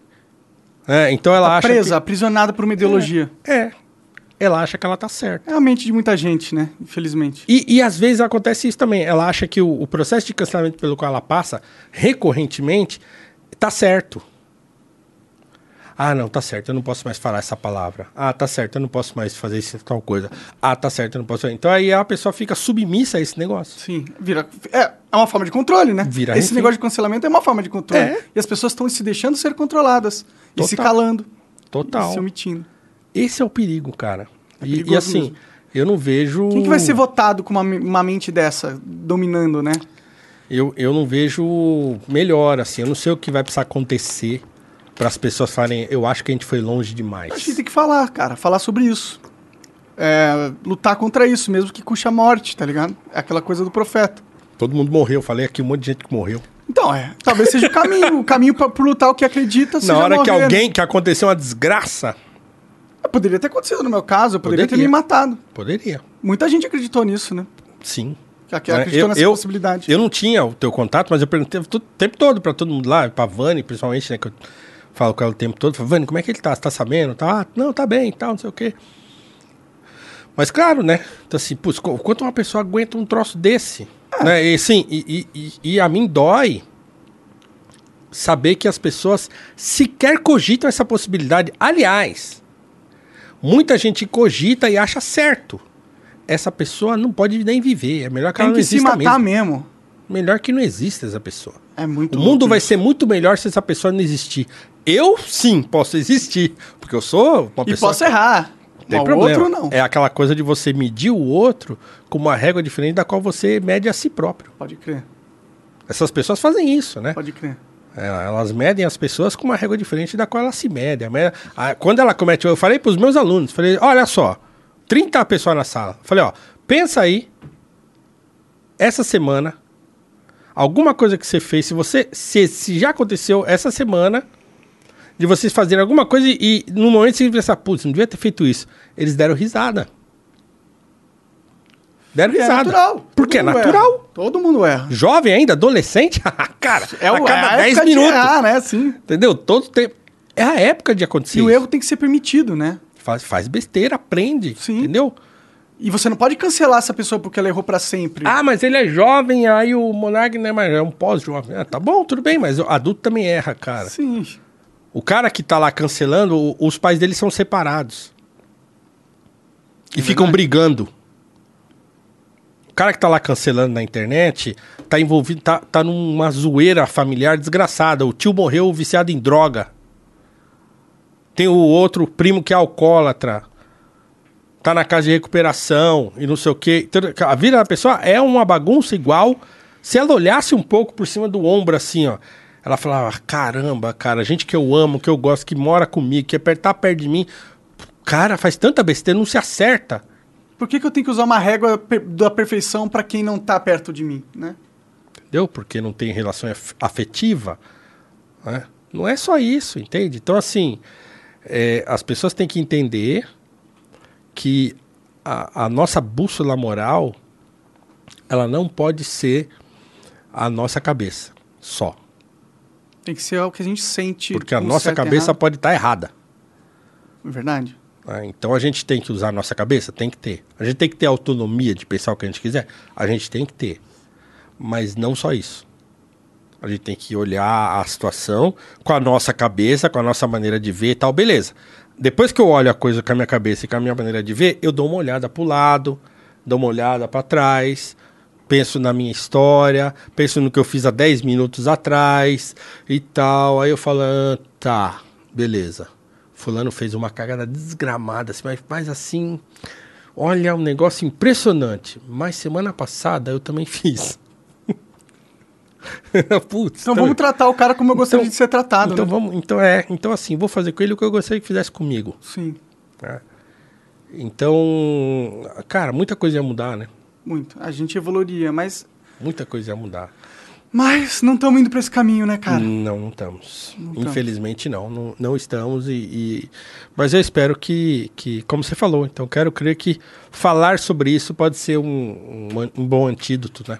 A gente falar sobre isso. Eu acho que é, eu acho que é. Se a gente, se quando os bons se calam, É. o mal prevalece. né? E, e continuar, né, da perspectiva minha, que sou um cristão, em oração, para que ninguém faça uma besteira, para que essas pessoas precis- reconheçam da pior maneira possível que isso é uma bobagem desgraçada. Nós estamos evoluindo, assim, né? Então, É um retrocesso civilizacional desgraçado esse negócio. É, pior e- é. é, é a, a guilhotina rede viva, né? Só que na internet agora. É, a gente tá vivendo É. o que a sociedade medieval viveu, né? Não, medieval não, na Revolução Francesa, Ah, né? sim, é. A cidade medieval é a melhor ainda do É. que essa. Né? Porque as coisas não aconteciam a revelia, tinha processo para aquelas coisas acontecerem. Na Revolução Francesa não teve processo nenhum. Foi revolução completa. Acabou, brá, quebra tudo, tal. brá, brá. Daqui a pouco os caras, ai, quebra, puf, cabeça do cara caiu, É verdade, o cara que começou foi também. entendeu? Por isso que eu não seja o cancelador. Você Por isso que é- o cancelado. próximo cancelado é você. É você. Entendeu? Robespierre, que é o- um dos mentores da Revolução Francesa, foi decapitado. Por quê? Porque é o mito do Saturno, né? Saturno, que Ah, come já. os filhos. É. Eu sempre esqueço. Você é um cara mais inteligente que que, é eu nesse sentido. Não. Eu não sei, não faço a menor Pô, ideia. é isso, acho que é o Saturno mesmo. O Mercúrio ou Saturno que come os... Qual é o, qual é o cara que come o filho? Coloca aí, mito, Deus que come o filho. Ou é Saturno ou é, ou é, ou é Mercúrio? Então, É um planeta que, aí. que come os próprios Planeta grande. filhos. Então a ideia, a frase é essa, né? A revolução é como como esse O Deus planeta aí. aí. É, o Deus, na verdade, É a um mitologia, deus. né? Cronos, Cronos. Cronos. A, a, a revolução é como Cronos, que come os próprios filhos. Sim. É isso, cara. E os, esses influenciadores de internet tinham que, porra, ver essa conversa e entender. Que eles são os mais. Eles vão ser os primeiros a terem a cabeça, cortada. Vocês vão ser os primeiros a ter a cabeça cortada. Vocês que são influentes e estão vendo um amigo que tem Tá influ- exposto, cara. Meu irmão, já, é. era. Tá exposto, já era. Ou você vai viver com medo. E, e vivendo com medo, você vai ser, se tornar improdutivo. Se você é um criador de conteúdo, certo? Sua criatividade vai ser tolhida. Verdade. Você vai se tornar improdutivo e o seu canal vai cair. Seus views lá no Instagram vão cair. Se não foram cair por cancelamento, vão cair pela natureza. Porque, pela natureza, porque você vai deixar de ser criativo. Sim. Você vai ver com medo, você não vai saber se eu posso falar, se eu não posso, se eu não posso fazer, posso não dar. Aí, você vai, aí vai cair, ninguém Já vai querer tem assistir muita mais. gente assim. Entendeu? Tem muita gente assim. É o processo natural disso, assim, tá? que, que é o que vai acontecer. Então, talvez- As pessoas que começam a viver com medo disso, elas vão se tornando improdutivas, vão se tornando sem graça, e as pessoas não querem mais saber, e aí vai acabar. Quem que vai sobrar? recuperar, né? Quem que vai sobrar? É. O cara do limite no humor. Esse cara é o que vai sobrar, fazendo piada pra ninguém. Esses caras vão sobrar e vão ficar fazendo coisa entre eles. E a gente vai mais uma vez ficar como os cidadãos lá da República bestializado olhando. Sem entender nada. Com essa meia dúzia de gente retrógrada Dominando. cheirando um fiofó do outro na internet e, e eles mataram toda a criatividade da internet com esse controle desgraçado de um monte de babuíno que não Cara, tu consegue viver Tu junto. acertou em cheio no que tá acontecendo. É isso mesmo. Vai acontecer É isso. isso mesmo. Já Esses tá caras vão matar a internet. Estão Esses tentando caras matar vão matar a internet. Vai sobrar só eles. E Vai nem eles vão eles. sobrar, porque ninguém é perfeito. não, porque vão aí vai ficar também. só eles, ninguém vai querer ver, porque ninguém vê esses caras. Ninguém- é, são, os mais desinteressantes são os maiores canceladores, mesmo.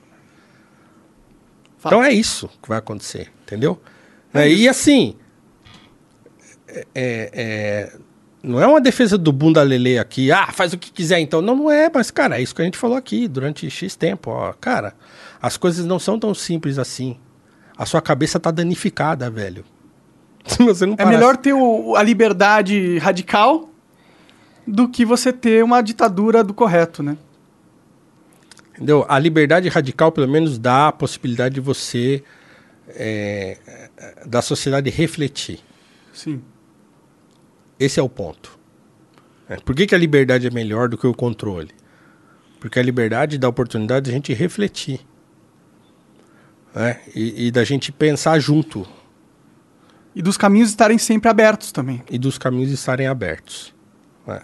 É claro que com o tempo a gente vai se organizando. Que é como aconteceu na história da humanidade, certo? Certo. A humanidade foi. Ah, aconteceram excessos, erros e tal. Sim, mas aí ela vai aprendendo, né? E a gente tem já um conhecimento acumulado de milênios e milênios para nos ajudar. Sim. Vamos não só ignorá-los, né? É, e, e- esses caras ignoram isso, né? Ignorar isso é, é cortar a cabeça, né? De novo e depois entregar a própria cabeça para ser cortada. É. É triste. Bom, espero que todo mundo escute essa conversa e reflita na sua liberdade radical, que Eu ainda também. existe.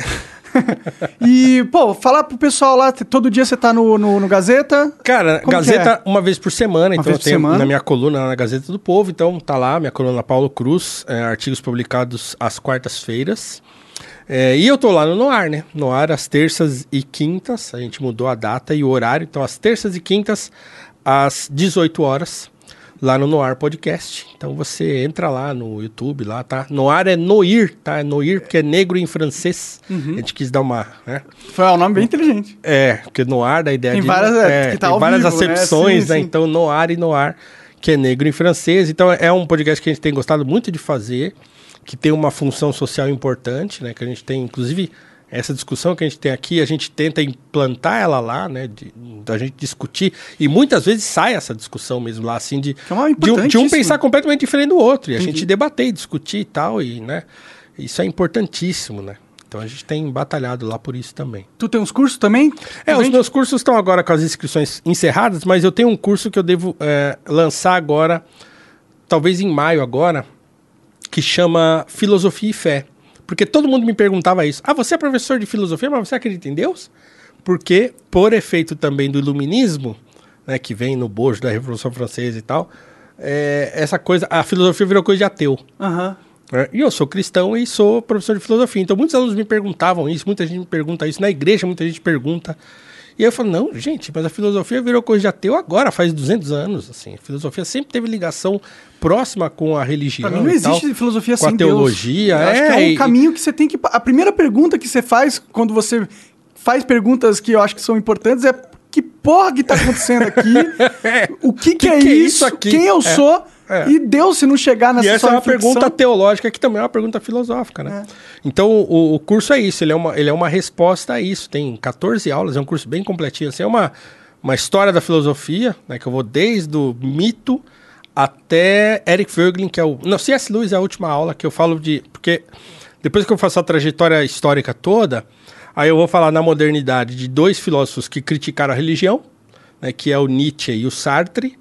É, e aí vou falar de dois filósofos que, é, na modernidade ou no mundo contemporâneo, foram a favor e são a favor da religião. Pode crer. Que é o Eric Voegelin e o, e o C.S. Lewis. Então, a- a- termina com o C.S. Lewis. Então, são 14 aulas.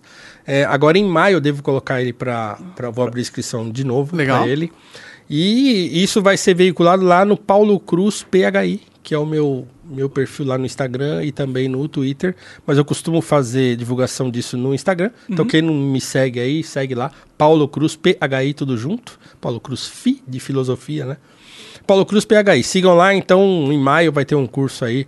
É, é um curso que já tá, ele tá fechado porque já tem gente fazendo, então tem uma primeira turma dele Entendi, já que rolando lá. esses caras. Exatamente. Então agora já vai fazer um ano que eu lancei esse Ah, que curso. foda. Então eu tô lançando de novo agora em maio e vai ser legal pra caramba. Eu recomendo vocês irem bacana. lá, viu? Porque vai ser aulas. É, ficou bem bacana. Cara, obrigado, velho. Obrigado demais Eu por ter vindo aí. agradeço. É Tamo sempre um papo foda com você. Eu acho que você é uma pessoa inteligentíssima e não é aquele intelectual arrogante, entendeu? Você é uma pessoa que é inteligente, é um intelectual, porque você lê uma porra de coisa, mas é um cara que tá aberto a discutir e falar e, porra. Eu, eu queria muito que os intelectuais fossem igual você, tá ligado? Tem muita gente assim, cara, que é aquilo, né? A gente vai batalhando, fazendo o trabalho de formiguinha, né? Mas obrigado, obrigado mesmo. Eu tô aí, tô à disposição. Precisou, tamo junto. Valeu. Espero Obrigado. ter mais conversa. Obrigado, Valeu. gente. Até mais.